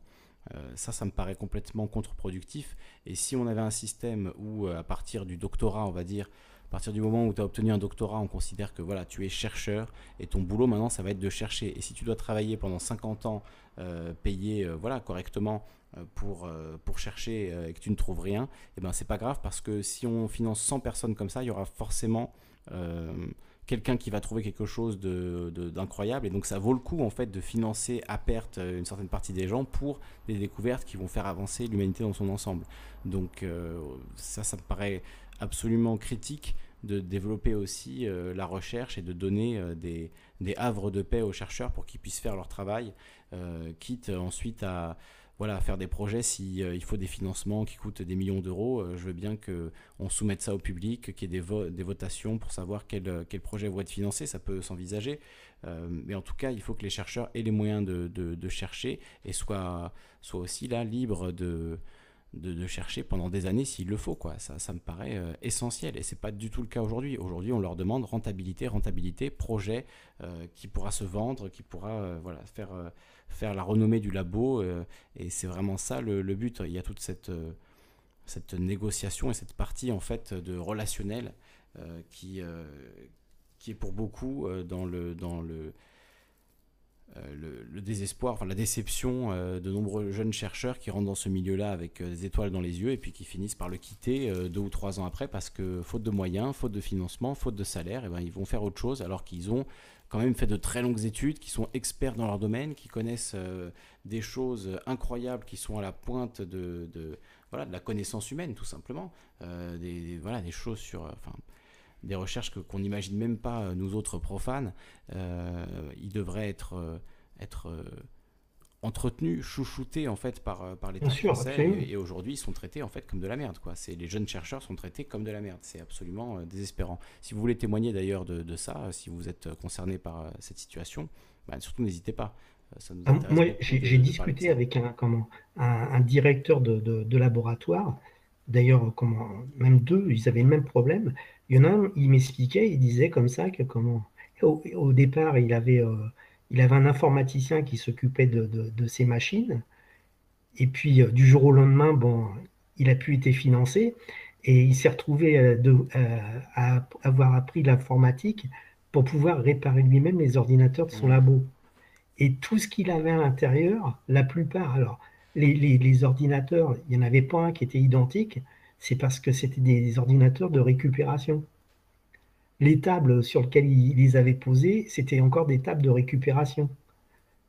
Et pour, pour financer son, son, laboratoire, par exemple, il devait travailler euh, comment, 80% euh, de son temps avec euh, comment, des entreprises privées. Mmh, mmh. finançait pour pouvoir continuer de, de, travailler. Alors, il avait juste deux laborantines qui étaient payées par l'État qu'il avait euh, pour l'année 15 000, 15 francs à l'époque. De, non, c'était en, euros, je crois. Enfin, c'était une somme assez dérisoire de, pour euh, payer sa téléphonie, son téléphone. C'est vraiment euh, misérable. Ces, conditions de travail étaient vraiment déplorables. Et pour ce que tu, tu, tu disais là pour le revenu universel, euh, je pense pas que ceux qui sont dans, dans la très haute finance internationale, euh, ils laisseront faire ça. Quoi. À mon avis, c'est pas, je ne vois pas leur, leur intérêt de, de le faire. Quoi. Ah, l'intérêt, il est tout bête. Hein. C'est dans une vision très cynique euh, du, du, monde, et donc qui n'est pas du tout ma vision, mais qui, est la, qui peut être la vision potentiellement d'un de ces grands financiers. Euh, si tu fais des hypermarchés qui embauchent personne, si tu fais des camions qui se conduisent tout seuls, si tu fais euh, tout ça, qui va acheter ta camelote? Qui aura les moyens d'acheter encore J'ai une réponse à, ça. Mhm. C'est que comment il va y avoir une réduction de la population qui va se faire. Malthusianisme sais pas si, c'est le terme, ne serait-ce que simplement en France, par exemple, avec la, pyramide des âges, quand il va y avoir euh, les baby-boomers qui vont commencer à, passer l'arme à gauche, bah, ça y est, on hein. Oui, oui, tout à fait, ça commence. Dans les 15 ans qui vont venir, on, va perdre 400 000 personnes par an. Donc il va y avoir un sacré trou. Alors, euh, évidemment, le, tous ces gens-là qui, décéderont, ça sera de l'argent en moins à verser pour les pensions, etc. etc. Et ça fera euh, comment presque de la place, je dirais, pour ceux qui veulent travailler, puisqu'il y a encore des, des gens euh, âgés qui gagnent tellement peu euh, leur vie qu'ils sont encore obligés de, travailler. Je, pense que comment je, je pense qu'ils doivent ils ont des données qu'on n'a pas en fait. Et ils arrivent, ils ont bah, ceux qui sont vraiment au-dessus des politiques, les financiers internationaux, quoi. Parce que c'est des marionnettes, tous ceux qui sont euh, politiques actuellement. Ils sont contrôlés par euh, la finance internationale. D'ailleurs, tu les vois bien quand ils font euh, leur, leur, forum à Davos et tout ça. c'est des émissaires, hein, c'est même pas vraiment les les commanditaires hein, qu'on voit à Davos. Hein. Comme, euh, je ne sais pas, pour donner un exemple, Bill Gates, il va certainement faire partie de ces gens-là. Avec la, fortune qu'il a colossale. Euh, ces gens-là, je pense qu'à mon avis, ils ont plusieurs coups d'avance et euh, ils, doivent avoir une vision, une vision des choses complètement différente de, celle qu'on peut voir aujourd'hui. Comment expliquer, par exemple, qu'on développe autant l'intelligence artificielle, la robotique et tout ça, alors que comment? Il y a autant de gens qui sont euh, qui sont au chômage. C'est pas très logique.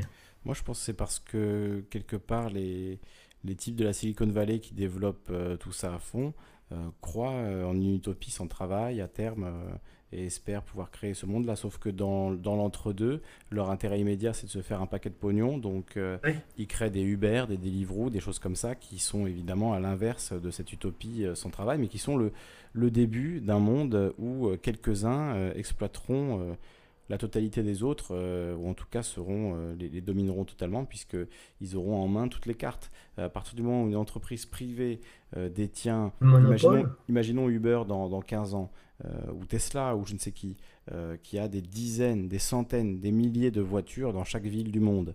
Euh, et, ces voitures, et, ces voitures, sont automatisées. Il y a juste besoin d'un garagiste par ville qui peut les réparer éventuellement, et, et l'affaire est réglée. Il n'y a plus besoin de conducteurs. des voitures automatisées qui conduisent les gens d'un point A à un point B, effectivement, dans ce monde-là, ben, il n'y aura plus de conducteurs. Donc les gens qui sont conducteurs aujourd'hui, qui sont chauffeurs, de taxi, de poids lourds, de, Uber, qu'est-ce qu'ils vont devenir? Est-ce que eux ils auront les moyens de continuer à prendre des Uber? Donc euh, ils n'auront plus aucune carte en main et c'est effectivement l'entreprise Uber qui aura euh, les moyens de production et n'aura même plus besoin de, passer par, l'être humain ou en tout cas euh, à une échelle beaucoup plus réduite et donc forcément ça va jeter beaucoup de gens dans la misère. C'est pour ça que c'est évident pour moi qu'ils vont développer une sorte de, revenu universel et c'est à nous de fixer ces, ces règles-là et de le demander voilà, par, par euh, l'élection s'il faut de, quelqu'un, par euh, une révolution s'il faut également. Enfin, trouver en fait euh, une formule qui nous, qui nous, corresponde. Hmm. Ce que tu dis là, c'est comme si que comment tu parlais du, du RSA en fait. Bah oui, le RSA c'est un peu cette idée-là, sauf que le, ce serait universel de la naissance jusqu'à la mort. comme je disais tout à l'heure, on pourrait imaginer que ce soit bloqué jusqu'à 16 ans et qu'à 16 ans, tu, chaque, tout un chacun voilà, commence dans la vie avec un capital qui est ses 16 ans de revenus universels accumulés et que voilà, on fasse confiance aux, humains pour développer leur activité économique. Quel va être le niveau de vie de, de, ces gens-là aussi? Leur, leur, perspective d'avenir. Du, du, pays, même de la région, tout dépend de la ville. Regarde, regarde par exemple des gens qui travaillent actuellement aujourd'hui et qui gagnent le SMIC, ils n'arrivent déjà pas à vivre. Mais est-ce que c'est pas plutôt parce qu'ils travaillent 35 heures par semaine, ils passent 10 heures par semaine dans les transports en plus, et donc euh, ils dorment euh, deux heures de moins que ce qu'il faudrait, et, ils sont euh, ils ont des poches sous les yeux toute la journée? Est-ce que c'est pas plutôt pour ça que, que les gens n'arrivent pas à vivre? Non, quand je dis ils n'arrivent pas à vivre avec le, le, salaire qu'ils ont, c'est-à-dire que comment les, les, gens ils touchent 1200 euros euh, tu trouveras jamais un loyer à 350 euros par mois, c'est pas possible. À Paris, non, c'est sûr. Et, mais même, euh, même, je veux dire, après, si, si tu veux trouver un endroit où il y a un loyer à 350 euros, tu ne pourras pas aller euh, sur ton lieu de travail parce qu'il sera beaucoup trop loin. L'idée, c'est de donner de manière indifférenciée à tout le monde. voilà, le SMIC, par exemple, effectivement, ça pourrait être une base de, base. C'est-à-dire même sans travailler, même si tu ne vas pas au travail, tu as quand même le SMIC pour pouvoir euh, vivre, manger, et tu as tout ton temps pour réfléchir à ce que tu as envie de faire de ta vie. Moi, c'est ça en fait qui m'intéresse, c'est donner ce temps mmh. aux gens pour qu'ils puissent réfléchir à ce qu'ils ont envie de faire de leur vie. si on n'a pas ce temps, si on ne donne pas ce temps aux gens, on ne peut pas espérer que les choses s'améliorent en fait. Si on est toujours dans boulot, boulot, boulot, euh, c'est ça on peut pas, euh, on prend pas le temps de réfléchir à ce qu'on devrait vraiment faire de notre temps. C'est ça le, drame de la société. Alors évidemment qu'il y, a des métiers. Tu n'es pas obligé d'arrêter de travailler pour pouvoir réfléchir à comment je pense que ça, peut, je, pense. que ça peut aider certaines personnes, en tout cas. Déjà les gens qui. Si tu, donnes, tu te donnes un mois de vacances, tu te hein. focalises sur, ce, mm. sur cette chose-là. En plus de ça, maintenant, on sait très pertinemment que quand on peut plus, euh, on peut plus faire de tirer de plomb sur la comète c'est plus possible. Avant, on pouvait se permettre de le faire. Tu quittais un emploi, tu savais que tu pouvais en retrouver un autre. des fois, il fallait euh, même changer de branche pour pouvoir retrouver un job, mais tu arrivais à te débrouiller bon mal Maintenant, aujourd'hui, le mec, le type, il va arriver à 45 balais, c'est fini, il ne trouvera plus de boulot. Plus personne ne voudra l'embaucher. C'est jeune pour arrêter de travailler. Le problème, c'est que si, si tu t'arrêtes à 45 ans et puis que tu arrives à, avoir euh, euh, un revenu universel après qui, prend le, relais, mhm. ça peut encore aller. Mais si, euh, si c'est pour être au chômage de 45 ans à, 65 ou 70 piges, tu fais comment pour vivre? Parce qu'après, quand tu arrives à, de, 45 à 70 ans, tu, tu prends ta retraite, tu n'as pas cotisé toutes ces années-là. Donc les gens, ils vont partir en retraite à 70 ans et ils vont toucher quoi? Et puis euh, pour le revenu universel, euh, euh, c'est le, financement avec comment, la, Banque européenne et tout ça. Je, pense qu'à mon avis, vu comment ils se comportent déjà avec la Grèce et tout ça, on les a vus travailler. Bien sûr. Non mais je compte pas sur, je compte pas sur Christine Lagarde pour mettre ça en place. Hein mais, je disais dans le cadre d'une voilà, d'une révolution citoyenne, de, de l'édiction de nouvelles règles, etc.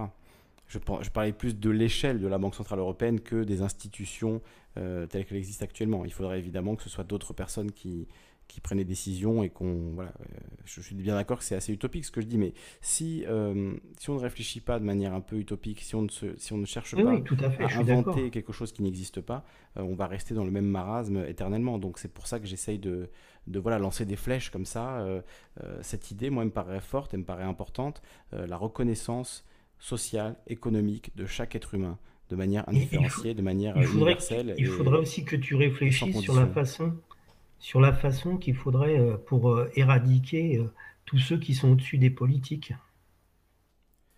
Alors moi j'ai ma solution, elle n'est pas très populaire. Hein. Mais c'est de, de, limiter l'enrichissement. Mais l'échafaud Non, non, de, non, tout ça. Non, mais de manière très simple. De manière très simple. Ces gens sont accros à l'argent et au pouvoir qui découle de l'argent. Voilà, ils sont accros au pouvoir et à l'argent. Donc on limite de manière dure l'enrichissement personnel à hauteur de ça dépend de, mon humeur. là, une somme déterminée. Aujourd'hui, je te dirais 100 000 euros. Peut-être que ce serait un million, j'en sais rien, tu vois. Mais en tout cas, une somme déterminée, effectivement. Et euh, chiche, là. ouais, mais enfin, peu importe. Si, comme tu le dis, euh, si on parle dans un cadre de d'effondrement économique, enfin d'effondrement euh, biologique plutôt, d'effondrement à l'échelle de la planète, d'effondrement mmh. géologique, de, de, de de drames climatiques qui vont se produire de plus en plus fréquemment, il faut mettre une limite qui soit quand même basse. On ne peut pas se permettre de, construire des yachts et de, faire des choses comme ça qui n'ont aucun sens, de, dépenser de l'énergie et de l'intelligence là-dedans. Il faut euh, se reconcentrer sur autre chose. Donc euh, je pense que voilà, il faudrait une limite. Après, à la communauté de décider à combien. Moi, je te dirais là ce soir, comme ça, euh, maintenant qu'on discute, voilà, 100 000 euros. on ne peut pas s'enrichir à plus de 100 000 euros par, par an. Et comme, euh, comme disait l'autre, tout ce qui est au-dessus, je le prends.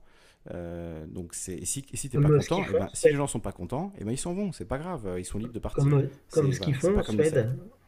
En Suède, comme on passer une certaine somme, ils te piquent tout. Bah voilà. Du coup, ça, ça en découragera certains de s'enrichir. Euh, et effectivement, si Bernard Arnault va vivre en Suisse, eh ben bon vent, bon vent Bernard. Ça, il, ne, manquera pas, il ne manquera pas. Mais, mais le, problème, c'est que ces gens-là, ils ont euh, comment euh, deux, trois coups ou plus de, coups d'avance sur nous. Et c'est pour ça, si on ne se met pas à y réfléchir, oui, mais si on met jamais à réfléchir et qu'on se dit tout le temps, ils ont toujours trois coups d'avance. Au bout d'un moment, il faut qu'on développe euh, notre notre propre programme et qu'on cherche à, l'imposer. C'était d'ailleurs, enfin, les gilets jaunes ont, avancé plein de, de, de de projets vraiment programmatiques euh, que, avec lesquels je suis totalement d'accord et je pense qu'il faut continuer à construire là-dessus. Hein. Je, je veux dire, je ne prétends pas qu'il faut créer quelque chose de totalement nouveau. À mon avis, ça va émerger euh, de soi, mais il faut, il faut que chacun y contribue. moi, c'est ma petite contribution, c'est mes idées utopiques de ce, de ce type-là, mais je ne suis pas du tout le seul à, y avoir réfléchi. Hein. J'ai reçu euh, suffisamment de gens comme Bernard Friot, euh, comme Baptiste Milondo, comme le, le, mouvement pour un revenu de base. Oui etc., etc., euh, dans mes années en tant que journaliste, euh, pour, euh, pour savoir que c'est un sujet, voilà, il y a beaucoup de gens qui réfléchissent. Et quand j'avais dit à des économistes spécialistes du revenu de base qui, eux, parlaient de mettre un, RSA, en fait, de fusionner toutes les aides sociales pour faire un RSA pour tous, à 400 euros. Ils disaient ça, c'est possible, c'est dans les tuyaux actuellement, il faut juste réorganiser un petit peu les tuyaux et on peut, on peut donner 450 euros. C'est comment C'est possible techniquement de le faire aujourd'hui relativement simplement. Euh, les économistes en question, euh, j'essaie de me rappeler de leur nom, c'était Yolande Bresson et euh, j'ai oublié le nom de l'autre, mais Yolande Bresson qui a travaillé sur ce sujet-là et je leur ai dit est-ce que ce serait possible de faire un revenu universel à 1000 euros par mois ou 1500 euros par mois? Et ils m'ont littéralement rayonné. Ils ont, ils ont souri d'une manière qui voulait dire quelle naïveté, enfin quel, euh, quel idiot. Mais pourtant, je ne peux pas empêcher de, de, voir que cette solution en fait. Euh, j'en vois, vois vraiment pas d'autre dans un monde où euh, on va robotiser l'essentiel des, métiers et, qu'il n'y a quasiment aucun métier qui sera, qui sera épargné à terme. on sera obligé de reconnaître la valeur économique des êtres humains et de recentrer en fait la création de, ressources autour des choses qui sont vraiment importantes pour la pyramide de Maslow qu'on voit depuis tout à l'heure. Donc euh, les besoins physiologiques, les besoins de sécurité, ça ce sera voilà, euh, amené par, par l'État. Les besoins sociaux, ce sera amené par ces gens qui auront, enfin nous tous, qui auront récupéré le, le, temps qui nous est volé par le, par le travail salarié. C'est juste ça. Et là, on va, comme c'est dit dans cette pyramide de Maslow, rencontrer, découvrir, créer des liens, communiquer, appartenir à un groupe. Et s'il faut euh, recréer des entreprises, créer des scopes, je ne sais quoi, euh, tout ça se fera, mais sur la base du volontariat. Aujourd'hui, le, monde du travail salarié, le marché du travail, comme on dit, le marché du travail, c'est tout sauf le, volontariat. Quasiment personne n'est volontaire pour euh, organiser de cette manière-là le travail, pour organiser de cette manière-là les tâches qu'on a besoin de réaliser. Le marché du travail, c'est un marché qui est imposé par voilà, financiers, les, politiques, les patrons d'entreprise, tous ceux qui détiennent le capital. Et c'est eux qui ont intérêt à créer un marché du travail et euh, cette espèce de fausse négociation qui existe entre le salarié et le, patron. Euh, nous, collectivement, on n'a pas du tout intérêt à organiser les choses comme ça. C'est ça qu'il faut, qu'il faut comprendre, d'après moi. Donc, donc il faut sortir de cette logique qui est, qui est de dire que mais si tout le monde a 1000 euros par mois, euh, on n'aura pas assez, euh, ou euh, enfin c'est pas ce que tu disais, mais tu disais que finalement ce serait pas possible de, le financer ou que quand on arrive à la retraite, comment ça va se passer. on, peut, on peut tout à fait combiner ça avec un système de retraite. tu peux tout à fait cumuler des, points pour ta retraite, euh, cotiser euh, tout en recevant un revenu universel par ailleurs et arriver à un âge avancé, avoir euh, du coup un revenu plus confortable. On pourrait aussi décider que arrivé à 60 ans, ton, ton, revenu universel augmente parce que voilà, les personnes âgées, finalement, ce serait l'inversion aussi de ce qui se passe aujourd'hui où littéralement on ne respecte plus les, personnes âgées. quand je dis on, je parle de l'État, de la manière dont c'est organisé, le fait qu'on rogne sur leur retraite, le fait qu'il y ait des gens euh, âgés de plus de 60 ans, de 70 ans, 80 ans, qui reçoivent 600 euros par mois pour vivre, qui fouillent dans les poubelles, ça c'est complètement indigne, ça ne devrait même pas exister. Donc euh, on pourrait inverser la, logique et dire, voilà, arrivé à un certain âge, euh, le, respect nous oblige à, vous donner une, somme d'argent plus importante pour vivre et pour vous remercier de vos services à la société. Enfin c'est peut-être une vision, une vision utopique, mais si on n'a pas une pour moi, c'est des, valeurs morales, quoi, des fortes valeurs morales de cet ordre-là. Euh, évidemment, on ne peut pas attendre de la société qu'elle produise autre chose que, des monstruosités. Euh, si on ne respecte pas nos anciens, euh, voilà, on, le sait, enfin, c'est le bon sens, mais si on ne respecte pas les anciens, on est dans une société complètement malade. Et c'est exactement ce qui se passe aujourd'hui quand on voit l'état des EHPAD et, d'autres choses absolument terrifiantes qui se passent en France, un des pays les plus avancés du monde, avec soi-disant un système social solide tout ce que vous voulez, ben à force de le détricoter, à force de lui enlever des briques à ce système social, il, tombe en lambeaux. Il, est en train de s'effondrer. Donc euh, il, faut, euh, il faut, à mon avis, le rebâtir sur des valeurs euh, très fortes comme ça, la reconnaissance que chaque être humain a une valeur économique, la reconnaissance que chaque être humain a droit de voir ses besoins physiologiques et besoins de sécurité assouvis et, et, ses besoins sociaux également. voilà, et ensuite de, créer des relations euh, qui soient sur la base du volontariat, de la liberté, euh, du temps retrouvé et pas de l'obligation économique euh, de produire des, biens dont nous n'avons de toute façon plus les ressources pour les produire, ni vraiment besoin au final. Donc ce sera peut-être l'occasion aussi de se reconcentrer sur qu'est-ce qu'on produit, dans quel but, pourquoi est-ce que c'est périssable aussi vite, est-ce qu'on ne peut pas créer un système de recyclage intégral où tous les biens qui sont produits sont intégralement recyclables, ou en tout cas à 99,9% recyclables. Mettre sur ces questions-là euh, les plus grands scientifiques euh, de, nos différents pays, faire des, comités internationaux où on réfléchit sur comment faire une, une économie qui soit 100% recyclable. Enfin, il y a énormément de choses à faire. On est très très loin de, tout ça évidemment, mais il y a énormément de choses à faire et il ne faut pas euh, baisser les bras aujourd'hui. Il y a des gens qui le font, qui travaillent sur l'économie bleue ou des choses comme ça. Donc ça existe déjà, mais il faut voilà, créer vraiment un programme, je pense, qui tienne compte de tout ça. Et si on peut ben, le faire ensemble, ce sera, ma foi, je serai très content. C'est quand même un peu le but de cette émission aussi. Oui, mais ça va être difficile à mettre en place vu vu euh, comment la tournure de, que prend les choses actuellement. Euh, par exemple, tu prends simplement pour l'effet du, climat, il paraît que si on arrêterait euh, toute notre, comment, dire notre consommation de CO2, non, notre production de CO2, hmm. Ça prendrait comment, encore plusieurs années avant que ça commence à baisser, quoi. De toute façon, on l'a bien vu cet été, on va se prendre dans la tête un, changement climatique, on est en train de le vivre, on c'est le présent. Euh, on, va le vivre. Donc de toute manière, ça, on va le vivre. Maintenant, comment est-ce qu'on va amortir le choc? Comment est-ce qu'on va euh, essayer de, voilà, de prévoir le coup? Ça, c'est à nous de le décider maintenant, euh, collectivement, dans le temps, dans le temps présent. Aujourd'hui, voilà, on est, on est maintenant le 3 septembre 2019. C'est le, le moment de se poser la question. Est-ce que c'est pas trop tard déjà?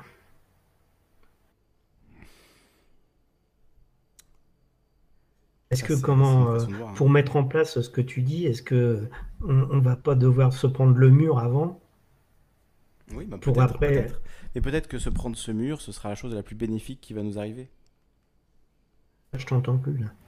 Pardon, je dis peut-être que se prendre ce prendre ce mur dans la, dans la tête collectivement, c'est la chose la plus bénéfique qui va nous arriver, même si ça nous fait passer par une phase ah. extrêmement violente, extrêmement dure, qui voilà, sera un déchirement terrible, mais peut-être que la, suite, la conséquence de, ce déchirement, ce sera un monde plus équilibré, reconstruit sur de nouvelles bases, et que voilà, 100 ans plus tard, ça repartira en vrille. Mais bon, voilà, c'est est-ce que c'est pas les cycles, les cycles historiques qu'on est condamné à vivre quelque part? C'est-à-dire qu'il faut on accepter. Est, dedans, donc de toute manière, on peut, on peut pas faire grand-chose d'autre qu'accepter. Accepter le fait qu'il va y avoir des millions de morts de, de, façon pas naturelle, quoi. C'est ce qui va se produire. Des millions de morts, je, oui, je sais pas. Peut-être. Ah, euh, comment bah, c'est, quasiment sûr parce que comment il, il va pas. c'est ne serait-ce qu'au niveau du climat. Par exemple, j'ai entendu aujourd'hui, euh, oh non, c'était il y a quelques jours, il commence à dire que maintenant il faut faire attention, même les gens qui sont euh, en bonne santé à cause du soleil, à cause des, des périodes de canicule. Je ne sais pas si tu vois où on en est rendu. C'est-à-dire que les gens qui, ont 30 piges, maintenant, ils sont obligés de faire attention euh, aux périodes de canicule parce qu'ils peuvent faire des, des, malaises comment, euh, et puis tomber en syncope. Au départ, on disait c'était toujours les enfants qu'il fallait faire attention. Maintenant, on en arrive à dire euh, les adultes en bonne santé, il faut qu'ils se prémunissent de, ça. Moi, je sais qu'une fois, je suis passé cet été là au soleil ça me piquait la peau, quoi, tellement c'était violent.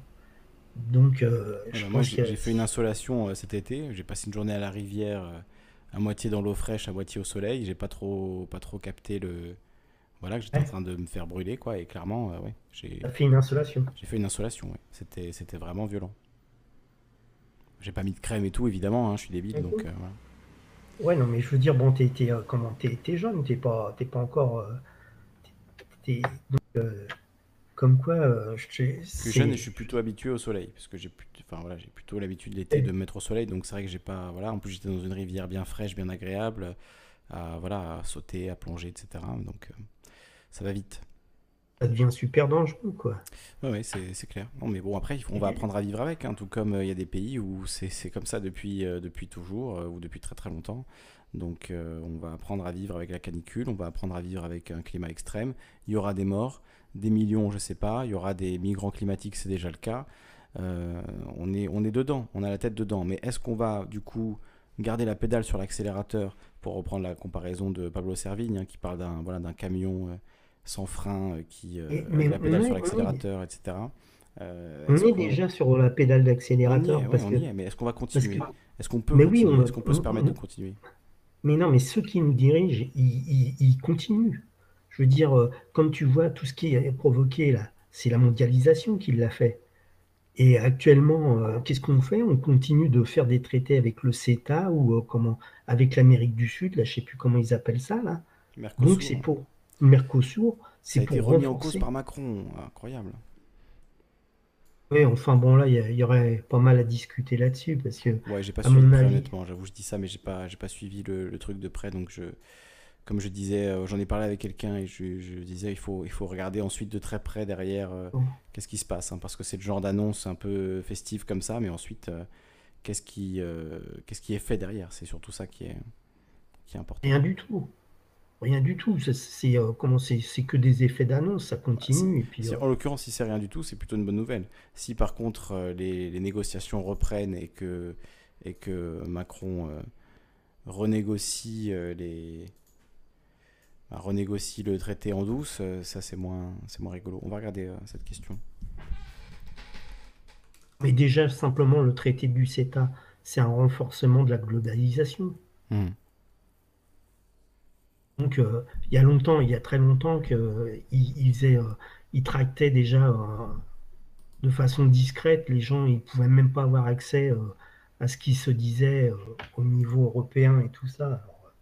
Donc on, continue les conneries. Et puis euh, moi je pense qu'à mon avis, euh, ils, sont suffisamment informés euh, pour savoir où est-ce qu'on va et ils, ont déjà des coups d'avance. C'est pour ça, je, vois mal comment on va s'en sortir. Hein. Franchement,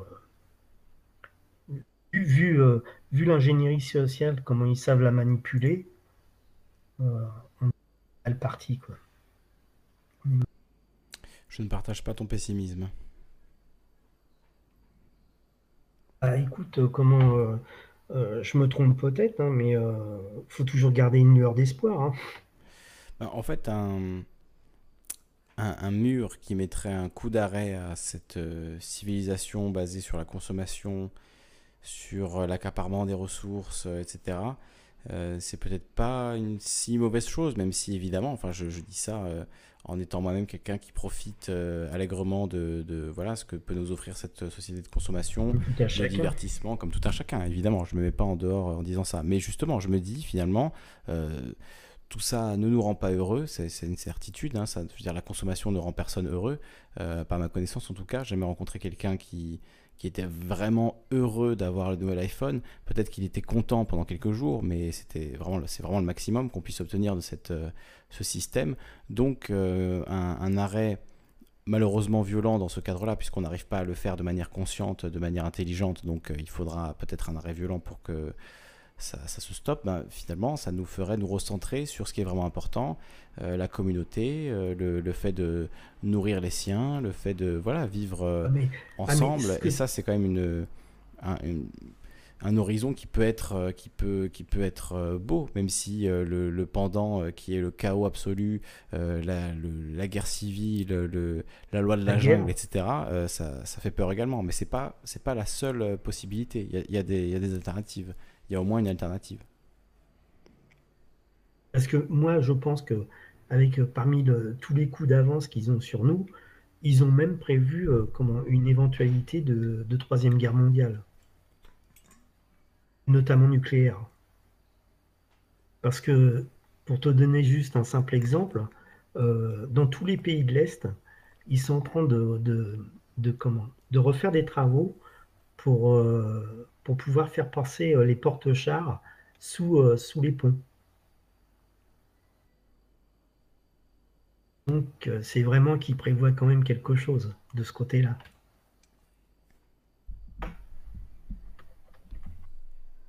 bon, ça, ça, moi aussi, je prévois la possibilité d'une troisième guerre mondiale nucléaire. Hein. Je veux dire, il faudrait être bête pour pas considérer cette possibilité. Maintenant, est-ce qu'on va s'empêcher de vivre parce qu'il y a une possibilité de troisième guerre mondiale nucléaire et qu'on va tous mourir euh, en quelques instants euh, si euh, s'ils se mettent à lancer des feux d'artifice sur voilà l'Europe, le, les États-Unis, la Chine, j'en sais rien, mais oui, c'est une possibilité. Il y a plein de pays qui ont des armes nucléaires.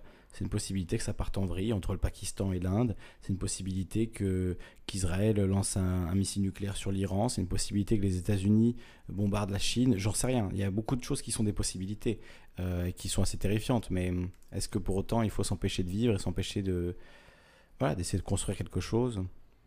Ah, S'empêcher de vivre, on le fait déjà. Hein, pendant, je veux dire, pendant la guerre froide, les gens étaient convaincus qu'il allait avoir euh, euh, tôt ou tard, euh, très prochainement, une, une apocalypse nucléaire. Bon, finalement, elle n'a pas eu lieu. Peut-être qu'elle aura lieu euh, en 2020. Hein, je J'en sais hein. rien, hein, mais oui, c'est une bonne nouvelle, c'est bien. Ils, ils sont pas passés loin quand même. Hein. Ils sont pas passés loin, c'est sûr. La bête des cochons, tout ça, oui. Oui, quand... et donc, moi je te dis, on est au 21e siècle, et c'est.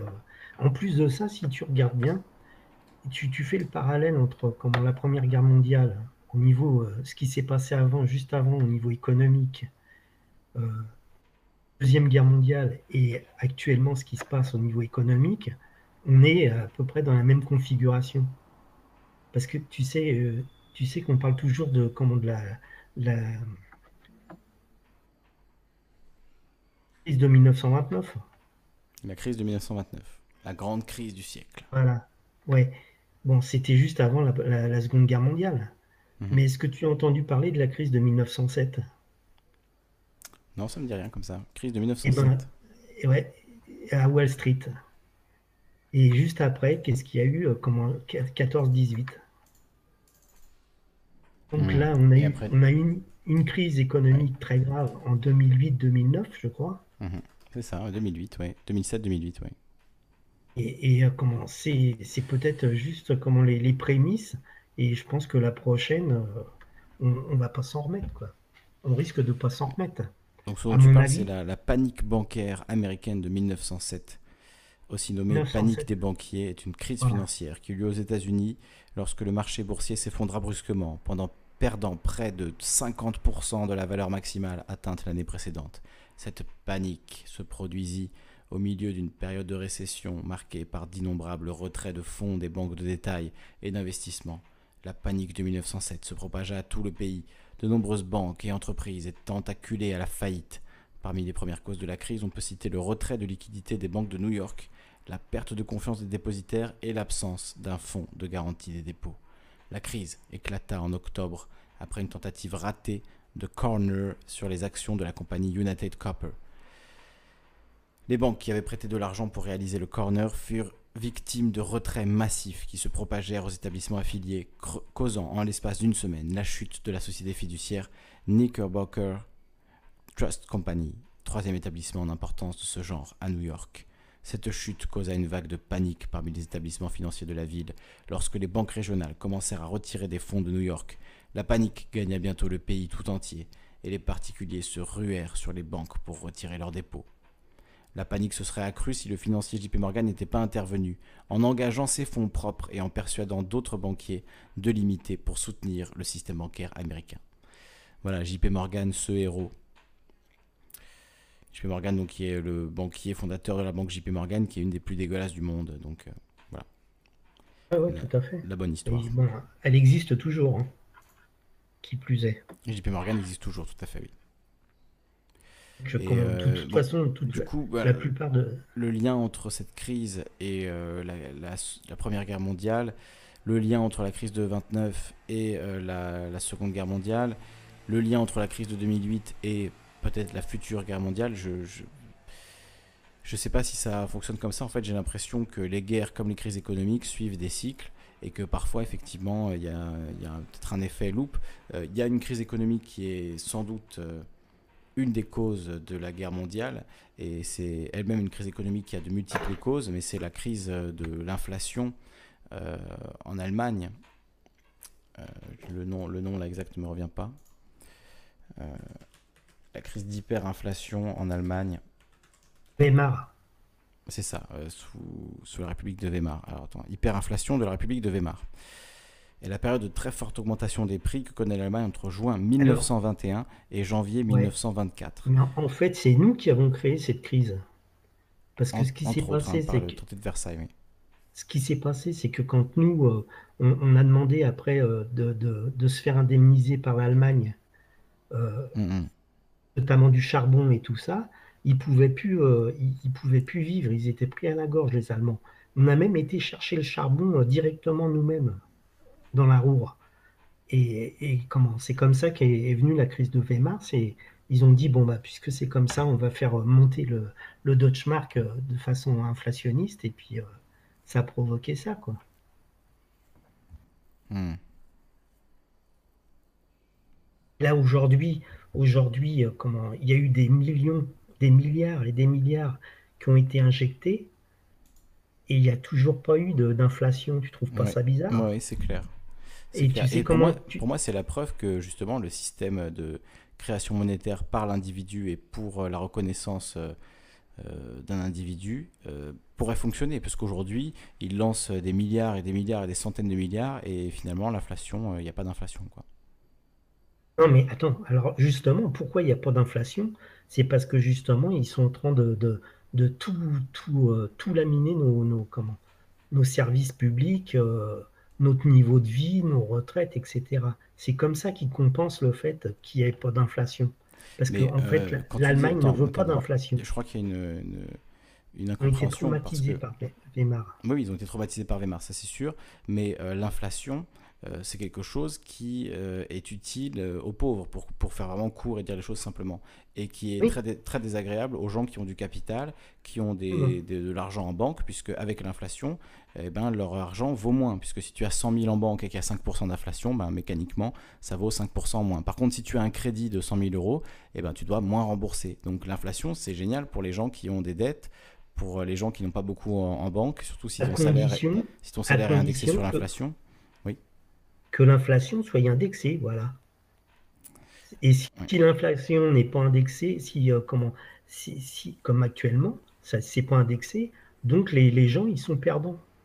Parce que maintenant, on arrive même à des taux négatifs. Le problème, c'est que, l'indexation du salaire sur l'inflation, ça peut entraîner euh, une hyperinflation si, c'est, euh, si on est dans un contexte de crise économique grave. ou aigu. Oui, oui, tout à fait. Il faut faire attention à ça aussi. Mais enfin bon, ils ont contourné le truc avec euh, justement le, système européen et puis euh, comment le, les 3% d'inflation. Et on voit euh, à quoi ça nous a conduit hein, avec, avec la, privatisation des, banques comme la Banque de France et tout ça. on on s'en sort pas mieux, on s'en sort même moins bien, je dirais, que, qu'avant tout ça on se fait avoir, on se fait laminer de toute façon dans tous les sens, à tous les niveaux. C'est simple, comment euh, il est attaqué directement, euh, le peuple est attaqué directement par la finance internationale. Parce que tout ce qui est mis en, service en France, toutes les, lois qui passent et tout ça, en fait, la plupart, c'est des directives européennes.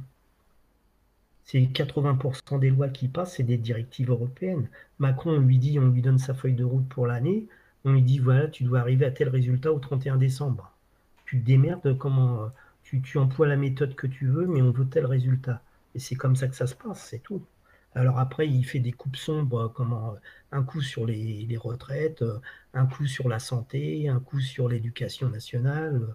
Pas, c'est bizarre, pas sur l'armée ni l'armement, tu vois. Là, il n'y a pas de coupe sombre. Au contraire, ça augmente. Hmm. Oui, c'est clair, Alors, il y a un exemple là que je, découvre, que je ne connaissais pas d'hyperinflation. Euh, c'est l'exemple du Pengo, l'unité monétaire de la Hongrie euh, du 1er janvier 1927 euh, au 31 juillet 1946, où il fut remplacé par le forain. Et donc, après la, la Seconde Guerre mondiale, le, le Pengo a été touché par la plus forte hyperinflation jamais connue. Au plus fort de la crise, les prix doublaient toutes les 15 heures. En 1946, on a ainsi imprimé le Zvamilio Pengo, un billet de banque dont la valeur faciale était de 100 millions de Pengo, soit 100, 100 millions de milliards, 10 puissance 20 Pengo. 10 puissance 20 Pengo. 4 fois 10 puissance 29, non? Ou 4 fois 10 puissance 20, voilà, exact.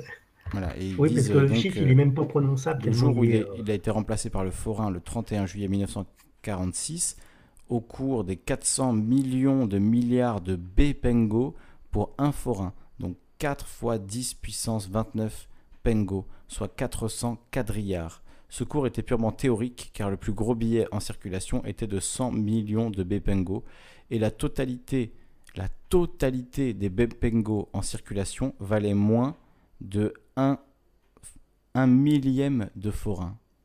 Donc c'était vraiment là, c'était du délire. Pendant la République de Weimar, 400 quadrillards de Pengo. Vous avez des billets de, plus d'un milliard de, comment, de Deutschmark. Mais oui, oui vois, c'est le. Il y a aussi euh, le cas assez, assez célèbre du Zimbabwe, où entre 2000 euh, et 2008, euh, le, dollar du Zimbabwe a augmenté énormément et en janvier 2009, l'euro coûte 5000 milliards de dollars du Zimbabwe. Alors je ne sais pas où on en est aujourd'hui. Et, alors il y, avait une anecdote là-dessus justement au Zimbabwe. C'est comment il y avait un type, il, a voulu inviter ses amis au restaurant et en fait il partait avec sa brouette et dessus il y avait tous les tous les comment tous les dollars zimbabwéens euh, comment dans la brouette. Et alors, tu sais comment il faisait pour compter? Au poids Non, non, euh, comment il les avait emballés dans du plastique et puis euh, ils étaient scellés. Donc, il, comptait après les, blocs de, billets comme ça. Hmm. Oui, ils auraient pu faire ça au poids aussi, à la limite. donc, voilà des, des, billets de 100 milliards.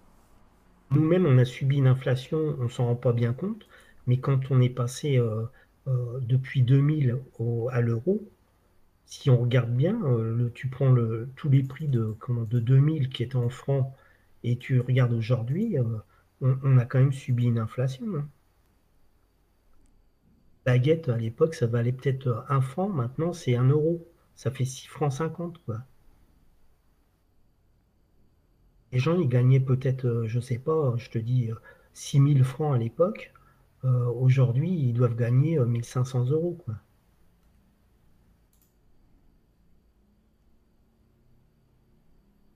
Bah, à l'époque, le SMIC, dans les années 80-90, c'était combien en francs?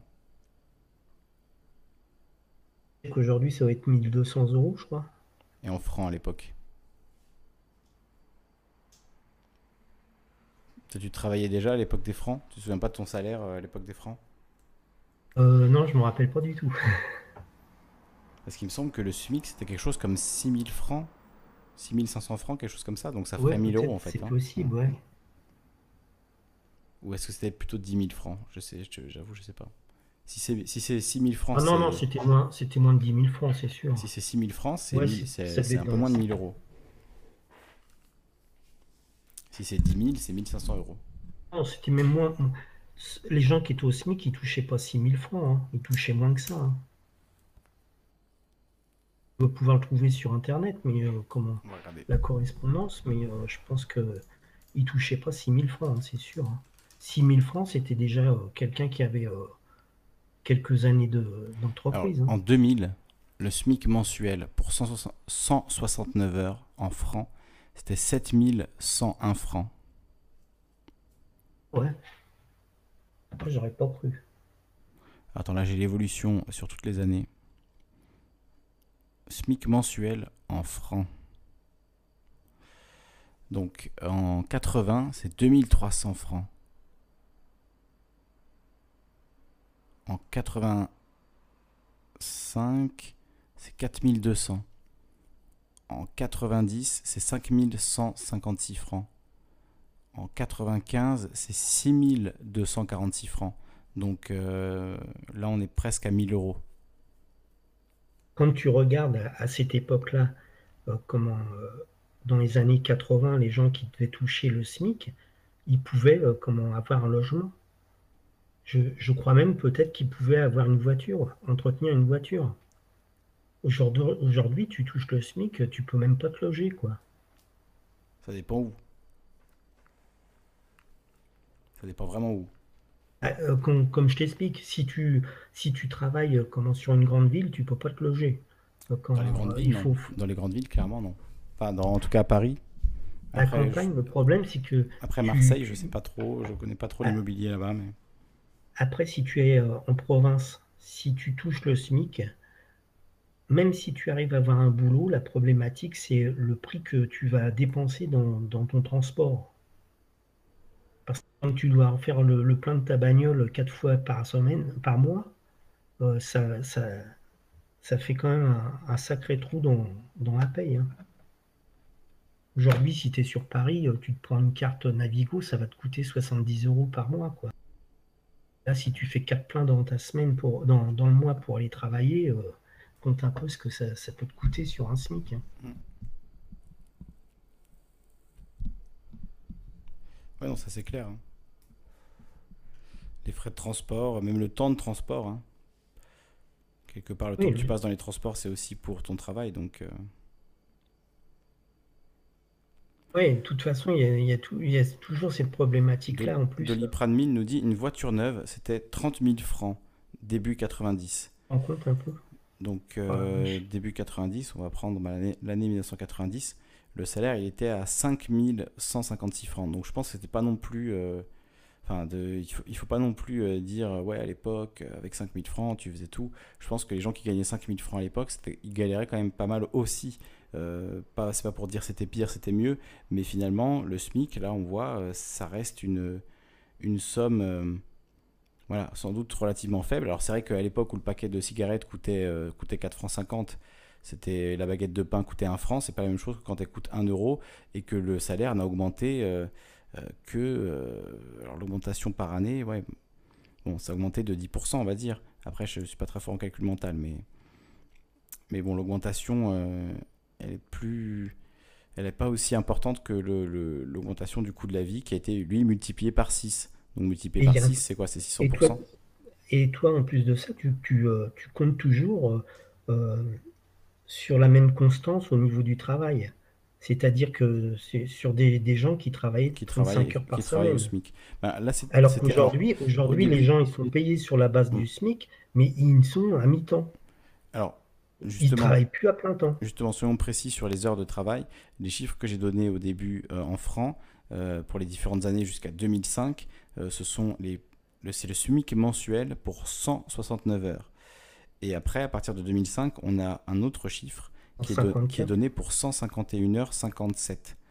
Voilà, quand on est passé aux 35 heures. Quand on est passé aux 35 heures. Et effectivement, là, on voit en 2012, ce chiffre en francs, il est de 9351 francs. Et donc en euros, 1425 euros par mois. Euh, mais donc, comment le, le, le, le mi-temps s'est développé justement euh, à partir du moment où les gens se sont mis à faire 35 heures? Hmm. C'est là qu'ils ont, comment, ils ont dit bah, Comment? La précarité, hein, le développement de la précarité, l'emploi, euh, de la difficulté. Tu parlais tout à l'heure des, des caissières à mi-temps, mais les caissières, il y a quelque chose euh, qui est encore pire que le mi-temps, c'est la coupure. Quand tu travailles le matin, ensuite tu as une coupure de 3 heures et que tu dois retourner travailler le soir, les gens dans la restauration. Ils ont des euh, coupures d'une heure. Ont des conditions de vie comme ça, où ils ont, des, coupures de 1 heure et demie, 2 heures. Il y en avait une, elle me disait, une heure, je peux pas rentrer chez moi, je suis ah obligé de rester sur place. Quoi. Voilà, et on perd une heure dans sa journée, et en plus, c'est à vos frais, quoi, finalement. Même deux heures, comme quand elle rentrait, euh, elle restait quoi Qu'est-ce que tu peux faire de toute façon Une demi-heure chez elle et puis elle Ça te casse ta journée. Et après, tu rentres tard chez toi le soir, tu pars tôt le matin, c'est t'as pas de vie, quoi. C'est ça que ça. C'est pour ça je me dis, même si le boulot de caissière, c'est un boulot de chien, je me dis, euh, c'est bien que ça existe quand même d'une certaine façon, parce que ça peut aider, euh, par exemple, des petites étudiantes et tout ça, à, comment, à vivre. Il je pense faut pas non, mais il s'agit pas de faire un, d'en faire une carrière. Tu vois, tu vas pas faire 40 ans caissière, mais par contre, si elle fait ses études et qu'elle peut bénéficier de, de, ça, c'est très bien. Moi, je pense que les, gens, les gens qui font des études, ils devraient être payés pour faire des études et ils devraient se concentrer sur leurs études. Ils devraient pas avoir à faire un travail en plus.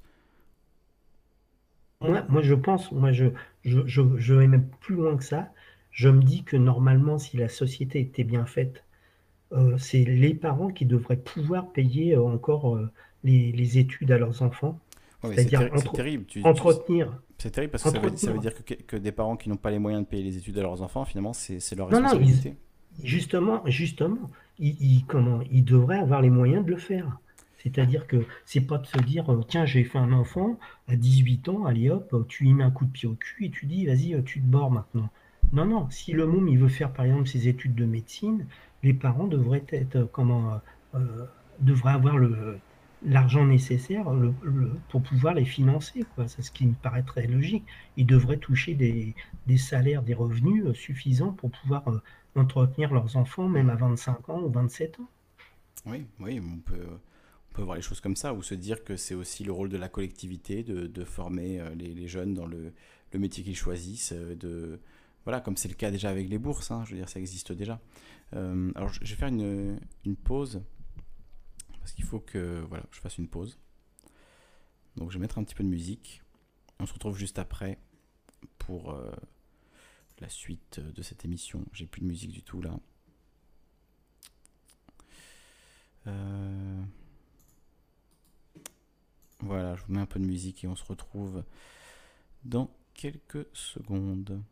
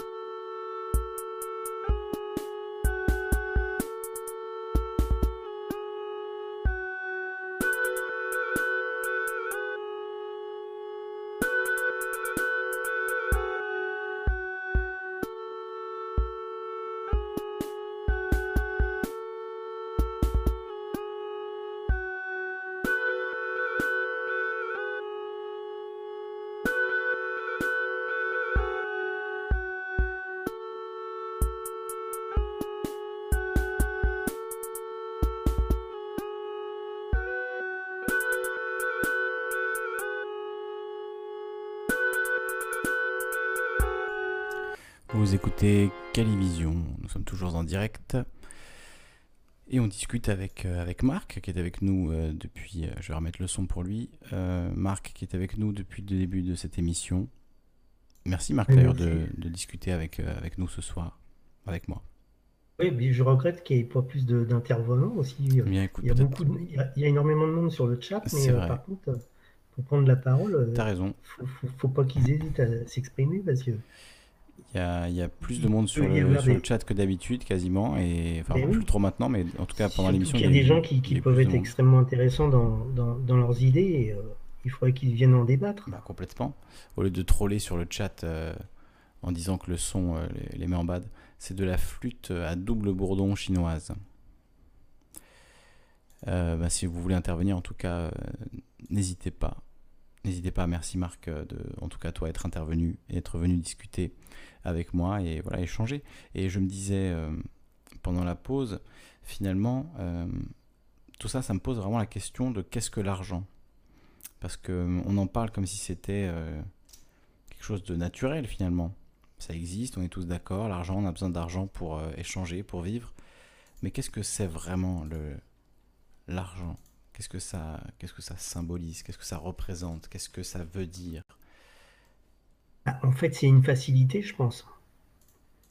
Sinon, après, euh, si tu, supprimes l'argent, qu'est-ce que tu as d'autre Le troc?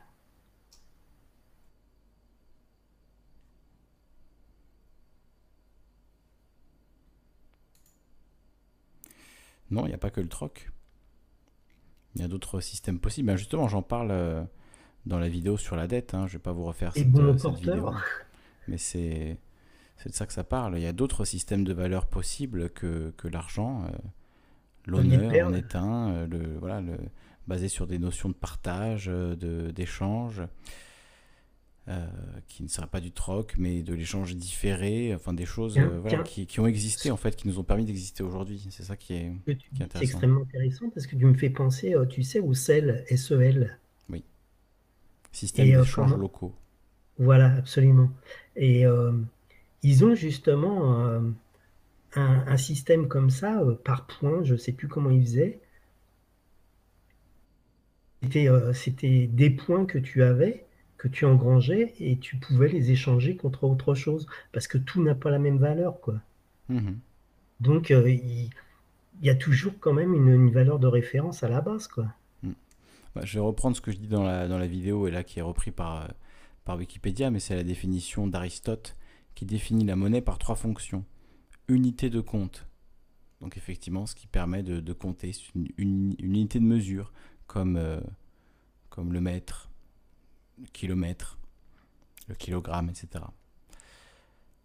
Donc unité de compte, une réserve de valeur, le fait qu'on puisse effectivement euh, garder cet argent pour l'utiliser plus tard, et un intermédiaire des échanges donc euh, qui permet d'être échangé contre autre chose et qui euh, garde cette valeur pour euh, finalement tous les gens qui, échangent. C'est ça l'idée, que cet argent puisse être échangé par euh, tous les gens qui sont d'accord, qui se sont mis d'accord sur, sur sa valeur. Donc la période contemporaine, cette définition ancienne persiste, mais doit être amendée, entre autres par la suppression de toute référence à des matières précieuses, avec la dématérialisation progressive des supports monétaires et les aspects légaux de l'usage de la monnaie, notamment les droits juridiques qui sont attachés au cours légal et au pouvoir libératoire qui sont plus apparents. Ces droits sont fixés par l'État et font de la monnaie une institution constitutionnelle et la référence à un territoire marchand sous la forme d'un marché national lié par une unité monétaire de compte commun. La monnaie est l'instrument de paiement en vigueur en un lieu et à une époque donnée. Du fait de la loi, on parle de cours légal, du fait des usages. Les agents économiques acceptent en règlement d'un achat, d'une prestation ou d'une dette. La monnaie est censée remplir trois fonctions principales. Intermédiaire dans les échanges, la capacité d'éteindre les dettes et les obligations, notamment fiscales, constitue le pouvoir libératoire de la monnaie. Réserve de valeur, unité de compte pour le calcul économique ou la comptabilité. Voilà. Alors, très important, la monnaie se caractérise par la confiance qu'ont ses utilisateurs dans la persistance de sa valeur et de sa capacité à servir de moyen d'échange. Elle a donc des dimensions sociales, politiques, psychologiques, juridiques et économique. En période de trouble, de perte de confiance, une monnaie de nécessité peut apparaître. Moi, je trouve ça vraiment fascinant, euh, le fait que ce qui caractérise une monnaie, c'est la confiance qu'ont ses utilisateurs dans la persistance de sa valeur. C'est une question de confiance. C'est une question psychologique, c'est une question humaine. C'est pas euh, le soleil, tu vois, c'est pas euh, le, les marées, c'est pas le vent. C'est quelque chose qui se caractérise par la confiance qu'on a en lui. C'est presque religieux en fait. C'est presque une question de, c'est une question de foi la monnaie. C'est une question de foi, c'est une question religieuse. on peut le dire comme ça. Je, le résume comme ça un peu grossièrement, mais je pense que ça peut frapper l'esprit. Cette idée que effectivement, ça repose sur la foi sur l'idée euh, que ce bout de papier euh, sera accepté en échange de biens euh, consommables, de biens matériels, alors que ça reste un bout de papier ou une transaction numérique qui, n'a de valeur que celle qu'on lui prête en réalité. Oui, tout à fait, bah oui. Parce que le, truc aussi, ça vient du fait que comment l'argent, l'argent n'existe que, que numériquement maintenant quasiment. Ça va, moins, il y a de, moins il y a d'espèces. D'ailleurs, je sais pas si tu as vu, chaque fois que comment les gens ils veulent acheter quelque chose, maintenant, ils descendent, ils descendent sans arrêt le, montant sur lequel tu peux faire la transaction euh, au niveau monétaire, en, en, C'est-à-dire? Bah, Avant, je crois que tous les paiements en espèces, tu pouvais les faire jusqu'à 1500 euros. Maintenant, c'est 300 mmh. euros. C'est tombé à 300 euros. Et, si tu payes euh, tes impôts en espèces ou par chèque, tu as une majoration. Je ne savais pas, par contre. Oui, euh, je, suis sûr pour le chèque. Si tu payes par chèque, tu as une majoration euh, de quelque chose comme 15 euros, 30 euros, je ne sais plus combien exactement, mais il y a une somme que, qui t'est imposée. Donc il faut régler par Internet. Donc pour les personnes âgées, euh, les illettrés euh, numériques et autres, c'est très sympathique quand même. Merci les impôts de penser euh, voilà, aux personnes âgées. C'est-à-dire qu'ils font le tout nécessaire voilà, aussi bien que possible pour que ce qu'on puisse payer en ligne, mais ils en profitent pour ajouter une petite taxe du coup pour ceux qui vont continuer à payer par chèque. C'est quand même, c'est quand même génial. De toute façon, chaque fois qu'ils ils peuvent engranger quelque chose, euh, ils n'hésitent pas à le faire. Hein. Tous les bah, prétextes sont bons. Surtout que là, en l'occurrence, ça va toucher des personnes âgées parce que qui, ne, qui va continuer à payer par chèque si ce n'est des personnes euh, âgées ou des personnes qui voilà, ont des difficultés avec l'informatique? Oui, oui, tout à fait. Bah, euh, comment tu, tu vas pas demander à une personne qui a 80 ans de se mettre à l'informatique ou, ou de payer avec son smartphone. Hein déjà, elle ne saura même pas que ça existe, ou si elle sait que ça existe, elle ne saura pas le faire fonctionner. Et en plus, il y a le problème aussi, c'est que euh, des, zones où euh, ils peuvent même pas payer, puisque comment ils sont en zone blanche, les gens. Donc ils ne pourraient même pas payer euh, avec leur smartphone. En plus de ça, tous les centres des impôts, ils les ferment les uns après les autres. Je crois que dans le nord de la France, il y avait eu, je ne sais pas si c'est pas une cinquantaine d'hôtels d'impôts qui a été fermé, juste pour le nord de la France. Imagine au niveau national ce que ça doit être, quoi. C'est pareil, ça fait des emplois en moins.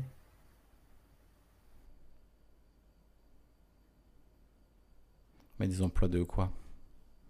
Bah, Comment tous les gens qui travaillaient au service euh, des, impôts dans ces centres-là, ils, sont fermés, euh, ils vont pas ils vont pas rembaucher euh, comment des, des, gens dans, dans, le secteur de l'informatique pour, euh, pour compenser. Hein, ça ouais, après, est-ce que, est que sincèrement, euh, tu as envie de faire pendant 40 ans de ta vie de la vérification de, de documents alors qu'un ordinateur peut le faire très simplement? Le, le, le, problème, le problème, il est que je suis d'accord avec toi, mais si on compense par, comment, par d'autres emplois, mmh ça va. Mais si euh, comment c'est pour détruire de l'emploi comme c'est fait euh, le cas actuellement, quel intérêt? Je veux dire. Oui, mais ça, ça c'est parce qu'il y, a une faille, euh, il y a une faille totale et absolue dans le, la lutte contre le chômage. C'est qu'il y a environ, je crois, le dernier chiffre que j'ai vu, c'est 600 000 emplois non, non fournis chaque année. Et il y a 3 millions et demi de chômeurs. Donc même si on arrivait à... Bah, ça solutionne pas le problème. Voilà, même si on arrivait à fournir tous ces, 600 000 emplois, il resterait quand même 3 millions de personnes sur le carreau. Donc, euh. mais attention, les 600 000 emplois que tu, tu parles, c'est euh, comment C'est normal Des offres d'emploi non fournies. Non, normal que ça existe sur 3 millions et demi. 3 millions et demi de, de, chômage. Tu as toujours un, comme un espèce de, de, de cash flow qui, euh, qui, qui existe les gens qui, commencent à trouver un emploi et ceux qui, qui prennent le chômage, il y a toujours euh, cette, euh, cette, variable. Pour être, exact, c'est 600 000 annonces de Pôle emploi qui n'ont pas trouvé preneur. Il se peut qu'il y ait des doublons, il se peut qu'il y ait des annonces euh, qui soient farfelues, ah. il se peut qu'il y ait des gens qui aient trouvé mais qui ne l'aient pas déclaré à Pôle emploi ou qui aient trouvé par d'autres moyens. Donc ce chiffre de 600 000, il est déjà à, revoir aussi à la baisse. ça se trouve, c'est à peine la moitié, ça se trouve, c'est deux tiers de, de ça. Euh, le nombre d'offres d'emploi qui ne sont pas remplies. On sait que dans le milieu de l'hôtellerie, il y a beaucoup d'offres qui ne sont pas remplies, mais c'est parce que les conditions de travail ils sont déplorables, donc les gens n'ont pas envie de travailler. Comme par exemple, euh, là, ils n'arrivent pas à trouver de main-d'œuvre pour euh, les vendanges. Bah, quand tu vois les conditions de travail et ce que sont rémunérés les gens, évidemment que ça, ils risquent pas de trouver de, la main-d'œuvre à ce, compte-là. Hein. Oui, parce que euh, faire les vendanges, le, but c'est de se mettre un peu d'argent de côté et pas de, travailler quasi gratuitement pendant, pendant deux semaines. Ouais. Donc euh, si, si par exemple tu viens d'un pays où euh, le SMIC il a 200 euros, tu viens pour faire les vendanges, là c'est, ça arrive à être rentable pour eux. Mais si tu es, dans un pays où tu touches un SMIC à 1200 euros, pourquoi tu vas t'emmerder à, à, faire des vendanges sous le cagnard et, et payer une misère quoi?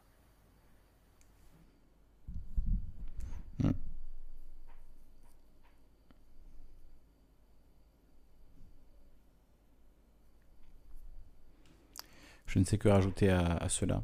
Euh, là, je, descends un peu sur l'article euh, Wikipédia sur la monnaie il y a beaucoup de choses très intéressantes. Euh, beaucoup de choses très intéressantes, mais est-ce que c'est le moment de, plonger là-dedans? Il y a là, il y a au moins au bas mot 5 articles Wikipédia à lire sur, sur la monnaie. théorie quantitative de la monnaie, keynésianisme, monétarisme, chartalisme, la monnaie comme quantité conservatrice et l'écono-physique. Ça fait des, des, théories de la monnaie. Euh, voilà, plusieurs théories de la monnaie qu'on pourrait expliciter, mais là, honnêtement, il, est, commence à se faire tard. L'émission est déjà bien longue. Donc, euh, je sais pas, je te laisse ajouter un mot de la fin, euh, Marc, et puis. non, mais je, comment, je dis à tous ceux qui, qui sont sur le chat simplement si ils pouvaient venir aussi partager leurs idées sur, euh, comment, sur, la, sur la radio, en, vocal, ça serait pas mal. Quoi. Parce que je suis sûr qu'il y a des idées euh, qui sont extrêmement intéressantes et qu'il faudrait euh, creuser quoi, et développer. Voilà. Hmm. Eh bien, je suis bien d'accord avec toi. Écoute, j'ai déjà fait cet appel de nombreuses fois, donc j'espère que ce sera plus efficace venant de toi, mais j'en doute un peu. Merci en tout cas à toi d'être intervenu, d'avoir participé, d'être venu euh, partager tes idées. De rien, ça me fait plaisir. Je sais que c'est pas facile. plus que j'aime bien ton boulot, alors euh, donc c'est pour ça que je, participe un petit peu. Bah, merci, c'est gentil. C'est très gentil à toi, Marc. intéressant sur, euh, sur ce que tu fais, tu as de bonnes idées et, on apprend des choses. Bah écoutez, on va continuer à apprendre des choses. Hein. On va essayer. Et on se retrouve euh, sans doute lundi prochain pour une nouvelle émission, à moins que l'actualité brûlante euh, ne me fasse reprendre le micro d'ici là. Mais en tout cas, Marc, je te remercie. Je remercie également tous les trolls du, chat euh, qui. voilà. Un dernier truc, tu, as passé de bonnes vacances? J'ai passé d'excellentes vacances. C'était un peu court, mais franchement. Est-ce que tu as été sur le plateau des Glières? Pas du tout, non. Non, non, non je suis resté voilà, avec que, des, que des gens que des gens adorables. Euh, c'était super. Parce que sinon, je t'aurais accusé d'être macroniste parce que c'est sa roche de solutré à lui. Ah, d'accord. plateau des Glières. Ah, je ne suis, pas allé, non. Bon. Non, non, j'ai visité le, Vercors euh, un petit peu, mais, mais j'ai surtout, euh, j'en ai surtout profité pour voilà, me reposer, voir des gens que j'avais pas vus depuis longtemps et vraiment profiter de la vie. C'était un peu court. La prochaine fois, je resterai deux semaines. Ça passe trop vite. Ça passe toujours trop vite, ouais, exactement. Mais merci de bah, soucier de mes vacances, mais elles étaient, excellentes. Merci bah, Je te souhaite une bonne soirée, puis je dis une bonne soirée également pour tous les auditeurs. Et puis la prochaine fois, bah, venez avec nous sur, euh, sur le, le vocal, là, et puis euh, échangez vos idées. Voilà. Salut, bonne soirée tout le monde. Bye. Bonne soirée Marc, salut à toi. Alors Carl Burns troll de troll Get qui, euh, qui ne veut pas intervenir apparemment. Mais il faudrait que tu interviennes un jour, Get quand même. Hein. Tu, parles beaucoup sur le chat, mais on aimerait bien entendre ta, douce voix. Et Carl Burns également d'ailleurs, hein. ça, vaut pour, euh, ça vaut pour tous les deux. Euh, Dolly Pranmil aussi qui est intervenu sur, sur la fin, bah, merci à toi. Il dit Je suis pessimiste pour l'avenir. Ah bah écoute, j'essaie d'apporter une petite dose d'optimisme dans ce, dans ce grand bain de, pessimisme, d'aller un peu à contre-courant, même si parfois je suis moi-même assez pessimiste, mais bon il faut essayer de voir aussi le, bon côté, de voir euh, ce que pourrait nous apporter des, changements radicaux. Euh, peut-être c'est de ça qu'on a besoin en réalité. Carl Burns veut qu'on lui paye un micro, ben, t'as pas un téléphone, il y a un micro dans un téléphone. Peut-être que tu es sur ton ordi, t'as pas de micro, bon. Peut-être un jour, hein, on t'enverra un, micro. Euh, sinon, tu peux t'enregistrer euh, par un autre moyen et nous envoyer la bande et on, la diffuse. Hein. C'est possible aussi pour ceux qui sont vraiment très timides, qui veulent juste faire une intervention. Vous pouvez écrire un texte, le lire et nous l'envoyer et puis on, le, les diffusera et on réfléchira à ce que vous nous avez dit. Euh, on peut trouver des, des parades pour ceux qui, qui, ont la peur du live, que je peux comprendre, hein, la peur du direct. Euh, ça, ça, existe, hein, la peur du micro, comme on dit. mais il faut, faut, savoir passer outre. Et si on n'y arrive pas, on peut trouver d'autres moyens de vous faire intervenir. Euh, est-ce qu'on peut te payer un smartphone? Bah, je, ne sais pas. Euh, pas, là honnêtement, on n'a pas trop de budget, donc euh, je t'avoue, ça va être, ça va être un peu tendu. Voilà, bon, merci à tous de votre participation, d'avoir été avec nous encore une fois ce soir. C'était le numéro 62. Waouh, 62. Et le premier de la nouvelle saison, hein, quelque part, saison 2. C'est parti. On se retrouve lundi prochain, 21h, pour une nouvelle émission de nouveaux débats, de nouvelles discussions sur de nouveaux sujets. Passez une belle nuit et à la semaine prochaine. Et je vous remets un peu de musique badante pour, euh, pas que vous, vous nous quittiez comme ça.